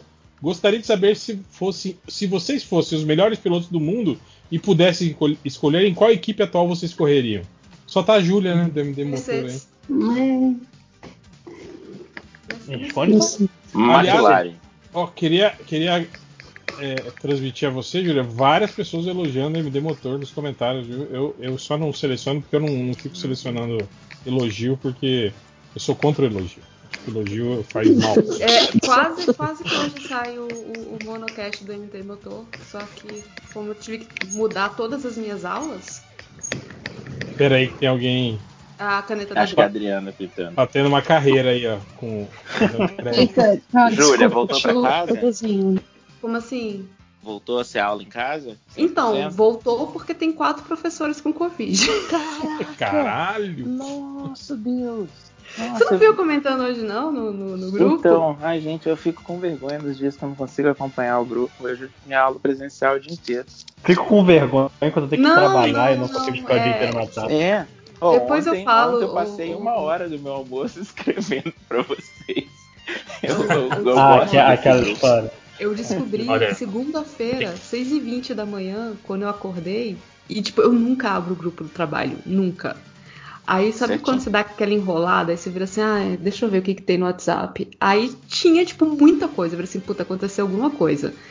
E aí tinha lá um Aquele aviso dizendo que a semana inteira a gente ia estar em, em Remoto. Em remoto e fazendo contato. Então, quem teve mais contato com, com, com o professor, não sei o que, para já ir fazendo teste e tal, para ver como é que tá. Aí eu quase que eu ia trabalhar, quase que eu ia pro presencial Ai, e cara, não ia. imagina. Mas então, eu tenho uma, uma amiga que a mãe dela tá com Covid, ela mora com a mãe, então ela também tá isolada, né? Eu tô tendo que dar as aulas dela. E aí ontem eu fui pra escola, foi... é que tá, tá meio bagunçado, assim, é um negócio que uma turma é, é presencial, outra turma é, é pela internet. E aí eu sei que de repente eu entrei numa sala que não tinha ninguém, e eles falaram, então, todos os alunos estão online, por que, que você tá aqui? E aí eu tive que dar aula dentro da escola, porque- online, é, bem você jovem. assim, olha, tem essa professora dessa turma que pegou Covid. Os alunos dela devem estar tudo com Covid também. Então a gente vai pegar você que tá saudável vai te botar fora nessa sala trancada com essas pessoas com Covid. Você nem vai ganhar dinheiro. Não queira mais, pelo menos. Não, eu, eu, eu, Ah, eu, mas eu aí eu- 100%, isso mesmo. Eu, eu acredito que o 5 horas esteja dando aula de luvas e, e, e todos os. Tipo, Luva não, mas eu uso esse- essa, o resto do, do- da aparelhagem que preciso. O, o negócio é que assim, Mesmo com luva, mesmo com máscara, mesmo com duas máscaras e face shield. Gente, tem, tem gente que pegou coronavírus assim, bem cuidado. Tem médico pegando coronavírus todo dia. Então, Não, sim. Eu, eu, eu, eu- deixa eu me iludir, porque semana que vem Ai, eu volto a trabalhar presencial, desculpa. caramba. Desculpa. É, mas é, é isso. O vacilo é a mão mesmo, cara. Às vezes É. tipo, você vai, coça o olho, mexe na máscara. Isso aí que. E, e é mais que você, você passa muito tempo em contato, tipo, a máscara de pano, por exemplo, se tu tem contato rápido com uma pessoa com Covid, talvez você não pegue. Mas você pode estar com a melhor máscara, você vai passar quatro horas do lado de uma pessoa com Covid, todas É. os as reentrâncias da máscara vão pegando, sabe? Não A tem, não gente tem, tem tipo, uma, uma amiga que pegou assim, o- ela e o, na verdade parece que o pai dela pegou no hospital e na transferência de uma ambulância para outra em São Paulo, acho que ficaram uma hora e meia dentro da ambulância. Ela e os enfermeiros que estavam na ambulância, todos eles pegaram Covid. E todo mundo de máscara e paramentado para não pegar Covid, todos eles pegaram. A, a máscara não é mágica, a máscara é pra tu estar no Exato. isolamento social e É, a máscara é pra, é pra diminuir, né, cara? Exato, aham. Os É, é, desperdícios. gente sabe que a única coisa que funcionaria é lockdown, né? Não, é tipo assim, Mas e os CNPJs, Augusto? É, exato. Não é realista, né? Pensar em lockdown, mas é a única coisa que vai funcionar, né? Pera aí que o, o Márcio tá falando alguma coisa aí. Oi, desculpa, mas. muito complicado aqui, mas o que eu tô falando é que, tipo, você vai no supermercado, é, você vai passar uns 5 minutos na frente do caixa. A máscara vai te proteger nesses 5 minutos. Mas não uma hora, não duas horas, não três horas, cara. É, é foda, não uma sala de aula. Esse é o problema. É, mas só porque você Não um falou essa lugar frase, totalmente Márcio, fechado, né? Essas coisas assim. É, Então, não, e só pra aquilo você que eu falo, tipo, a máscara, a máscara é uma, é, uma, é uma proteção relativa também, né? Que a gente tá Sim. falando. Tipo assim, ela, ela reduz né, a possibilidade, não, ela não, não impede nada, né, na verdade. Isso É. Ô, Hel, mas só pra você estar falando isso aí do. Não sei se foi você, o Márcio falou máscara não é mágica. Gente, vacina também não é mágica. Tem gente Sim, que tá vacinado exatamente. e falou: tô vacinado, eu vou pra rua. Uhul, tipo, é. maluco. Mas, É, mas o- o caso o da. Ah, mas o Agnaldo Timóteo, né? que O passar, né? O Agnaldo Timóteo morreu acho que três dias, três. Ai, coitado, sério. É, porque assim, tem que- tem que- depois da, da segunda dose, inclusive. Ai, É, mas tem que esperar o vírus, gente. Não é uma coisa Sim, segunda, dose. é. Mas inocular, é 15 dias. Eu, Não é eu automático, fiquei sabendo né? que tinha idoso querendo fazer passeata contra o Bolsonaro, os idosos já vacinados. Eu falei, mas gente, o que, que adianta vacinar e o povo continuar burro? Tem que Tem vacina pro casa. cérebro. Idoso ainda, É, cara. mas vai tomar é um dos banho. problemas que a gente vai passar com certeza, né? Ah, quando tiver um bom, uma boa galera já vacinada, mas Caraca, um monte de gente que recém foi vacinado achando que, que, que agora Ou achando tudo. que não precisa mais de máscara, porque assim, você, É, exato. vi que da Pfizer ela impede o- a transmissão, pelo que, pelo que disseram. Se você toma a vacina. É mesmo? É, a Pfizer, Mas foi nas, nas variantes. Aquela que não né? tem no Brasil? Ah, Sim, exato. que a gente tem que lembrar, agradecer ao presidente por não Ou que ter. você pagou 600 reais em BH pra obter. Ah, cara, que, Essa. que, que coisa maravilhosa. Que coisa maravilhosa. A mulher enganou uns 2 mil pessoas. Não, não foi duas mil ô, pessoas. ô, Falou, hein? não foi isso que o Você réu do tá passado brincando? pediu pra você comentar? O quê? Não tem um aviso do, do réu do, do futuro pra você no, no coisa? Não é sobre isso, não? Tem, não, ele falou sobre o ovo frito. Ah, tá, desculpa. Foi discutido no surubão hoje. Mas peraí, gente, foi, duas mil pessoas. Mas- eu sabe vi que tipo, toda 100 vez que pessoas. eu toda vez que eu leio o- a, a mensagem do réu do futuro, eu, ima- eu começo lembrando daquela cena do Dwight. Aí eu fico pensando, será que ele tá falando alguma coisa do café? réu do passado, não tome café. Às 8 horas. Para envenenado. Cara, eu, eu trabalhei com um carinha que falou que fez isso, que deu um bug no, no, no escritório dele e todos os computadores mudaram a data, ficou uma data de, sei lá, há anos depois, assim. Não era nem perto, era anos depois. E aí o maluco pensou, cara, quer saber? Eu vou começar a escrever coisa que vai aparecer para as pessoas depois. E quando ele saiu do escritório, ele nem tava trabalhando lá, ele começou a ouvir que o pessoal falando, cara, parece que eu marquei uma reunião e eu não tava nem no trabalho do dia, como é que eu marquei essa reunião? E gente deixando mensagem para eles, ó, para falar com fulano.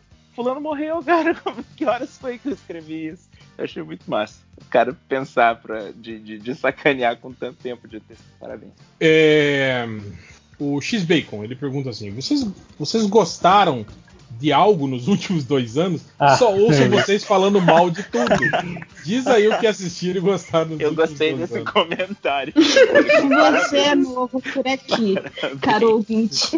Olha, eu, eu vou ser bem sincero. é, Eu, eu não Tem lembro coisa das coisas que- Não, não, eu, eu, eu, eu gostei de várias coisas nesses dois últimos anos, mas eu não lembro. Eu não lembro das coisas que eu gosto. Eu só lembro das coisas que eu não gosto, cara. É.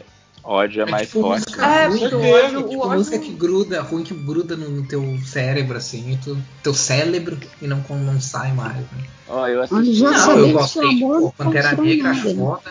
Eu gosto de um monte de coisa, cara. Eu assisti Lá no meu canal, Gene, Social, vocês já viram eu, eu, eu fiz uma live sobre Superman Lois, a série Superman Lois, que eu gostei. Então, tem várias coisas que eu gostei. Ó, Olha, já George é minha o- recomendação no Netflix. Eu achei muito boa a série. Tem 10 episódios, são episódios longos, mas eu achei uma Qual série é o muito boa. episódio? Ginny e Georgia. É sobre. é- é- elas falam que é tipo Gilmore Girls, só que diferente. Eu achei bem Nossa, diferente, na verdade. ser Eu muito bom cara. mesmo. Cara, é bom. muito bom mesmo. É, É, é tipo caramba, Gilmore. Girls, só que diferente. Eu gosto que É, só tá que bom, né? elaborando alguma É né? Eu não tenho, Eu não tô no meu lugar de fala pra falar do jeito que elas falam. Elas falam que é Gilmore Girls, mas é diferente.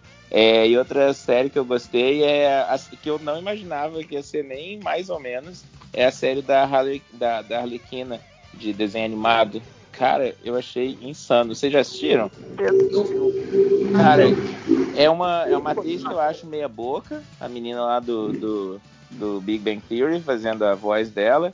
E apesar de que o cast é bom, é ela que eu tenho implicância. Só que é tão maneiro, cara, eu não, eu não consigo recomendar o bastante. Eu acho que todo mundo tinha que estar assistindo essa série. É muito massa as ideias de. É, é basicamente a Arlequina e a Era dividindo apartamento. É isso. É Tu passou e não mandou pra gente, é isso que você tá eu, falando. eu não baixo nada, você tá louco? Baixar nunca. Não, você fez o que então? Você assistiu. Eu assisti, eu. Ele viaja para os Estados Unidos, assiste e volta. Ah, Isso. mas é ele tem passaporte Não, mas peraí, eu acho, eu acho que tá passando aqui em algum lugar, né, gente? Na HBO Não, não acho tá que é só passando? no HBO Max. Eu Então, acho que tá passando aqui. Pô, por onde você Eu acho assistiu que tá então? passando aqui, ó. Eu acho que eu vi aqui, ó. No Vocês vão na casa, eu espero. Ih, Vai parecendo um ladrilho É. da minha casa. Mas então, recomendado. é eu assim, vi uma legenda várias boa, coisas que a inclusive. gente. Vamos, vamos falar sério. Tem várias coisas que a gente fala bem aqui.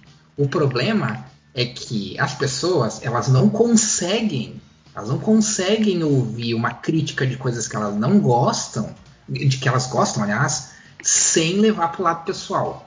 Então daí elas esquecem de todas as coisas boas que a gente fala sobre aquilo que a gente tá comentando e só se foca numa coisa ruim.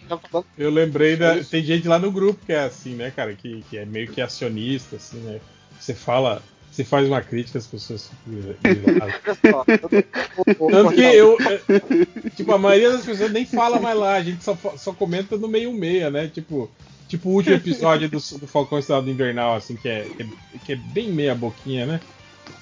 É, vem minha boquinha. Se a gente for comentar lá no Surubão, pô, porra, vai ter gente 20 grilada. nomes de. É, é, eu posso falar de uma série que eu gostei de assistir? Sim, e ela é claro que relativamente pode. nova. É For All Mankind, que ela é, ela é uma série de tipo e se, né? Então, por exemplo, a- os soviéticos chegassem primeiro na, na, na, Na na Lua. Lua, tivesse vencido, começa com isso, né? Que vencido a, a corrida espacial.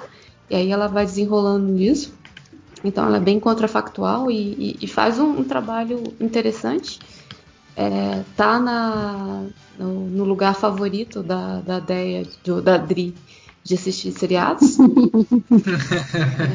Como que é o nome, Júlia? Streamio! É, da não. série For All Não, não, Mankind. stream. Qual é que é o nome da série, Julia? For All Mankind.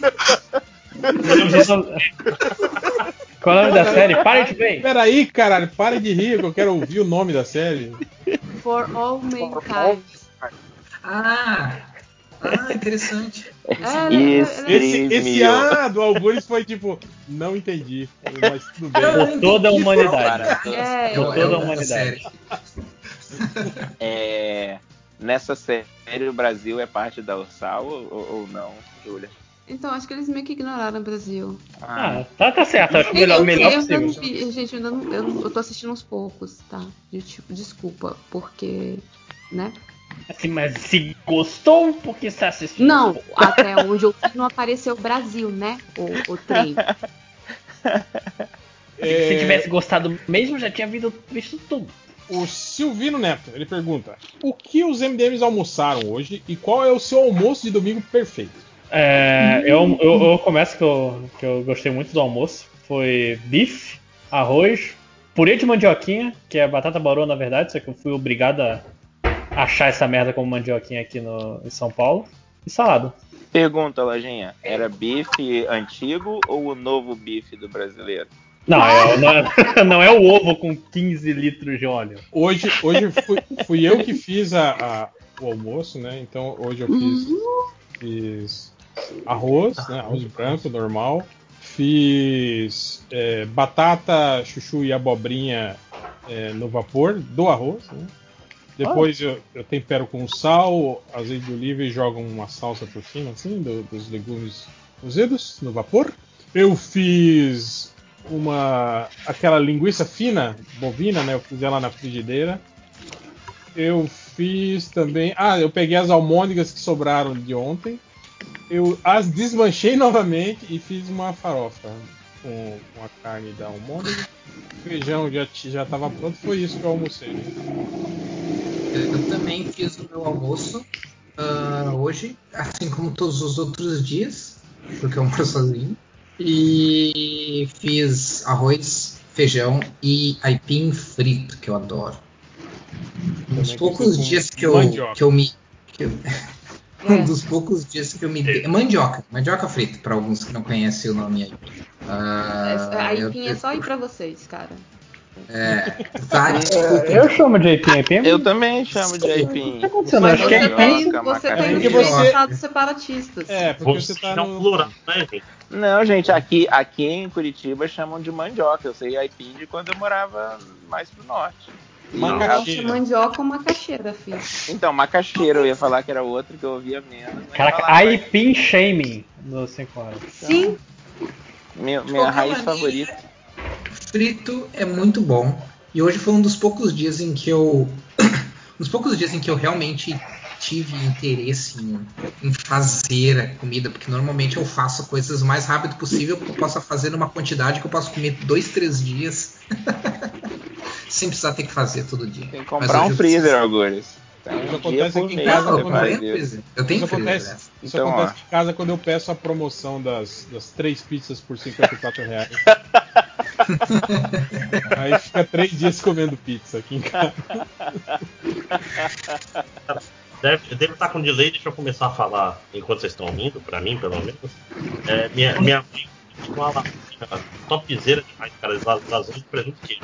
Tem, tem, Não, não dá pra entender nada. Não tá entendendo nada. Você tá Tá tá dirigindo? dentro da, da, da máquina de lavar. Ah, eu, tô, eu também tô ouvindo alguém soprando, não foi eu não. É alguém soprando. Como é que o seu áudio ficou baixinho? Peraí, melhorou agora? É, ainda tem alguém aí no. Na musiquinha, ambiente. Mas então, eu tô no mudo, cara. Esse que eu tô. Esse que eu, eu, eu tava no mudo de alguém sendo possuído. né? Mas o que eu tava falando é que minha mãe fez uma, uma lasanha. Lasanha topzera demais, cara. Lasanha só queijo de presunto, sem bolonhesa, sem nada. Sabor de infância. Eu almocei ontem, almocei hoje, vou almoçar amanhã de novo. É lasanha pra caralho. Ah, lasanha é muito bom, cara. Lasanha é bom. Mas de comida de domingo que eu. Que é, que é uma coisa que eu. Desde que eu comecei a fazer comida, eu não fiz muito. Que dá um trabalho do caralho, mas é. Bife, é, é, bife é parmegiano. No caso, frango parmegiano. É, Ah, baião o de almoço- dois. Melhor Uma almoço parmegiana, né? Que agora é Almoço o novo de bife. domingo. Almoço de domingo massa aqui é churrasco. Churrasco, mandioca cozida, um, um vinagretezinho. E Ah, eu, De domingo bom o pra meu mim problema é é pão. trabalho. Né? Aí tem, tem- é muito trabalho. É muito trabalho, eu não faço. Então, Gente, eu tô, eu tô ouvindo vocês falando de lasanha. de aipim frito e eu que tô na low carb aqui, só, só na sofrência. só na sofrência. Eu, eu almocei um negócio chamado arroz de couve-flor. Que é você, sim- você pega a couve-flor crua, você bate ela no processador, ela vira tipo uma farofinha. Aí você Meu Deus. refoga isso na cebola e no. Não, mas fica gostosinho. Re- Depois que você. gostosinho e eu tô chorando, né? Falando aí você refoga na cebola, alho e tal, e aí você substitui o arroz por essa couve-flor, sabe? Mas fica Nossa, gostosinho. Eu fico meio bolado com esses. Isso, isso que ele tá falando é que é alguém que não come carne, mas que Eu horror, fico meio parece. bolado com esses lances, né? Tipo, por que, que chamam de arroz de couve-flor, né? Exato. É pra, é pra enganar a gente. É. É. é enganar o seu cérebro. É, Você tipo, estão comendo É tipo, ah, carne de jaca. Não, gente, chama de outra coisa. É igual, é igual quando faz. Mas ó, carne de, de soja eu também acho meio idiota. Aquilo não é carne, cara. Aquilo não é carne. Aquilo é outra Aquilo é coisa. É. Exato, exato. Ah, mas aí também já ficou meio tradicional chamar de carne de soja, né? Ah, mas eu acho que Mas tem tá uma errado. necessidade de. Tá errado, de ficar inclusive colocando. conceitualmente, porque se você tá ad- adquirindo esse hábito alimentar justamente para acabar com a, a para redução do Uh. consumo de carne, tem toda a questão do do, do, da- do respeito aos animais, não sei o que, então não chama de carne, porra. Então, exato. Mas aí vocês estão ignorando a dificuldade de transição também, né, gente? Mas, é- mas é isso que eu tô falando, Algures. Uma pessoa que não come ter essa dificuldade, beleza, mas a pessoa, tipo assim, o cara é vegetariano e ele insiste de, de ficar chamando as coisas que ele come, ah, isso aqui é pra substituir a carne. Cara, ser vegetariano você não tem que substituir nada. É, eu, eu, eu vi uma comediante lésbica tem, falando né? assim, Tu tem que é igual substituir as quando eu proteínas, e minha namorada somos né? lésbicas e aí os caras perguntam, e quem que é o homem da relação? Exato, não tem um homem na relação. Eu, é vegetariano, não tem carne, pra que ficar tentando inventar coisa? Não, e tem outra, tem outra. Nessa dieta low carb tem o espaguete de abobrinha, espaguete de cenoura e espaguete de palmito. Que é literalmente esses três que eu citei cortados Desfiados, né? fininhos, como se fosse Não, eu não- espaguete. Sabe que eu, eu, eu não acho estranho, eu não, eu E não acho ao mesmo tempo.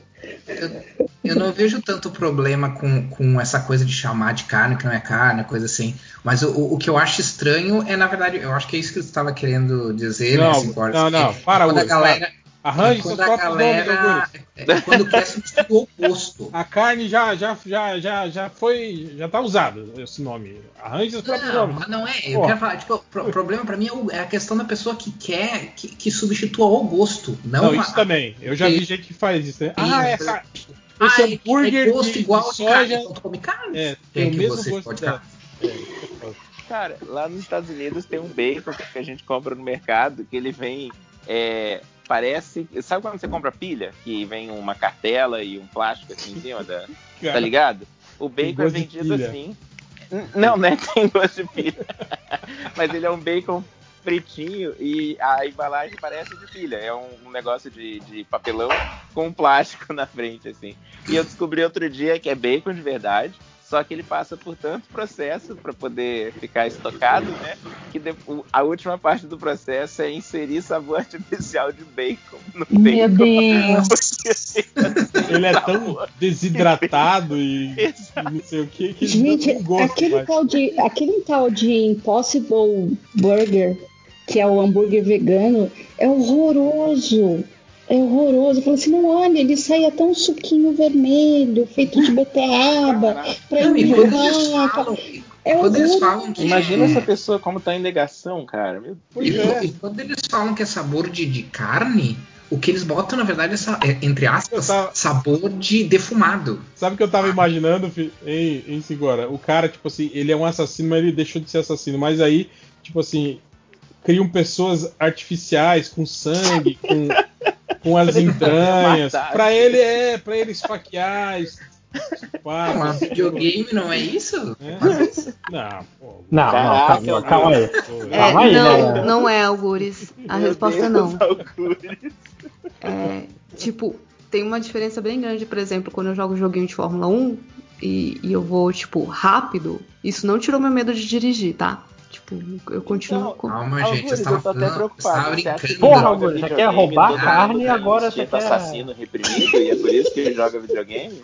Pois é, então. Quem, se você mata pessoas no videogame, é a mesma coisa que matar Exatamente. verdade. Exatamente. Quem joga jogo de, de tiro é tudo assassino em potencial, gente. Olha, eu quero aproveitar a presença do, do Lojinha aqui, que é do MD, MD Games, que não é mais esse nome, como é que é o nome? MD Mario. Ou Game DM. Game. DM. O Quando Vinícius Menezes, ele falou aqui, ó, incrível que vocês não apenas repetiram um episódio sobre Zelda, como também repetiram a mesma piada da tradução. Não, vocês já, é- vocês já tinham feito um, um episódio Peraí, de Zelda e fizeram de novo? Foi Eu isso? queria saber qual que é a piada da tradução. É Bafo do Selvagem? Ah, mas Isso. aí não é piada, né? Todo mundo fez isso, eu acho. É, porque quem fez a piada foi o Tango. Eu queria deixar isso bem claro aqui. Jogando a responsa. Jogando coleguinha na fogueira. E, cara, é, possivelmente já teve, mas novamente, a ideia do podcast foi do Tango, eu só participei. Não, mas isso eu tô falando, tipo, vocês, vocês gravaram dois episódios sobre Zelda, foi isso? Eu acho que Cara, sim, eu tô procurando aqui. Eu Cara, acho. deixa, deixa eu contar rapidamente aqui quantos episódios do MDM tem sobre Man of Steel. Só um pouquinho, eu já volto. Ah! Aqui, Não, bate-papo mas é MDM. diferente Ah, não a gente teve. citar Man of Steel aleatoriamente nos podcasts do que fazer um podcast temático de Man of Steel. É. Ó, só com o nome Man of Steel no título, tem três. Sabe o que a gente tinha que fazer quando se reunir num.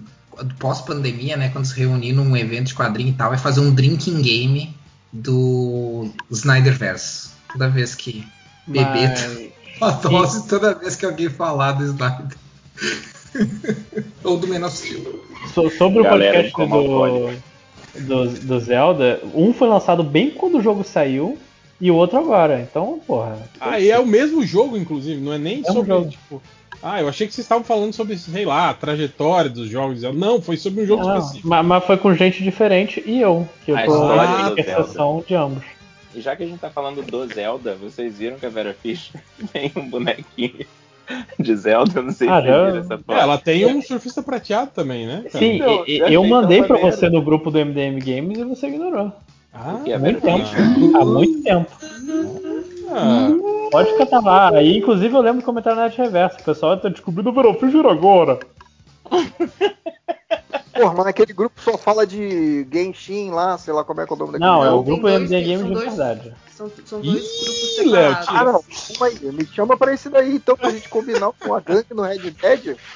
Tem dois, Não, tem- dois grupos, grupo, descobrindo gente. Não, agora. olha só, é tem, tem, tem um, um MDM tem um com o. JP e outro sem JP. É, porque, gente, Isso tem. Porque o JP Quer dizer, não nesse mais.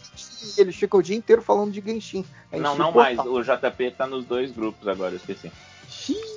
Não, É porque, tira na ele verdade, do- não existem dois grupos de MDM Games. Existe um grupo de Genshin Impact e um grupo de, de- do podcast mesmo. Ô, Lojinha, presta atenção, me coloca nesse daí que não tem o Genshin Impact. Por quê? E coloca nesse que não tem o JP. Eu achava que você tava nele, Léo. Você saiu desse grupo, Eu será? não, eu, eu saí, eu saí do Genshin Impact quando o grupo que tinha de jogos, porque só falava de Genshin Impact. Aí eu, eu escrevi lá no meio meia, pô, vamos combinar de jogar em Red Red Dead 2. E aí o JP me botou nesse grupo aí, ele só fala de Genshin Impact. Então, é porque esse grupo de Genshin Impact é pra combinar. Era o grupo de combinar jogos. E o de combinar gravações e falar de jogos é o que tá de falar mal da CD Projekt. É, mudou O exato nome agora é MDM Games. E assim, o, CD o, o Nerd. Reverso ele fala de Genshin Impact sempre em todo lugar. Então não é o grupo que. Ele fala sobre isso. Não, é mas que- a Júlia e o André Aí- são administradores desse grupo. Adiciona aí. Eu, não, eu sou administradora de nada, não. Você é MDM É sim, é sim. É Mas você, o- tô olhando aqui. o, o grupo do Genshin Impact só, não é só o JP falando, é o Salimena, é o, é o Zé, é uma galera, só fala disso. Adriana Mello. Adriana Mello. quietinha. Não, não, não. Gente, agora falando sério, eu não consigo acompanhar Salimena, JP e até o José um pouquinho. Porque eles começam a falar dos personagens e tem calculadora para upar os personagens, calculadora de. de, de, de Eles foram dos fundo demais. De, de, too deep. Way too deep. Dá vontade de falar, volta, volta um pouquinho, gente. que Vocês estão. Eu. Assim, eu. eu é, realmente, eles. O, o JP me zoa porque minha personagem tá sempre fraca, porque eu não faço tantos quests. Caralho, chegou o King Shame de, de nível de personagem, porque ele joga o. É porque eu não faço quest. Tô, eu- eu- porque meu lance é. Eu tô jogando pra me divertir. Se Não, eu é precisar de impossível. Pega a sua calculadora, e Se eu trabalho. precisar de calculadora.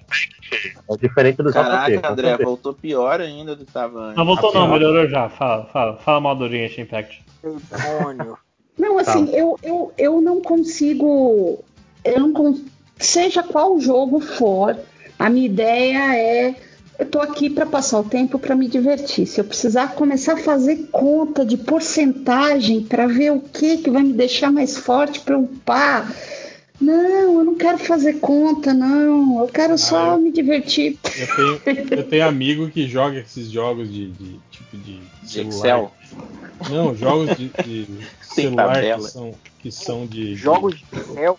De ataques, de vilas e o caralho é quatro. O cara põe, tipo, relógio pra despertar de madrugada pra fazer campanha e o caralho é quatro. Caraca, velho.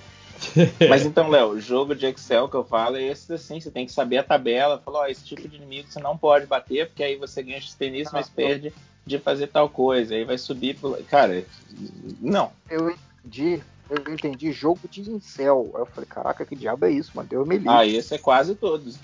Mas é por isso que Não, quando eu era mais, mais jovem eu não jogava RPG. Pronto, Léo, te adicionei.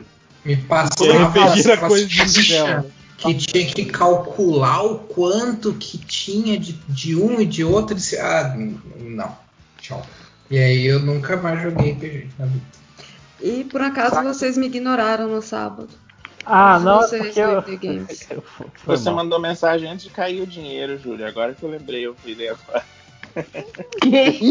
Puxa, mas eu não tava te cobrando nada, não, filho. Não precisava O que disso. tá acontecendo? Mas qual que é a resposta certa pra essa mensagem? Vamos gravar. É só O que que tá acontecendo? Caramba. Vamos gravar. Eu É, é escrever isso ali. Não, é- enfim, a gente tá realmente se perdendo muito aqui no, no coisa. Vamos voltar ao comentário, que acho que é, O vai chegar no limite. adorando a gente discutindo uma Lavando coisa que louça. tá grupo que o- nem todo mundo do podcast tá participando. O Doppelganger, ele fala assim, ó, avisa o lojinha para não se incomodar com quem chama ele de feio, porque escritor não precisa ser bonito. Você está no caminho certo. Eu tô no meio caminho andado então. É, cara, olha o, o- o- sei lá, o- quem aí, os escritores que não são. Stephen King. É, o Stephen King. E o Gamer. E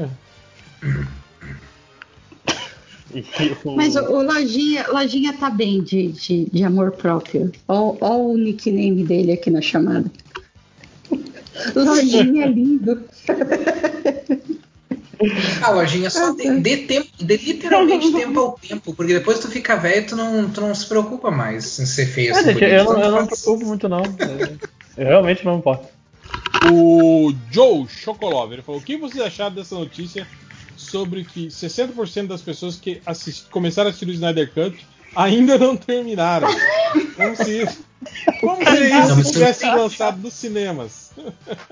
Cara, é, é igual o, o irlandês, não é? Não é a mesma coisa? O pessoal deve estar seriando Oh, mas não, mas o irlandês é de bom. irlandês. O irlandês Mas é teve- bom. mas teve isso do irlandês, pessoas ser- É, o irlandês é e não, cinema, né, não voltaram mais? Tem esses outros filmes aí de super-herói. Em, em cinco horas. versões, tá?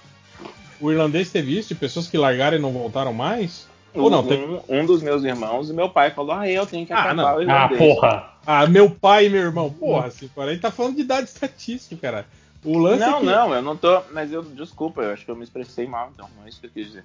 Eu só Não, disse eu- assim: o filme é longo bastante pra ser um seriado. E no caso do Snyder Cut, ainda tem parte 1, Não, parte 2. eu sei, Dá pra você mas- assistir todo Mas fim é, de semana. é diferente de você assistir, tipo assim, sei lá, em dois dias, né? E você ter começado a assistir e uma semana depois não ter voltado mais assistir. É Mas também tem o lance, mas também tem o lance de que isso é meio normal no streaming, né? As, as empresas de streaming elas gostam de inflar os números, mas a, a verdade é que tem uma 60% caralhada de alguns. gente que, que assiste 10%, né? Do, por cento, Augusto, das pessoas Cara, deram eu não um acho play que se- Snyder que Cut seja muito, muito mais no alto meio e pararam. que- Não, mais que a metade eu acho. Mais que a metade eu acho assim. Porque lembrando, de, não tava num Netflix que tem alto acesso. não- teve gente que com certeza deu uma. Ah, vou dar uma chance pro, pro HBO por causa do Zack Snyder. Caralho, realmente, o Zack Snyder é um merda. Com certeza. né? Eu, cara, eu duvido muito, cara. Pessoa que assinou a HBO Max por causa do Snyder Cut assistiu o Snyder Cut até o fim.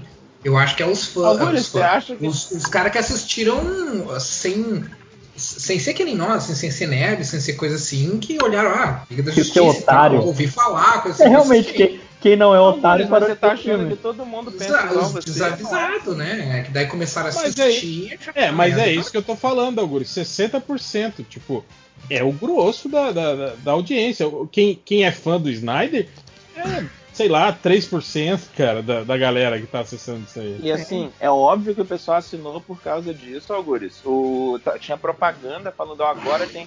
A, a propaganda não é pra quem já tá no aplicativo pra ir assistir o filme. A propaganda é você que não tem ainda o, a assinatura, assine pra poder assistir o Snyder Cut. É, mas, mas foi o que a gente comentou, né, cara? Tipo, a- cara, a primeira hora de filme é um convite pra você largar mesmo, porque é, é arrastado, não acontece nada de, de, de- de relevante, tipo.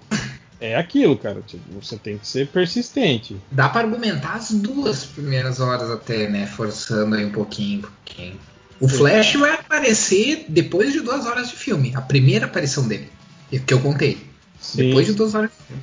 Então, Então, é, um imagina, filme, né? é, é um filme que eu acho que se o cara falou, opa, Liga da Justiça, deixa eu assistir essa porra aqui. Porra, cadê a Liga da Justiça? Tem duas horas. Cadê a Liga da Justiça? Tem um monte de vilão aqui, cara. Enfim, né? É. É. Se fosse lançado no cinema, tipo, teria 60% da sala ter ido É, embora. saiu pra Ah, eu mijar. vou- Eu vou, ali mijar e já volto. Eu vou comprar cigarro. e já Comprar cigarro. Não, fica aí, fica aí, fica aí. Saiu, fica de boa. Não vem junto, não. Mas será que existe, será que existe um universo paralelo onde a Warner teve a coragem de lançar um filme de quatro horas? Que três horas eu já acho. Cara, tem que coragem. fazer que nem teatro, gente. Aqui é hora de parar. Vai ver, Quando vai eu ver assisti coisa. Titanic foi assim, lojinha. É. Titanic, Titanic Não, tinha um intervalo no meio, cara. teve. Senhor dos Anéis, o, o- a, So- a Sociedade do Anel teve também, quando eu assisti. As outras, os outros filmes não tiveram, mas o primeiro teve. É, tipo, se sei lá, que 10 cê- minutos. Vocês estão ligados, né? Que cinema assim, periférico, né? Tipo, que não é. é, e, e sem falar que naquela época ainda era filme de rolo, né?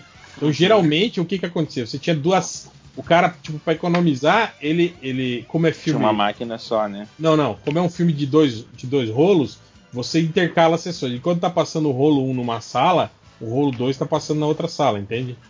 Ah, entendi. Tipo e não assim, dá enquanto, pra. enquanto tá começando o filme cada, nessa cara. sala, essa outra sala O já tá, tá na metade meio. do final, exato. Uhum. Aí o intervalo era justamente por isso, pra você fazer a troca das, das, da- das latas de filme. Tipo, você corre com a parte 1 pra lá, que vai começar, e corre com a parte 2 pra cá. Agora, tipo, te- os cinemas hoje em dia nem usam mais né, essa, essa mídia física. Tem cinema que é, é tipo, é um streaming, entende?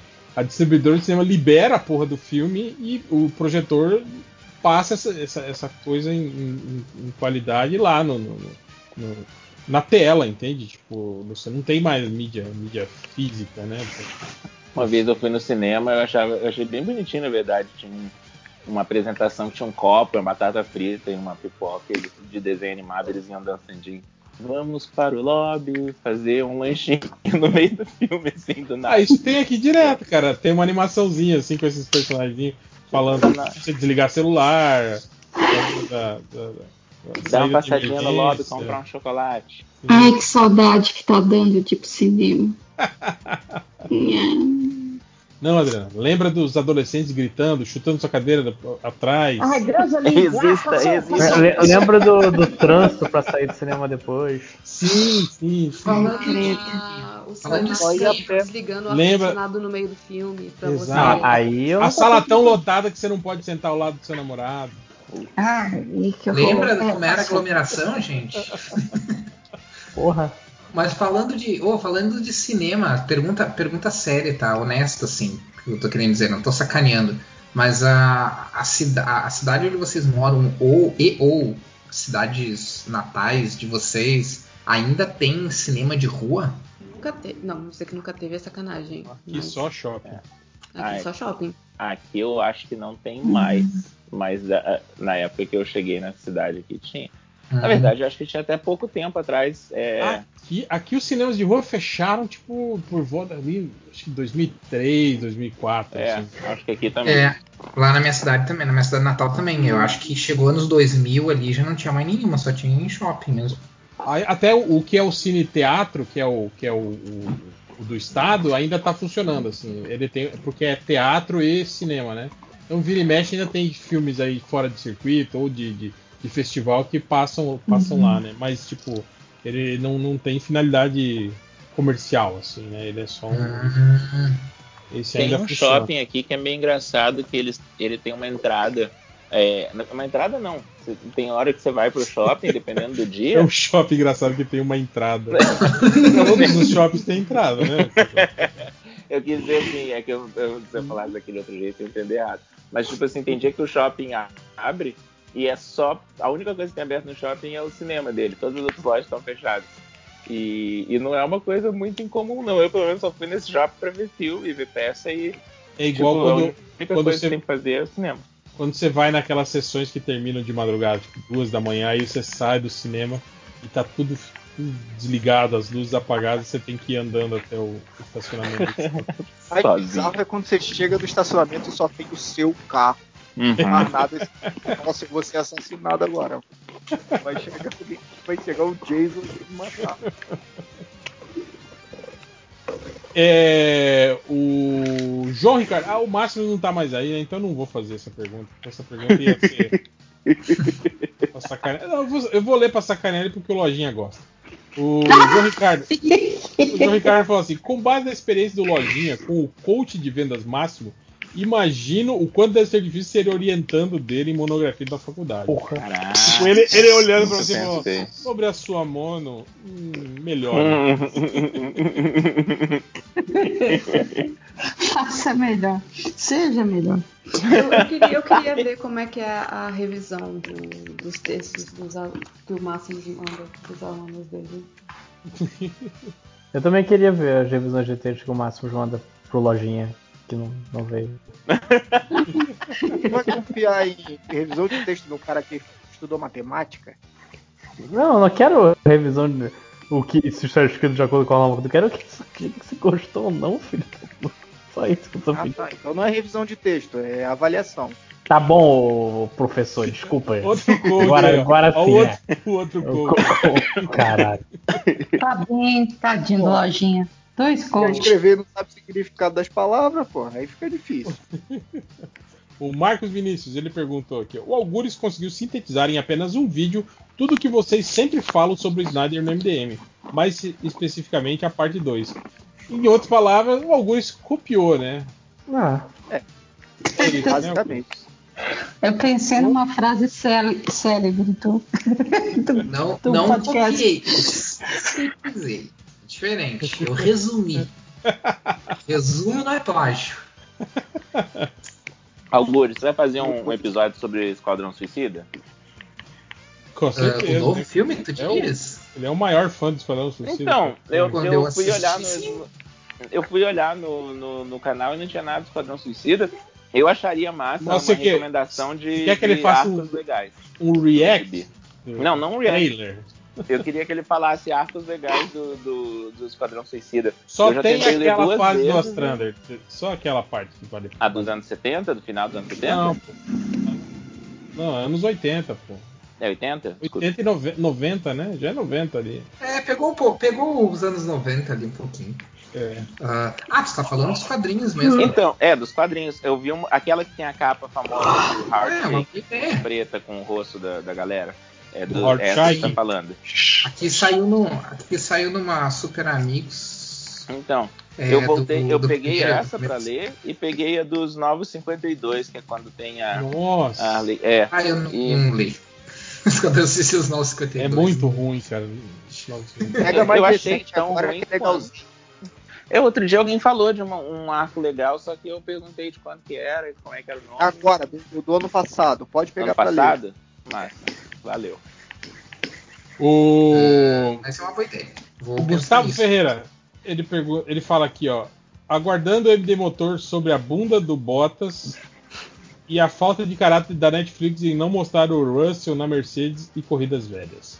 Ah, isso é sobre Drive to Survive e eu preciso que o resto do MD Motor assista. Mas por que, poder que eles fazer. não. Por que, que eles escamoteiam o Russell na Mercedes e não falam dele? Por quê? Então, é porque assim, o, o, o Russell fez uma puta corrida, né? Ele, ele foi substituído quando o Hamilton tava com Covid. Ele fez uma corrida fantástica e a Mercedes, que, tipo, erra uma vez por ano, errou com eles e trocou os pneus, botou os pneus do Bottas nele. E aí depois ele ainda teve um furo no pneu. E assim, tipo, o cara corre pela Williams, nunca tinha pontuado, podia ganhar o primeiro, né, o primeiro grande prêmio dele e foi, tipo, zoado. Tem, tem vários problemas essa terceira temporada, pra ser bem sincera. Que, tipo, eles não falaram da, da despedida do, da família Williams, da, da Williams, né? Porque depois de 40 e tantos anos eles venderam a, a coisa. E, e tem a bunda do Bottas. É desnecessário. Mas então. eu Então, preciso- mas é, é, explica essa parte aí do Bottas. É porque ele é, ele é finlandês. Confesso. E a galera gosta de uma sauna. Aí o, o pessoal do Netflix acompanha ele entrando numa sauna. E o pessoal lá faz sauna pelado. E aí mostra a bunda branca dele. Tipo, mochibenta. Ah, tá bom, já ouvi o que eu queria. Não vou atrás do vídeo. Não, não, tem. Ó, ó, não, tipo, tem, tem coisa. Tipo.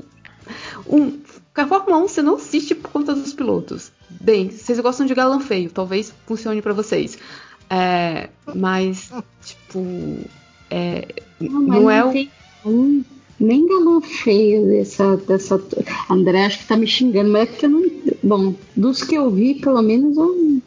É, não. Tem um Adam Driver. Ah, Ai, meu Deus. Caraca, velho. Ai, eu tô zoando, eu tô zoando. Vou deixar, vou deixar essa de castigo também. É, então, é. Mas, não- mas- mas tem até uns pilotos que, tá, que são. Até fazem trabalho de modelo. Ah, o, o Hamilton mesmo é um que é todo perfil Ah, não, então, mas aí que a gente ia falar. Tem, tem, tem O- 19 feios e o Hamilton. É, o, o que parou lá, que, o espanhol lá, como é que era o nome dele? O, O Alonso? é, o Alonso. O Alonso fazia um monte de campanha aí de É, Não, gente, o, o Alonso é, o- é o Conde Farquaad. que ele é a baixinho. E cabeçudo. A cabeça dele. Sério, vocês nunca perceberam que- o quanto que a cabeça do Alonso é maior que o resto do corpo? tipo um Bodoc. É, cara, principalmente quando ele era mais novo, que ele era mais estreitinho. é, você pegar a foto dele de 2001, quando ele estreou, é tipo, é uma grande cabeça. Ele parece o- aqueles bonecos, tipo. Eu esqueci o nome boneco. que- Boneco de posto, tá maluco. Não, Tá não, não é esse não. boneco do poço. Aqueles cabeçudinhos que você faz toin, toin, toin, sabe? Não, é crack, mini crack. Mini crack. É isso, igual, igualzinho. Então, tipo, não é um esporte que- na verdade, nenhum esporte se assiste porque você acha as pessoas bonitas. Se você tá assistindo. Como assim? Por que, que assiste? Opa, opa. Não tô entendendo Oh, por que, Deus. assiste. Tem outros motivos? É, Deixa eu te falar que na Copa do Mundo eu não perdi a Itália jogando. Não era pela bola, não. é, eu tô assistindo futebol, assisti futebol a minha vida inteira muito errado. Porque assim, Você assistia Ju, vôlei só pra ver a caso- galera levantar o shortinho também, é isso, Adriana? Ah, naquela época lá, agora eu vou denotar a idade, mas na época do Giovanni, na época do Tandy, eu assistia. Não era bem pelo, pelo vôlei. Pelo amor ao esporte. tá, Sim, então sim. deixa eu refazer. É, Eu não assisto pelos pilotos. Eu assisto pelo esporte. Não, tipo, assim, eu assisto pelos pilotos, porque óbvio eles estão dirigindo. duh, Mas não por achar eles bonitos. E também não assisto futebol, porque futebol, futebol não- no Brasil não tem um bonito. E Que agora isso? ficou sério o negócio. E acabou Hum. meus comentários. É, o membro do Patreon secreto, Will Mendes, ele fala assim: Você está casado com o personagem principal do último videogame que você jogou. Quão ruim é seu Eita, casamento? nossa. Nossa, Mas o Eu personagem. joguei- o último jogo que eu joguei foi Você Candy faz- Crush. Não, olha só. Uma- uma É o se, o último, se o último videogame que você jogou, você faz o personagem que você joga. Então, eu tô jogando com eu mesmo aqui. Eu acho que relacionamento não é bom. Então. Depende, você é um babaca no jogo? Ou você Eu- é pessoa eu- legal? Co- Se for considerando o que o Algures fala, no jogo eu não sou babaca. A vida é Você real. é um que eu sou assassino? babaca. Você Não. é um assassino? Peraí, É, tá, se deixa eu tu fazer tem uma uma pergunta. arma no, no jogo, tu é um assassino na vida real. É, é a regra. É porque assim, é, quando eu jogo RPG, por exemplo, eu sou a pessoa mais prestativa do mundo, sabe? Ah, você quer que eu leve um pão pra sua vovó? Com certeza. Você vai me dar dinheiro e XP? Tô indo lá. Então, talvez você seja uma boa pessoa no videogame. Mas aí não é ser prestativo, né, Julia? Aí tu tá fazendo. Aí é um serviço que tu tá prestando. É, você tá, você tá de olho só no- nos seus stats aí. Mas Você se não a tá pessoa tá isso. pedindo pra eu levar três galinhos, eu atravesso meio mapa andando pra encontrar mais monstro, pra fazer mais Mas coisas. isso então, não é altruísmo. não, Mas é, mas isso é, isso é Não capitalismo, existe. na verdade. não existe altruísmo. Tudo é Não existe baseado em interesse. verdadeiro, eu já ouvi calma essa aí. história. Os biólogos vão, vão te.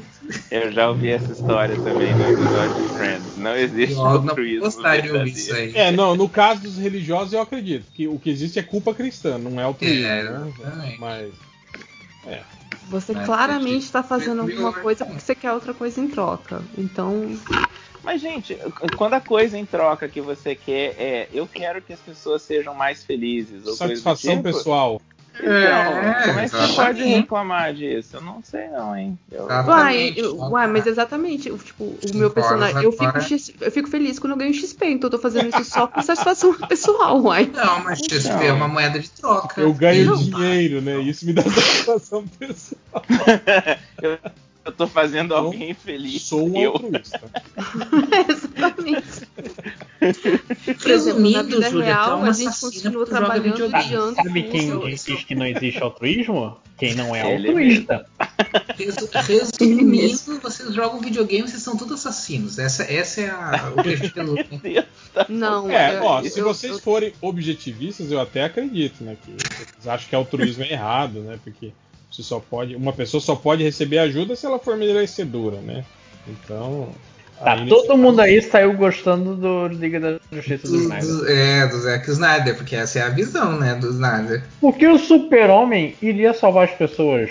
Ele não tem nada pra ganhar com isso. XP. Vamos. do XP da vida real. Voltando para os comentários, o Surto Circuito ele fala assim: se vocês pudessem ter o superpoder de algum eletrodoméstico que possui em casa, qual eletrodoméstico seria e como você combateria o crime usando esse Essa superpoder? pergunta é Peraí, boa, hein? desculpa, eu me perdi nessa Às pergunta, vezes vem cara. umas perguntas tão boas assim que a gente fica pensando, né? Ó, Dá- eu acho que o poder mais eficiente para combater o crime, no caso, seria o, o do, do meu do meu grill, né? Grill elétrico. Tipo, Né? Ou micro-ondas, realmente. Não, calma, qual, Mas qual é a como- mas como pergunta que você mesmo? vai fechar a pessoa dentro de você para você explodir ela? Não, mas é, eu, eu tenho que, eu tenho que ser igual o objeto? Eu achei que eu É, não, você tem que gerar micro-ondas. seu, po- seu poderia funcionar do mesmo jeito. Não, mas se você gerar micro-ondas no vazio, sem, sem algo para concentrar, ela não vai adiantar nada. Então, A menos que sejam grandes ondas. Não.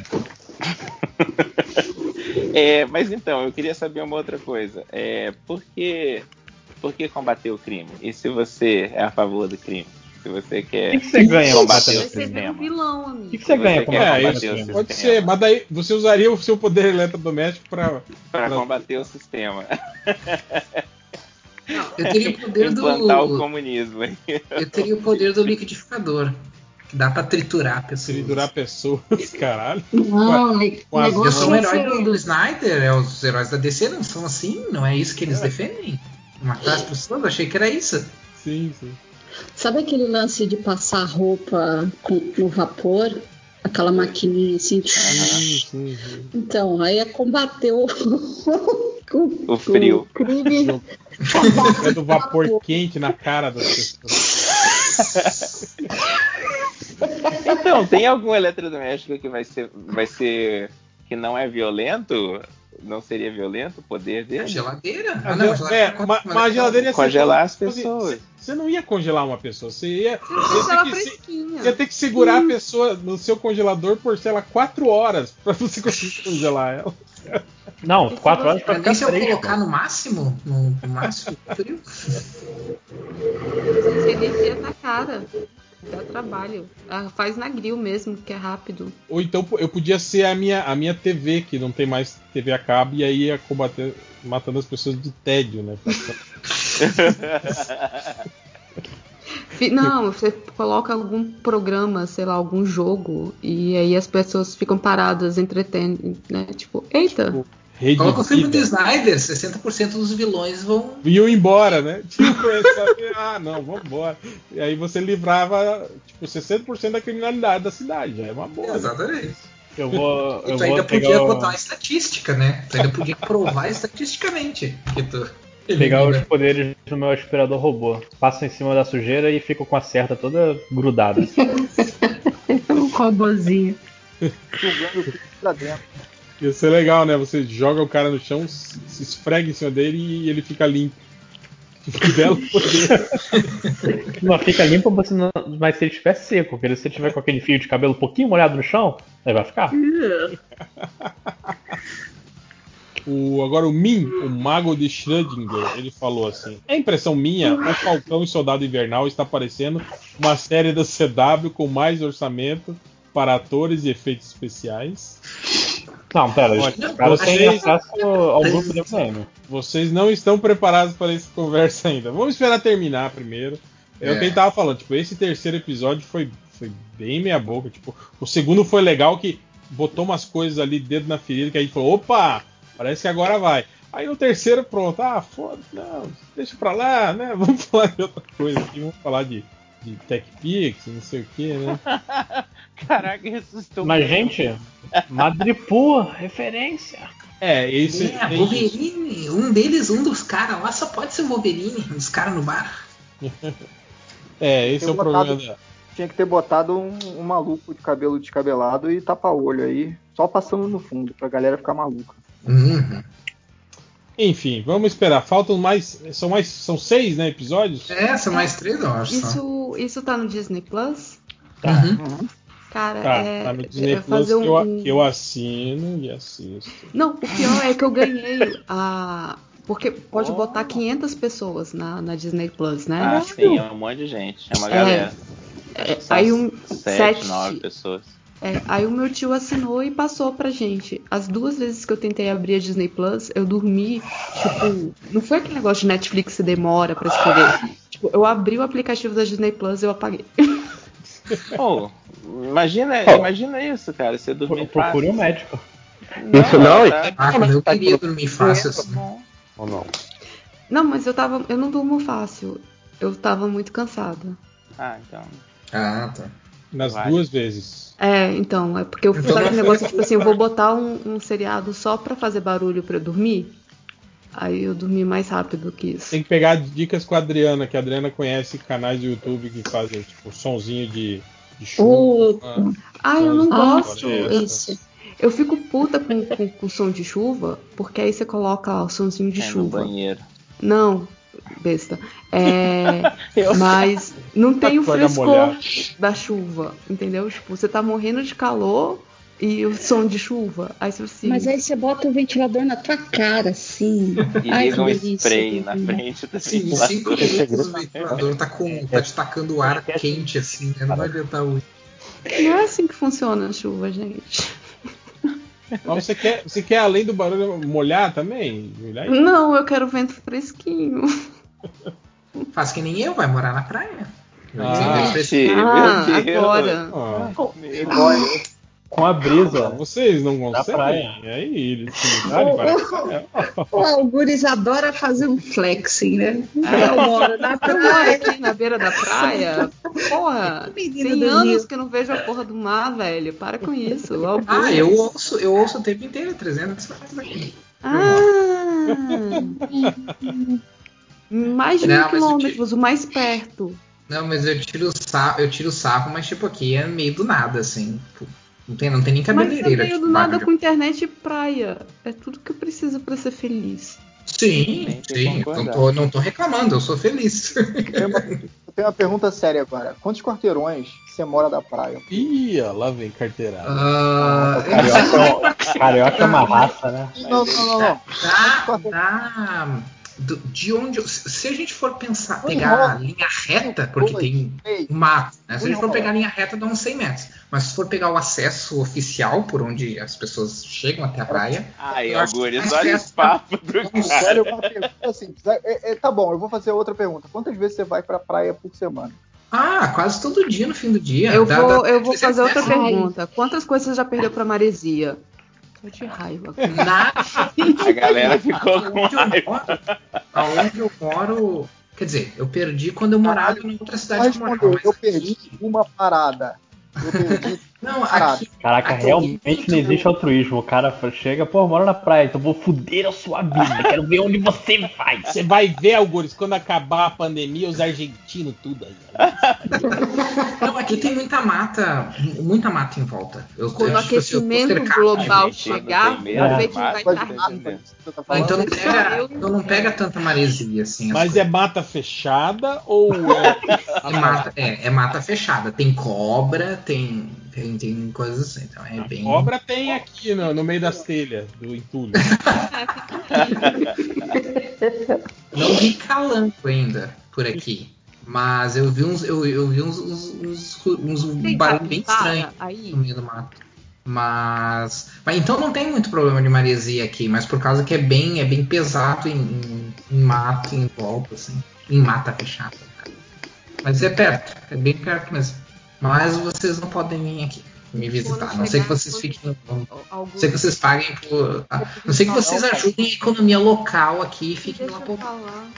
Ah, ninguém falou que queria ir. e a sua cidade for alagada, quem vai ficar rindo vai ser a gente que mora no centro do Brasil, tá? Aí Brasília vai ter mar, aí eu vou rir um pouquinho também. A união, do- a união desse podcast é, É, uma coisa que Tá me tão bonito, emociona. né? Era, era sempre o que eu falava por morar aqui no centro. Eu falava pro pessoal da MDM, né? ah, espera descongelar as calotas polares, seus idiotas.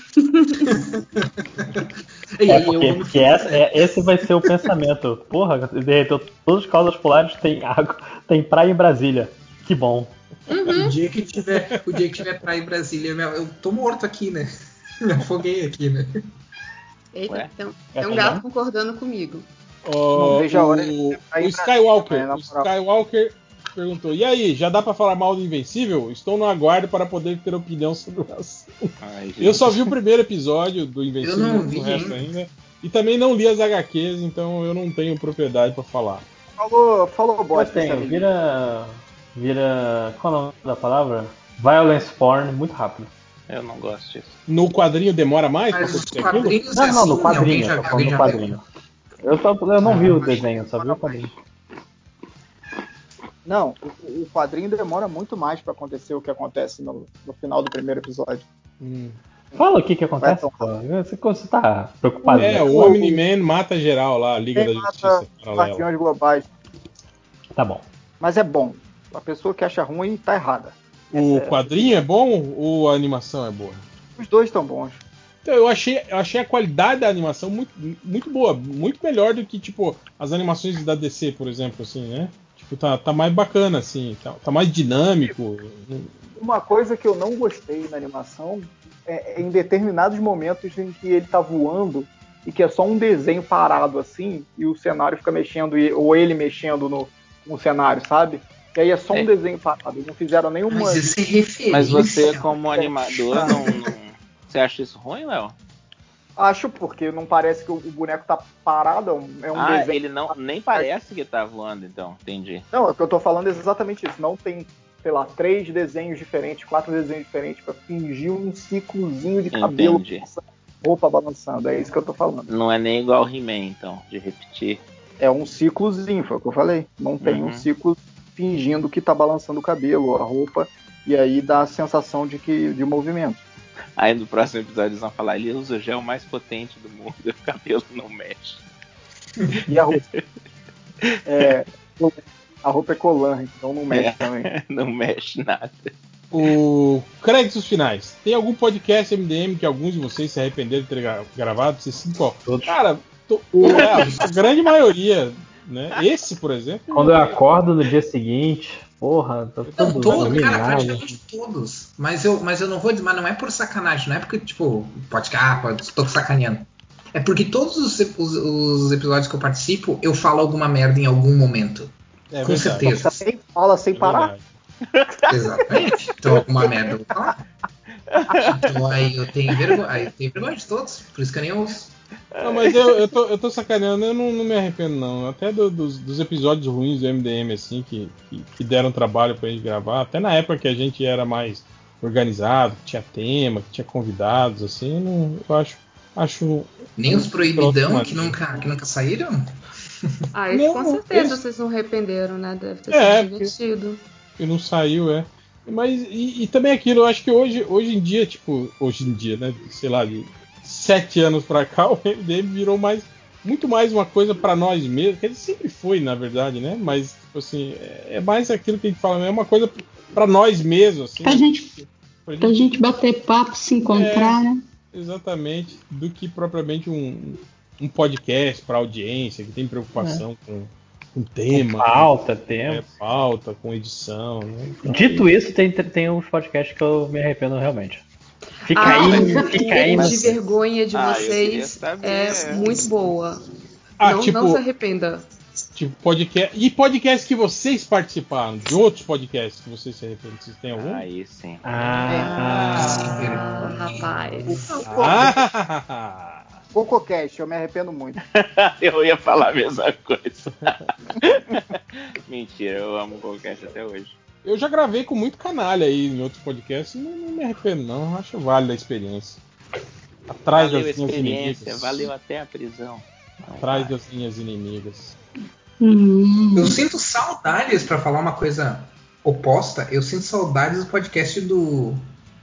Ai, ai, Whatever. É o site que você trabalhava. O Areva ainda Whatever, tem podcast. Mas Não, era mas aquele é do que- Harold. O do Harold, o, cine, o Cinecast. Ah, ah, Esse eu sinto saudade, participei de alguns e era um que eu gostava muito, assim. Que daí é o oposto, né? Eu não me arrependo, não me arrependo pelo contrário. Pois é, é, é, legal. Roubou, né? na- na Eu sou brincadeira. assim mesmo, eu sou assim mesmo. Eu dou sempre um twist nas coisas. Bandido. Eu sou assim Sou mesmo, bandido. Faz uma pergunta, não vou responder. Eu vou responder outra pergunta. né? Ah, então, ó, ó, mas tem, tem podcasts aí que eu participei que eu só não me arrependo porque eu, porque eu ganhei dinheiro pra participar. Senão, Ô louco. Não, eu teria Ô, louco. Ah, eu, eu, eu preciso enviar uns boletos aí pro, pro, pra algumas pessoas aí que já me chamaram pra fazer podcast. Nunca caiu na minha conta. Ô, Real, Acho injusto. teve, ô, Real, teve até um podcast que você participou muitos anos atrás, que parece que custou um patrocinador. É. Além do cachê, eu dei prejuízo. O, o proibidão hoje vai estar bom. Eu vou, eu Ei, ficar acordado. é o Ô, final. gente. Tem que Droga. ficar acordado até o Não tá, eu tenho que dar aula amanhã. Voltando para os comentários. Eu escrevo lá no surubão, eu escrevo lá no, no surubão. O Júlio César Rossi. O que foi? Não, escreve no surubão que lá é cheio de X9. Não, mas não não. precisa falar o que, que é, só escreve o nome. Não, não vou, não vou escrever nada. O Júlio César Rossi falou assim: viram que o joguinho do Mario foi leiloado por 37 milhões de dólares? Pergunta do garotão: o que os nobres bacharéis guardaram hoje, guardariam hoje para valer milhões daqui a 35 anos? Ó, hoje eu não sei, mas eu acho que se, se, se eu soubesse o tanto que ia valer aqueles super-heróis da Gulliver que eu tinha nos dias de hoje, eu, eu não teria queimado eles com desodorante, eu teria guardado eles, vendeu. É, aqueles carrinhos que vinham de na- em revista, aquelas miniaturas de. Sim, sim. Essa, essas bolsas hoje vale. Não é uma bolsa, porque a idiota que tava, tava procurando pra comprar. Mas essas paradas hoje valem, tipo, muito dinheiro. Dependendo do que você quiser, do tipo, sei lá, uma Williams 92, cara, mais de mil reais um carrinho. Ô, louco. Caraca! É. Então, e, tipo, alguém avisa a Júlia do passado que isso era uma boa coisa de pedir pra presente pra, pra, pra colecionar. Eu acho que eu nunca tive nada maneiro, que ficou maneiro também depois. Não, eu também não. Eu só tô, é porque agora, depois de velha, que eu fui procurar e vi que era absurdamente caro. Uhum. A minha avó tinha um monte de. Por um bom tempo ela guardou um monte de moedas bem antigas, sabe? Ah, dos anos 20, dos anos 30, dos anos 40. Ah, e depois eu. Ela, enfim, né? Ela chegou numa certa idade e tal e, e entrou nessas coisas de guardar as coisas e não saber onde colocava. E ela tinha um pote cheio dessas moedas aí e até hoje não sabe onde está.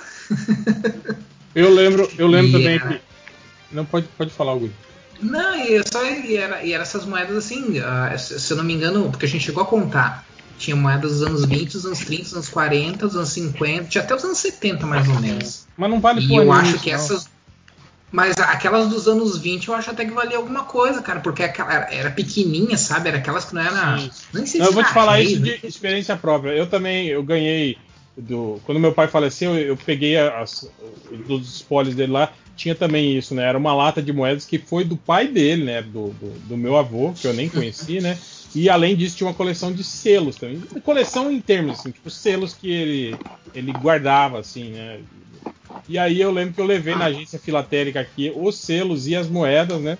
O cara olhou e falou, ah, legal, tá. tá, tá. Não, não tem valor comercial nenhum. Tinha- eu acho que tinha moeda, tinha moeda de, de 17, por exemplo, 1917, assim. E elas não, não tem valor comercial porque tem muita, Eu entendeu? acho que o que vale mesmo é só aquelas. É só É, tem que aquelas raro. bem raras, É, né? que tem que ser raro. tem impressão é- específica, assim, né? É, senão você, sei lá, não vale nada, assim, literalmente. É, então é, então é isso. Eu nunca tive nada que, que fosse. É igual o gibi da, é igual o gibi da Abril também, isso aí que o pessoal fantasia de que isso. Ah, eu vi lá que tá vendendo no Mercado Livre por 700 reais a revista. Mas ninguém compra por 700 reais. Para de bater aí, galera. Tá batendo no tá, tá dançando.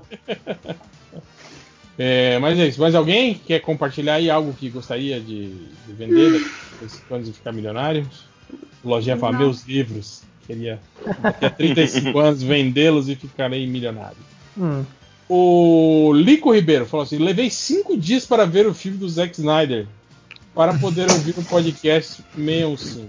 E Ainda levei é parte da seis- minoria. E levei seis dias para ouvir o podcast. Esse teve duas semanas cheias aí, né? Falta SUS. O Iago dos retweets falou assim: viram que o trailer, viram o trailer de Legends of Tomorrow da Marvel, também conhecido como Loki? O que acharam?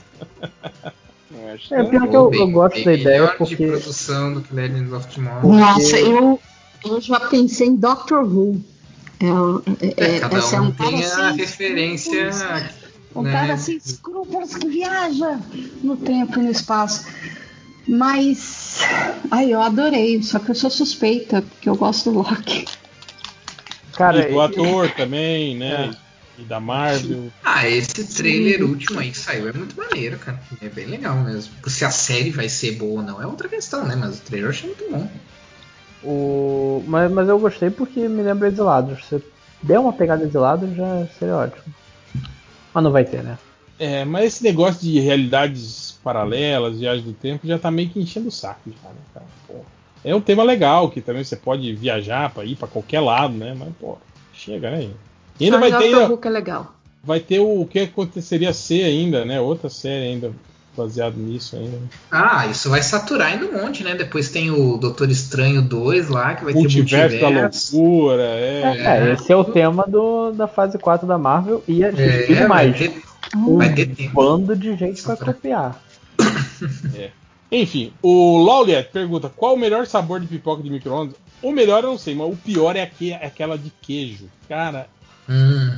E o cheiro também, né? Não- sim, nossa, pestei é a casa, ruim, a casa tudo ruim. Fica tipo uns três dias aquele cheiro na casa. Cara, mas, mas esse papo de A pipoca de melhor. queijo. A melhor é aquela pipoca é, da Yoki que vem. É uma pipoca doce, que ela vem com uma pasta de Ah. caramelo. Sim, no Cê envelopinho faz- separado, né? Pode crer, você faz a pipoca, depois você quebra essa pasta por cima, que ela tá durinha, mais um minutinho ela derrete em cima da pipoca, assim. Bom demais. É, vou falar um negócio aqui. Panela de pipoca de micro-ondas não é bom, nenhum. Ó, tá, eu, eu, te- eu tenho um daqueles balde tipo de silicone, que é de magia negra, que você põe a pipoca normal dentro dele, coloca no, no micro-ondas e ela estoura, sem precisar de, de nada, de óleo, nada. Gente, pipoca pra mim é que nem pizza. É sempre bom, gente.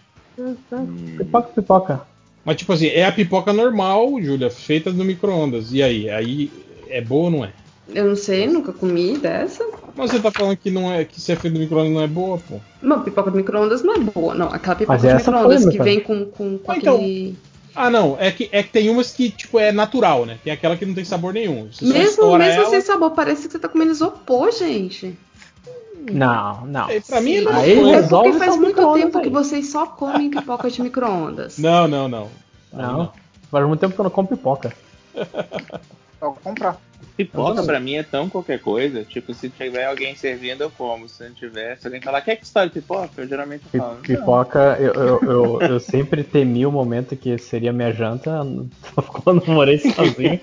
Já teve alguns jantares que eu olhei. A ah, pipoca é legal, tipo, você vai assistir um filme, alguma coisa assim, porra, é fácil de fazer. Aí depois você passa o muito. filme inteiro tirando pedaço de milho dentro dos dentes. Ai, que nojo. É, né? você sabe que tem fio dental e escova de dente, né? Mas você tá vendo o filme, você não quer Então, levantar, cara, parar é. o filme e ir Eu lá. Você concordo quer tirar e resolver aquele problema na hora.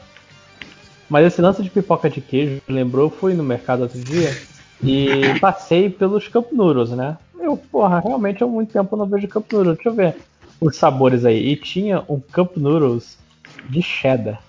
Ah, E eu só conseguia imaginar qual era o gosto. De cheddar. É, Não, não, não devia ser gosto. Gosto de Chernobyl. É igual esse, esse lanche do McDonald's agora que vem um pote de cheddar pra você brear o seu hambúrguer. Ah, sim. Hum, Não, e é, é muito bizarro, cara, porque a propaganda é realmente isso. Você pega o hambúrguer, você pega o pote Enfia. de cheddar, enfia o hambúrguer. Enfim. E aí o que sobra você ainda come de colher, assim. Ah, cara, é. Puta que pariu. Que o McDonald's deve, deve ter aquelas sobras de cheddar daqueles, daquelas batatas que ninguém compra, porque é dois reais mais cara. Aí eles, não, temos que gastar cheddar de alguma forma. Coloca no potinho. Coloca inteiro no pote, parece um balde de cheddar. O... Mais alguém tem comentário? Não, Não? eu já li o meu. Posso ler de novo. ai, o problema é que quando eu vejo um comentário interessante, eu respondo na hora. Eu também faço isso.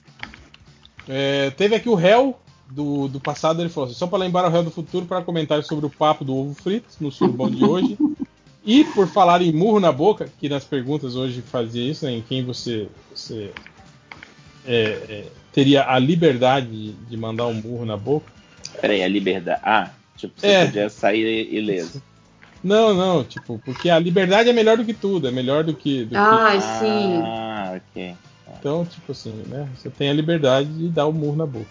Aí ele falou pra lembrar a história do Rod e do Iago no Chopão. Isso aqui é uma história muito legal, que era na época que a gente ainda ia em bares. E aí tinha esses dois amigos meus, o Rod. O Rod era, tipo assim, um cara imenso, assim, sei lá, dos 180 quilos, assim. E o Iago é um cara baixinho, magrelinho, de óculos, assim, né? Parece um indiano. E aí, direto, a gente ia pro bar e aí começava a discutir algum assunto e eles sempre discordavam, o, o Rod e o Iago. E aí discordava e ficava aquela. E os caras já bêbados, né? E enchendo o saco e partia sempre pra, pra ficar um enchendo o saco do outro, não sei o quê.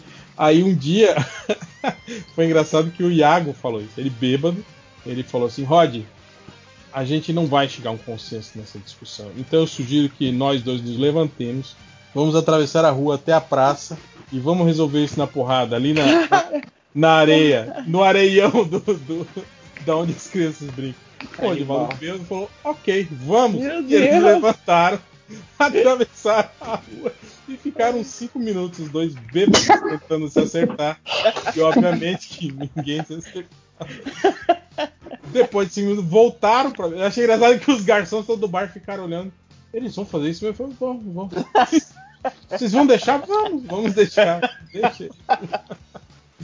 Eles voltaram, tudo descabelado, sujo de areia, tudo cagado. Areia, cara. Sentaram na mesa e continuamos. Bebeu o resto da noite como se nada tivesse acontecido.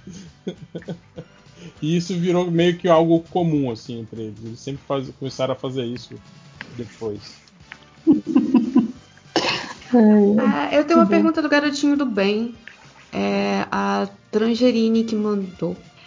É, poder mudar a cor do céu para qualquer outra cor, a sua escolha?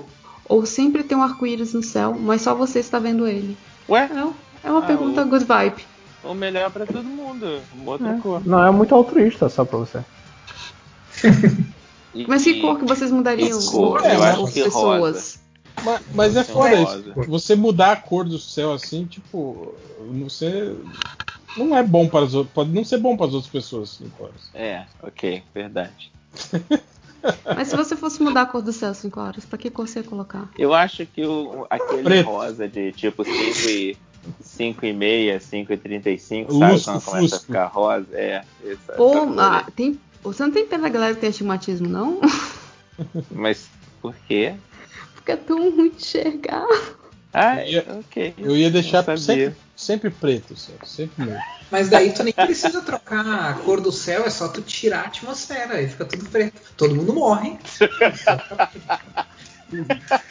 Não, a gente tá falando só de pintar a abóboda, o, o, o,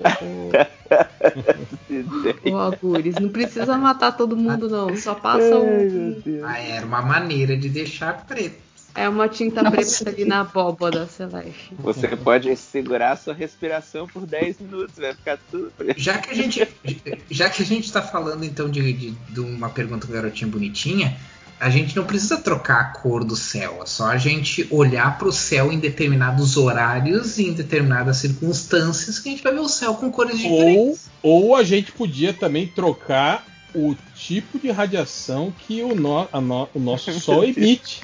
E Vai, aí vai dar super certo daí. ele incidiria na atmosfera e aí, dependendo do, da- da- do espectro de radiação, a gente veria a atmosfera de outras cores, né? Mas assim, é, é a, a, a ideia do Algures é, seria todo mundo ter que tomar um ácido ao mesmo tempo para ver o sol, o céu colorido. É essa a ideia do Algures. É isso. Não, quer acho que ele tá falando de fenômenos atmosféricos, tipo. Pôr do sol, é, É, pôr do pôr sol. Ah, mas aí eu não teria um, o so- um céu, é verde. rosa, sabe? Então, rosa ou vermelho, enfim. Estava tentando, eu estava tentando encontrar beleza no mundo natural, só isso. Ah, o mundo natural é feio. É por isso que a gente tá. Ah, o mundo natural é, é lindo. O, o homem que destrói. Ai, ai, ó, o ecofascismo, hein? O, o, o homem tem que ser destruído. Tá fazendo. Ah, nessa parte eu concordo. De prefer... Pode começar pelos bilionários. Sempre, sempre pode começar. Bilionários que vão, vão poder comprar vacinas agora, né? Ai, puta. Aliás, eles não, né? O governo vai comprar e eles vão co- comprar do governo, né? Porque os laboratórios não vendem para particulares. Eu acho É. que eu não acompanhei notícia nenhuma. É sério isso? É sério. É, na verdade, Cara. assim, A, ainda não, não, chegou no estágio final, mas já aprovaram a. a no Congresso. A Acabou de ser aprovada é, que tipo, empresas particulares poderiam comprar. Só que nenhuma empresa vai vender para eles. Então eles precisariam que o SUS comprasse. Aí ah, só falta, só falta. Aí vem a farmacêutica e fala, então não vamos vender para você. É, então, é, é isso que você corre em dois pontos. Tipo assim, é perigoso, no mundo perfeito. Não, exatamente. Tipo o assim, Ministério o da Saúde paga... é agressivo assim, foda-se, não, não vamos fazer isso. Não, eu tô falando, o pior, Júlia, é tipo assim, os laboratórios verem que vender para particular é muito mais rentável que vender para os governos. E começarem a vender para particulares com prioridade. E aí os governos não terem mais acesso à, vacina, entende? Esse é o problema. Ou eles não venderem porque vão saber que a gente vendeu, tá vendendo para particular. Uhum. Que não é o é. caso. Então a gente não vai vender é, para o Brasil. É, mas eu só... acho que os, la os, laboratórios não são tão, tão Não, eu também acho que não. é, assim, eu neste primeiro momento, eu acho que por ter uma pressão principalmente em cima do Brasil, porque tá todo mundo olhando e assim, olha, tá, o mundo tá recuperando e a gente fazendo merda, hum. talvez, né? Eles viram assim, galera, melhor não, hein? Porque, tipo. Ó, eu, eu, eu, tenho uma. uma, uma eu tenho o, o, telefone de uma enfermeira para passar para esses, esses, empresários aí. Heroína. É, mas vamos então para as perguntas do garotinho. Skywalker, pergunta do garotinho. Viver para. Ele, era pro Máximos, mas ele não, não tá aqui, mas seria legal Ai, o Máximos. Já, já tô vendo que começou. Ai. Viver é. para sempre sendo a nova esposa do presidente Bolsonaro e o Bolsonaro vive para sempre e toda vez que a esposa morre. Não precisa nem terminar, eu escolhi morrer. e toda vez que a esposa morre e vem uma nova, você é a nova esposa. Meu Deus, Léo, Léo. Ou morrer e ir para o esquecimento eterno. Nossa! Ah, não, esquecimento eterno, que isso? Cara, eu, já, eu já tinha escolhido já, inclusive. Eu, tava, eu nem, eu nem que... quero que lembrem de mim. Não é uma pergunta quando o Márcio não está. E quando o Léo, o Léo respondeu igual aquele cara do. Ó, oh, agora é um jogo de, de, de Ó, Ficar com sua mulher e filho. Opção A, você continuar casado. Aí o cara, B! B! Pô, fala o começo de novo, até onde eu te interrompi, por favor. Você, ser, você vai se fantasiar de mulher do Bolsonaro. Vai passar uma noite do Bolsonaro. Não, e, não, e, a pergunta era: você tipo, morrer e, e ir pro, viver pro Brasil como a nova esposa do presidente Bolsonaro. Então, mano. Bora, não tem isso. Agora, eu fiquei pensando, será que o, o, o Márcio, será que ele ia escolher ser a, a esposa? Ele ia, porque a frase ia, que ele ia. falou é viver é melhor. É melhor do que morrer. Ele falou isso e eu lembro. É, ele, ele, ele falou que viveria para sempre no inferno, né, cara? Tipo, isso aqui não, dá, não é muito diferente. Se a pergunta fosse: você prefere ser a nova mulher do Bolsonaro para sempre ou ficar no inferno sendo torturado para sempre? Inferno. Aí o, ruim, o foda é que o diabo é, é matria. Você chegar lá e falar: Bom, você vai ser torturado sendo a mulher do Bolsonaro. Não, mas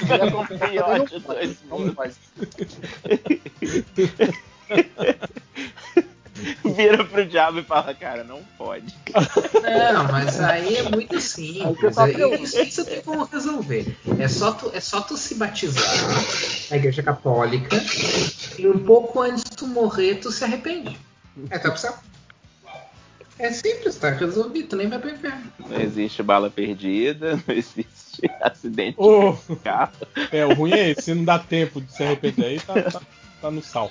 O ah, não, Renato Pereira. Tá né? Pergunta o garotinho: casa, come ou joga no barranco? É o foda é isso. Tipo, um desses três vai ter que deixar de existir.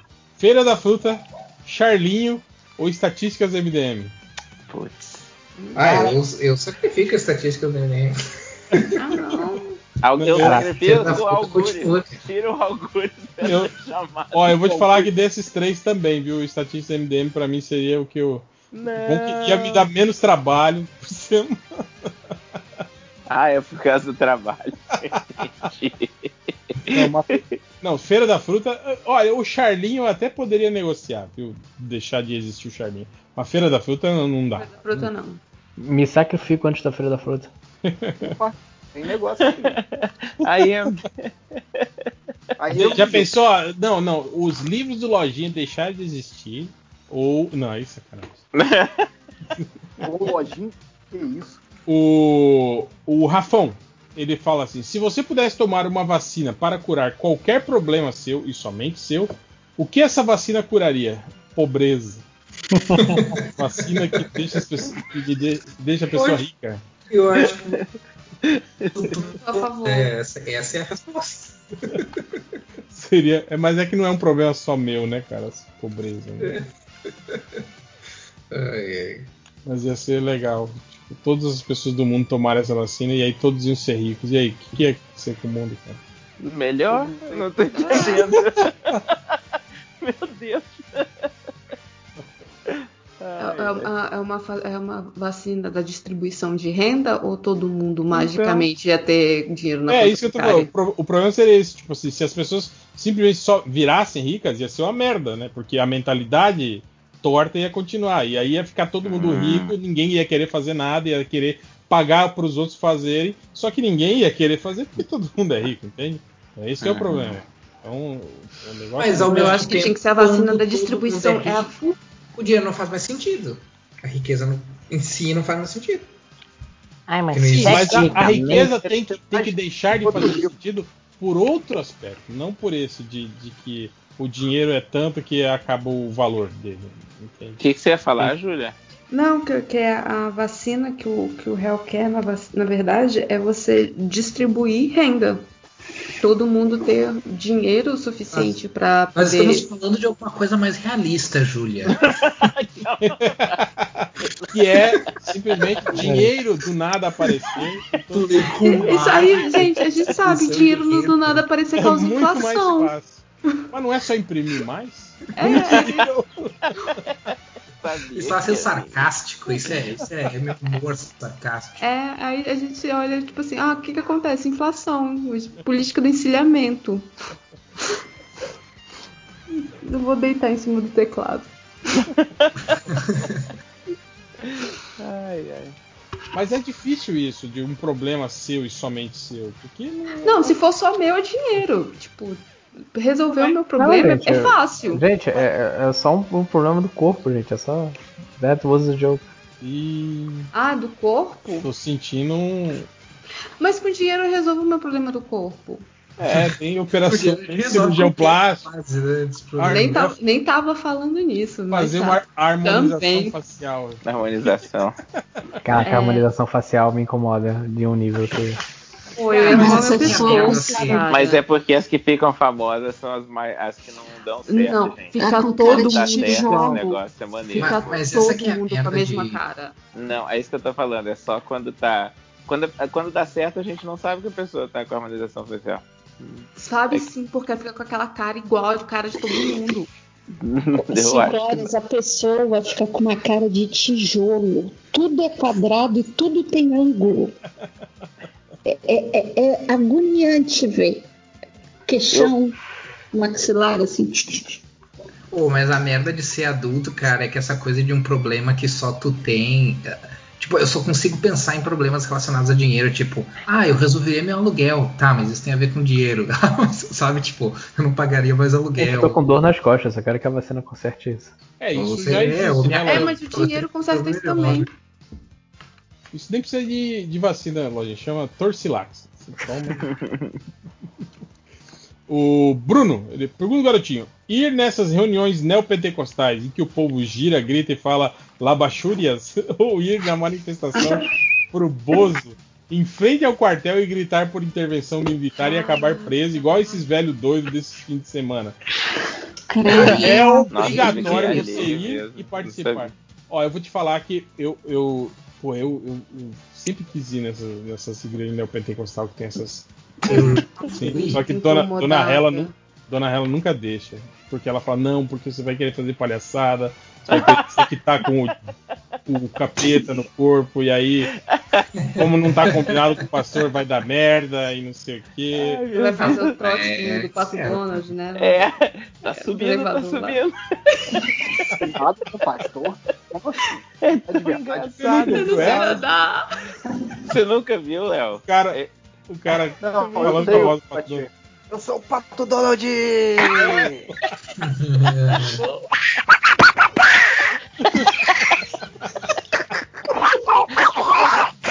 Ai, meu Deus do céu. Eu sei esse mas é muito bom. De vez em quando eu escuto esse e o do Faria. Pra... Pareto também é muito Pra bom. equilibrar, né? Eu, eu gosto de quando o pastor fala, você é o pai da mentira. Ele, Meu nome é Pinóquio. eu, eu, eu prefiro Ai, ele lá meu do. Cara, eu lembro, an- antes da Jovem Pan ser, ser, ser- ser desprezível, Fascista. tinha o, o- Quando o Emílio Surita ainda era um cara legal, ele fazia aquele boi na linha. Ah, Fazia o boi na linha, que era, ele, era trote da, da Pan. Cara, era muito engraçado também, cara. Ele, ele participando, fazendo essas paradas. ah, bons tempos. Ele tá ficando Que não volta mais. Tá ficando bom.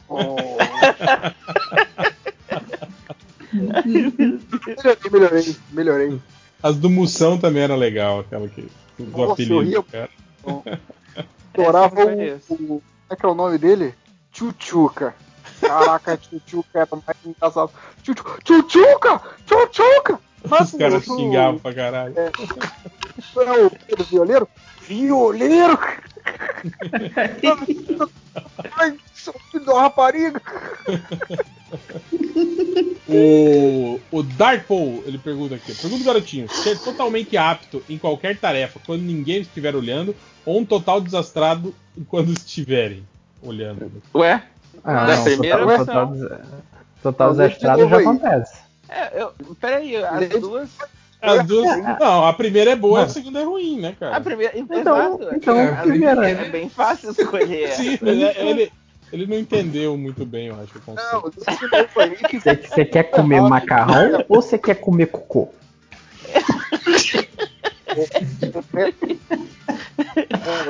Você quer ser o. Chapolin, quer ser o Chaves foi, foi. Léo?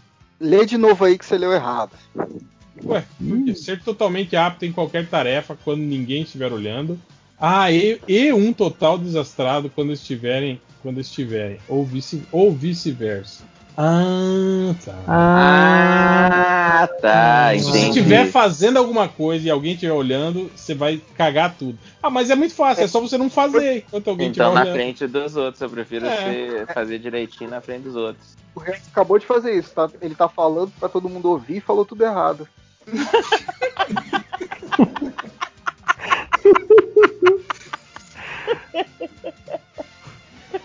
Mas e, e o vice-versa? Então, eu, eu ia preferir. Todo mundo olhando e faz tudo errado quando ninguém tá olhando. Você tá Ô, sozinho. gente, tá- isso é perfeito. Não, cara, eu tô falando que você podia ser desse jeito que tá falando, é só você não fazer as coisas quando alguém estiver olhando. Mas é difícil, seu chefe para. do- vamos lá, quero ver você fazendo esse negócio aí. E, e aí, como é que faz? falo, Eu ia achar massa ser falar muito bom não, quando as pessoas estão olhando. Sabe por quê? Se as pessoas estiverem fazendo duas coisas bem feitas na vida, a pessoa começa a achar que você sabe fazer tudo. Então, você É só tem que enganar duas é a, a mesma pessoa. Tecnicamente eu já sei. Eu, se alguém tá olhando, eu provavelmente vou, vou ser desastrado, assim. E Aqueles que não conseguem fazer baliza, assim. né? Eu só sei É. fazer baliza se não tiver ninguém olhando. Ah, mas é, pessoas que têm ansiedade, né? Essas paradas assim, tem gente que é assim mesmo, cara. que Sim, não sim. consegue fazer. Se tem uma avaliação rolando, ela não, não dá conta de fazer. Agora, se, se é, tipo assim, em casa, ela faz de boas. Eu namorei É uma tipo o show do pessoa que milhão. eu tinha que descer Você do em carro casa- pra estacionar. Você em casa, você responde todas as perguntas do show do milhão. Mas É, quando você isso falar na mesmo. frente, na É frente do tipo, anos de descobrimento do Brasil, sei lá, sei lá, da, sua, da sua casa. Pô, ó, como é que é? Não sei o que. Chega, uh, uh, dois. O Johnny B. Nerd, ele pergunta: Vocês preferem comer o hambúrguer que caiu no chão do caminhão do Snyder Cut ou a salsicha que o Flash colocou no. Ah, o hambúrguer, lógico. É. Tá, Que mania tem de fazer as pessoas colocarem coisa na boca? Eu não entendo. de colocar coisa onde? Na boca? Ah, tá. É, Mas Ah, é, é é por ali que se né? come, né? problemas, é o conquista, né? Ele coloca na boca de outra pessoa. Não. colo- Ah, tá. Pega a, salsi- a salsicha põe no bolso. Aí depois já Ah, acertou. cara, e, e- e isso, isso é o Ezra Miller sendo o Ezra Miller, não o, o Flash. O Porra, Ezra depois é que vocês mostraram aquele vídeo lá, eu tô chocado. Ele é esquisitão. Aí você olha, você olha a cena dele salvando a ele, você imagina que na verdade ele tá empurrando ela, né? no chão. É, pode crer. Ainda, ainda fico também puto nessa história, que ele, ele arrebentou a porta do pet shop de bobeira, a janela. A porta tava aberta, cara. Fiquei Ele podia ter vibrado por entre É, os. sim, ele podia ter atravessado, né? Ele podia É. ter aberto a porta. Ele, ele é super veloz, ele poderia ter aberto e fechado a porta. O Luciano Abrão. Ter a pele invulnerável, mas só quando você está dormindo, ou poder disparar rajadas elétricas, mas só quando pisar em um cacto específico no norte do Arizona. Nossa. A primeira opção, pô. É, porque daí eu não sou gente, pego de surpresa quando eu tô Então, dormindo. invulnerável dormindo é perfeito. É a hora que você precisa ser invulnerável. Precisa mesmo. estar invulnerável, é verdade. Posso dormir em qualquer lugar. Afinal, eu tenho uma vida Posso dormir na rua. Pô, legal. E a pessoa, nossa, o avião tá caindo. Peraí, eu vou dormir. Cala a boca, para de Só tá sempre com remédio, né? Os remédios de dormir. Será que vocês podem parar de gritar antes que o avião caia? Tô aqui. É, o Andy do Bota para Dois Podcast. Pergunta garotinho: nunca mais comer batata em nenhuma de suas formas? Porra, ou eu nunca gosto. mais comer milho em nenhuma de suas formas? Ah, Olha, batata. Eu adoro. mas é, eu acho que o problema do milho é que a- as, as outras formas do milho tipo envolve muito É mais muita coisa, né? é envolve muito mais alimento do que a batata né É, isso é verdade. E Não eu acho que é menos nutricional. Se comparar no questão nutricional, né? A batata acho que é bem mais nutricional também. É mas Aí tipo é- assim nada baseado em farinha de milho por exemplo você poderia comer até tipo coisas que tem xarope de milho essas o americano não ia poder comer nada né porque tudo lá Então tem- é tudo milho. É. Aquele. é- é- a melhor pamonha que existe no Brasil é a pamonha de Goiás, na minha cabeça. vai pamonha vai Isso, é muito triste. Nossa. Você paga por essa pamonha. Cara, como que isso faz sucesso, né, cara? Isso é um clássico da música brasileira. E o cara, lembra, com roupinha de aeróbica e patins, né, cantando essa Meu música. Deus. Nada a ver, que eu gente. nunca vi a- o cara. Muito aleatório. Depois procura o videoclipe 5 horas. Vou ver. O Rodrigo Nascimento, pergunta garotinho: ser obrigado a assistir três filmes merda sempre que você assistir um filme ótimo? Ah, mas é normal isso, né, cara? É a vida real. É, é a proporção, né? Exatamente. Até É, maior, né? mas que- Eu acho que a muito mais de proporção é maior, né? na real, né? Ou só assistir filmes mais ou menos pro resto da sua vida. Ai, cara, só filme mais ou menos, hein? Não, eu prefiro. Não, eu vou eu pra primeiro, porque tu. três tu merda pra um ótimo. Mas também. Mas essa não é a proporção normal de filmes? Sai um bom. Eu acho o que a é proporção é ainda mais ou É maior. maior, é, é uns 12 Um ótimo, merda. 10 vezes. Dos que eu Mas vejo, você já tá é, fazendo tipo assim, na- uns 12 Você merda tá pra fazendo já. O Marcos Rufino, pergunta garotinho: toda vez que falar, sair a voz de pigarro do Batman do Nolan, ou toda vez que sorrir, ficar com a cara do Henry Cavill editado no Liga da Justiça? Essa opção só pela zoeira. Não, pô, eu acho que a, ca- a Esse- cara, não. a cara de bochecha inchada do Cavill. Quando... Esse, esse do Cavil, esse do Cavil é o, é o pedido, é o pedido pro, pro gênio da lâmpada sacana, né? Ah, eu quero ser igual o Henry Cavill, que ele te, te transforma no Henry Cavill do, do Edon, da Liga da Justiça do Edon. Deixa esse bigode crescer e agora? E ele foi uma observação aqui, ó. Observação cuscuzeira.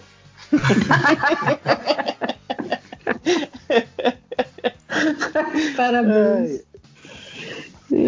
É, e pra a última aqui do Sérgio Silva. Pergunta garotinho: ter três vezes ao dia uma sequência de 10 espirros ou ter um arroz de 2 minutos de duração de cada refeição?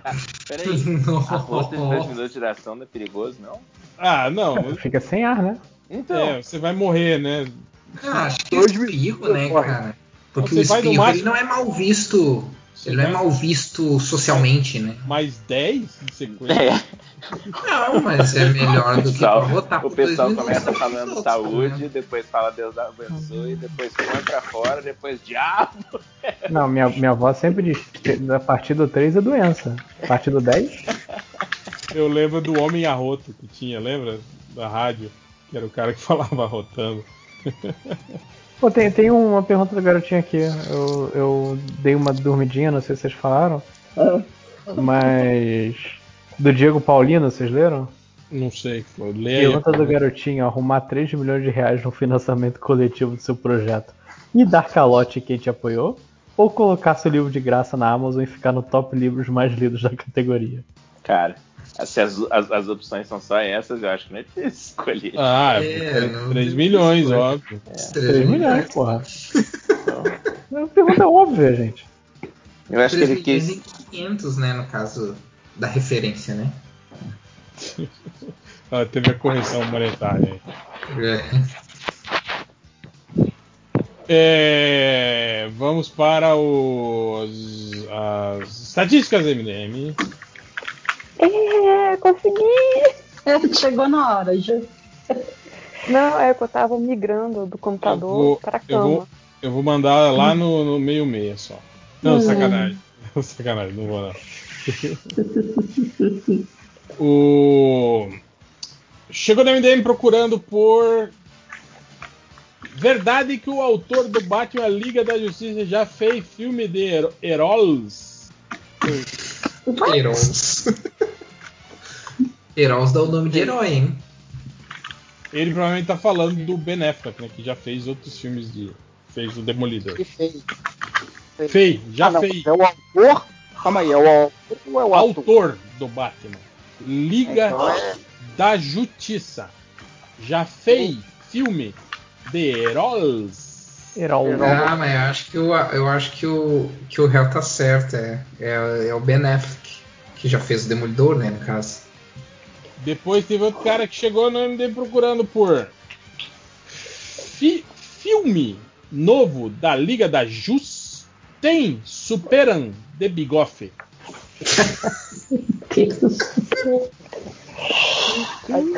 Eu acho que ele quer saber se o filme novo da Liga da Justiça, do Ah, Snyder tem o Superman de bigode. tem o Superman de bigode. Mas esse lance aqui, Liga da Juiz, é coisa de paulista, né? Que fala o churras, a facu... É? Liga da Jus. É. Eu gostei do tipo, Bigoff. Bigoff.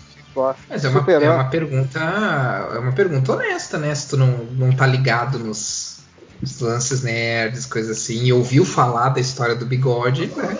Vai querer saber. Sim. Teve outro O cara que chegou no MDM procurando por imagens pornô de desenhos dos Vingadores em humano. ok. Aí, explica isso. Eu não entendi. Eu não entendi, Eu acho que gente, em é humano. tá live action, né? É, mas é, eu acho que ele botou desenhos dos Vingadores meio, né? Em humano, eu acho que é isso. Ele quer do filme, na verdade, não quer um desenho. Ué, mas que, que confuso. Que confuso, como se as outras estatísticas não fossem confusas. Depois chegou no MDM procurando por a irmã de Hulk vai ter filme fazendo sexo. Claro, não é, sim. não, a não é, Disney vai não é lançar vai ter filme, é vai ter filme. Sim. Essa- eu, eu acho máximo essas que até o final você vai aguentando e de repente nua pornô. É.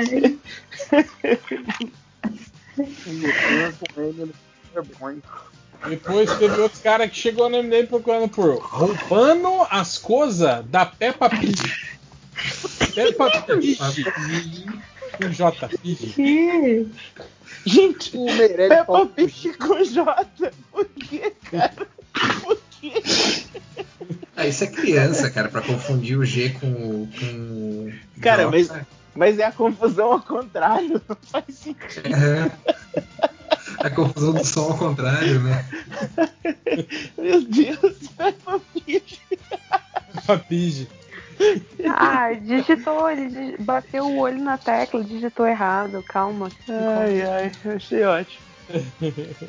Depois teve outro cara que chegou no MDM procurando por encoxa, com CH encoxa e pasa a piroca. Isso deve ser música, né? Encoxa, encoxa É. e passa a piroca. É muito cara de, de funk. Deve ser. que horror. Depois tivemos um cara que chegou no MDM procurando por abaixa.foto.d.mulher.d.pelada.com. Ele acha que, que- ele, ele acha que, que digitando assim aleatoriamente sai alguma coisa? Eu acho que é isso mesmo que ele pensa. O engraçado seria se tivesse um, um site realmente com esse nome. Então, o negócio é que de vez em quando tem uns sites malucos, assim, né? A gente tava falando de novo daquele This person does not exist.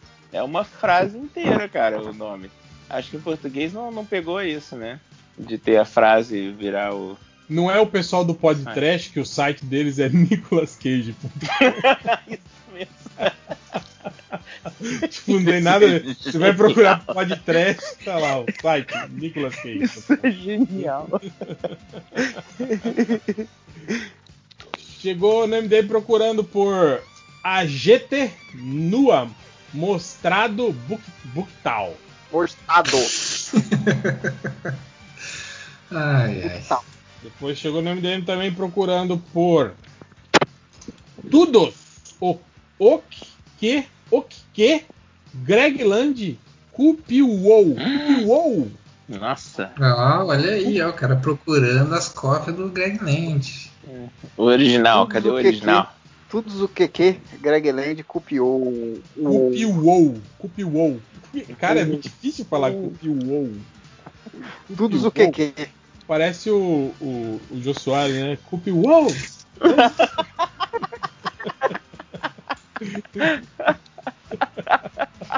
Era o, o irmão da Blossom que falava o pra tudo, né? Oh, o Joey. É, Gloss. chegou na MDM procurando por animações que me fazem rir agora pra ver. Cara, esse cara estar num dia ruim, né? Cara, É, gente, Devo de gatinhos, tá? Eu devo E- e de admitir que eu fiquei até o fim esperando o Nua pornô. animações que me fazem rir agora ruim. ver. Filme, O pior é que essa é uma pesquisa tá? O que, que é, Júlia? Eu não consigo ouvir a Júlia. Oi. Oi, agora sim? Agora sim. Agora sim. Lembra que eu falei que quando vocês estiverem chateados, e- esses vídeos de aumentar a, a, a, a barrinha de felicidade é vídeo de panda. É verdade, É, né? Eles Especialmente se tem a cuidadora junto, né? Cara, aquele da cuidadora é Nossa. fantástico, mas o que eu mais gosto é aquele do, do Kung Fu Espirro. Panda da vida real. O espirro? Não, Kung Fu Não. Panda da vida real, que é o panda com, a, com um, um bastão girando igual um ninja. Assim. Você já viu esse? Eu nunca vi. Eu Vou procurar esse. Eu gosto muito deles, a, a cuidadora tentando limpar a jaula e eles não. Esse me dá, me dá uma agonia, a mulher. Eu fico imaginando aquela mulher tendo que fazer aquilo todo dia, imagina. Então, e o doido desse vídeo é a galera se matando de rir e ela claramente não tá curtindo. Sim, tipo, nem um filho da puta pra me ajudar, né? E não É. pode nem xingar o panda porque tá todo mundo olhando. Ela tem que ficar gatinho. É, é tipo que, né, os coordenadores estão passando e você não pode xingar seus alunos. Aí você dá pra você fazer exercício. Ela querendo, ela querendo bicar tudo aqueles vídeos. Uhum. Aí fica, pô, pô, não pode. Não pode. Porque pandas são crianças, é isso. Tipo, não importa a idade deles. Todos, todos os pandas são crianças. É, chegou no MNM procurando por só o arquivo da putaria que vê sem baixa. Com CH. Nossa, eu não. Ele Que quer vê? assistir alguma coisa sem baixar. Ele, quer Arquivo- ver. ele quer arquivo de putaria. Só que ele Mas quer ele ver o não arquivo quer de putaria ver. sem baixar. Sem baixar. Ah, ele quer stream putaria, ok. É. É stream Ele de quer, putaria. ex- ele quer Xvideos, basicamente. Né? É, ele quer entrar no. Dizem, no né? pornô. Então. Eu não sei o que que é Xvideos. Dizem. Depois o cara chegou no MDM procurando por dá problema dormindo pelado? Dá, amigo. Dá pra e você. também não dá. Depende aonde você dormir, né? Ok. Exato. Boa. E depende É, com quem você estiver dormindo. Vou dormir na praia pelado. Se você estiver dormindo na sua caminha, né? Você que acabou de morar sozinho e nunca teve a oportunidade antes de dormir assim ao, ao natural, e você quer saber se dá problema ou não, na sua caminha limpinha, que você troca a, a, a, fronha, a fronha, não, o lençol, né, com frequência, que tá tudo bonitinho, dá problema nenhum, não. Agora na Se praia pessoa- não, não dá pra dormir. É, não, não, não, Dizem. não dá porque você vai. É, eu não sei, assim. Dizem. De biquíni já dá problema, né? De tipo, só tem areia até a sua próxima encarnação. Mas, se você estiver num lugar muito sujo, é, se a pessoa dorme, do seu, né? tiver do seu lado é uma pessoa limpinha, arrumadinha, não sei o que, tá com selinho de metro em dia, é, beleza. É, gente, selinho de metro. Todo to- início do ano, você vai lá, faz os exames, tá tudo ok? Tá tudo ok. Aí você ganha selinho de metro. tipo, tô li, ó, Tô ali. Aqui, galera. Tá limpo. Então, tá com selinho de metro em dia, tá tudo ok? Beleza, também pode. É até legal que os dois façam isso, assim, é bacana, até divertido. É, Divertido. Mas não, não dá. É. Você também pode depois não só dormir, como andar pela casa, tá? Você vai aos poucos, tá? Depois você dormir, você anda pelo A quarto. Júlia dando um tutorial de andar pelada. A vida pelada, coxa. E o- o mais legal é porque eu sou, eu fico de meia em casa. Eu, eu não sou a vizinha pelada de ninguém. Mas é, eu, mas eu sou a favor das pessoas da serem. Só não cozinha, não pra cozinhar Júlia, peraí, peraí, peraí, peraí, Júlia, Júlia. Você falou que você não é vizinha pelada porque você anda de meia? Só de meia? Você é vizinha pelada, Não. pô. Tá pô? Peça de Eu meia. acho que é a parte que menos se preocupam quando chama Então, vizinha não, se você tá de meia, pelada. Se regra. você tá Se só tu- de meia, Se tu você não tá tem um pelado. vizinho pelado, tu é o vizinho pelado. Mas, mas a regra é, é- Aí é um questionamento importante. Tipo, se você tá s- só de meia, você não está pelado. Não, não, você está. Por Eu, eu acho que tá, é. Você tá, porque o frio no pé é muito ruim. Não, mas. Bom, está- bom, graças a Júlia a gente já, já ganhou ah, vários, ah, vários públicos na- naturistas, né? Então isso vai ser bom. Tem um novo público do MDM aí. Bom, voltando para as estatísticas, o cara Mas procurou é, por. se você for cozinhar, um, um, um, um- Ajuda o nome, cinco horas. Os negócios que você usa pra cozinhar. April. Avental. April, o avental. Isso, avental. Porque se correr óleo em você, por conta do novo bife, que, o, que ainda não falou sobre ele, é, do novo bife banhado em óleo, se pingar em você e você estiver sem roupa, vai doer. Vai. O cara chegou no MDM procurando por Cobra Caio, cenas com S. Cobra Caio. Proibida de sexos. Sexos. Sexo já é cobra falando Ai. sexo. Eu acho Cara, engraçado Cobra é um muito acharem, Como- esses caras acharem que tipo assim, que tem cenas que gravaram cenas de sexo no Cobra Kai e elas foram proibidas, mas estão na internet em algum lugar, então eu vou procurar por elas. Tipo, Cara, é, é, é a mesma pilantragem que contavam pra gente na época que não tinha internet. E, só que na época que não tinha internet, fazia sentido você inventar um caô desse, porque é, tipo, você não tinha como procurar, né? É, e agora não, o pessoal fala assim, ah não, fizeram, e aí só você procurar na internet que vai achar. Galera, não! Agora, agora a piada é fazer. o trote é fazer a pessoa procurar, né? Pessoa ficar tentando procurar e não achar, né? Não, mas tem sim, eu vi. Eu vi uma vez lá num site. Só não lembro o nome. tipo, ah, eu vi porque eles esqueceram de tirar do episódio e passou, teve um dia que passou. É, exato. O cara chegou no MDM procurando por. Desenho engraçado com personagem com Mome, Bezerro, o Carneiro, sei lá. Sei lá. Caneiro, não é carneiro, é caneiro. É engraçado com um personagem com o nome Bezerro, Carneiro, sei lá. Caraca, não faz Sei nenhum lá, eu acho nisso. Curioso pra Sei, caramba. não, mas sei lá, beleza, mas. Enfim, deve ser. Tem que procurar aí qual que é o desenho que tem. Um bezerro ou um carneiro. Bezerro ou um carneiro, sei lá. Não, é Ou um, bizarro, ou um qualquer animal desses. É, aí teve outro cara, esse cara eu acho que também é recorrente, porque ele direto ele aparece aqui, ele procurou por você, aqui você é bem engraçadinho, né, cuzão? engraçadinho. É o Arthur do Big Brother. Esse é o Engraçadinho. Arthur Big Brother. É o Arthur É. Big Brother falando tipo. Aqui você é bem engraçadinho, né, cuzão? e pra terminar, teve o cara que chegou no MDM procurando por como deixar o pornô invisível para a mãe. Ai, eu não acredito. Eu não acredito. Tadinho, né? A minha mãe é TI, gente. O que eu faço? Ai, essa foi boa. Bom, então é isso.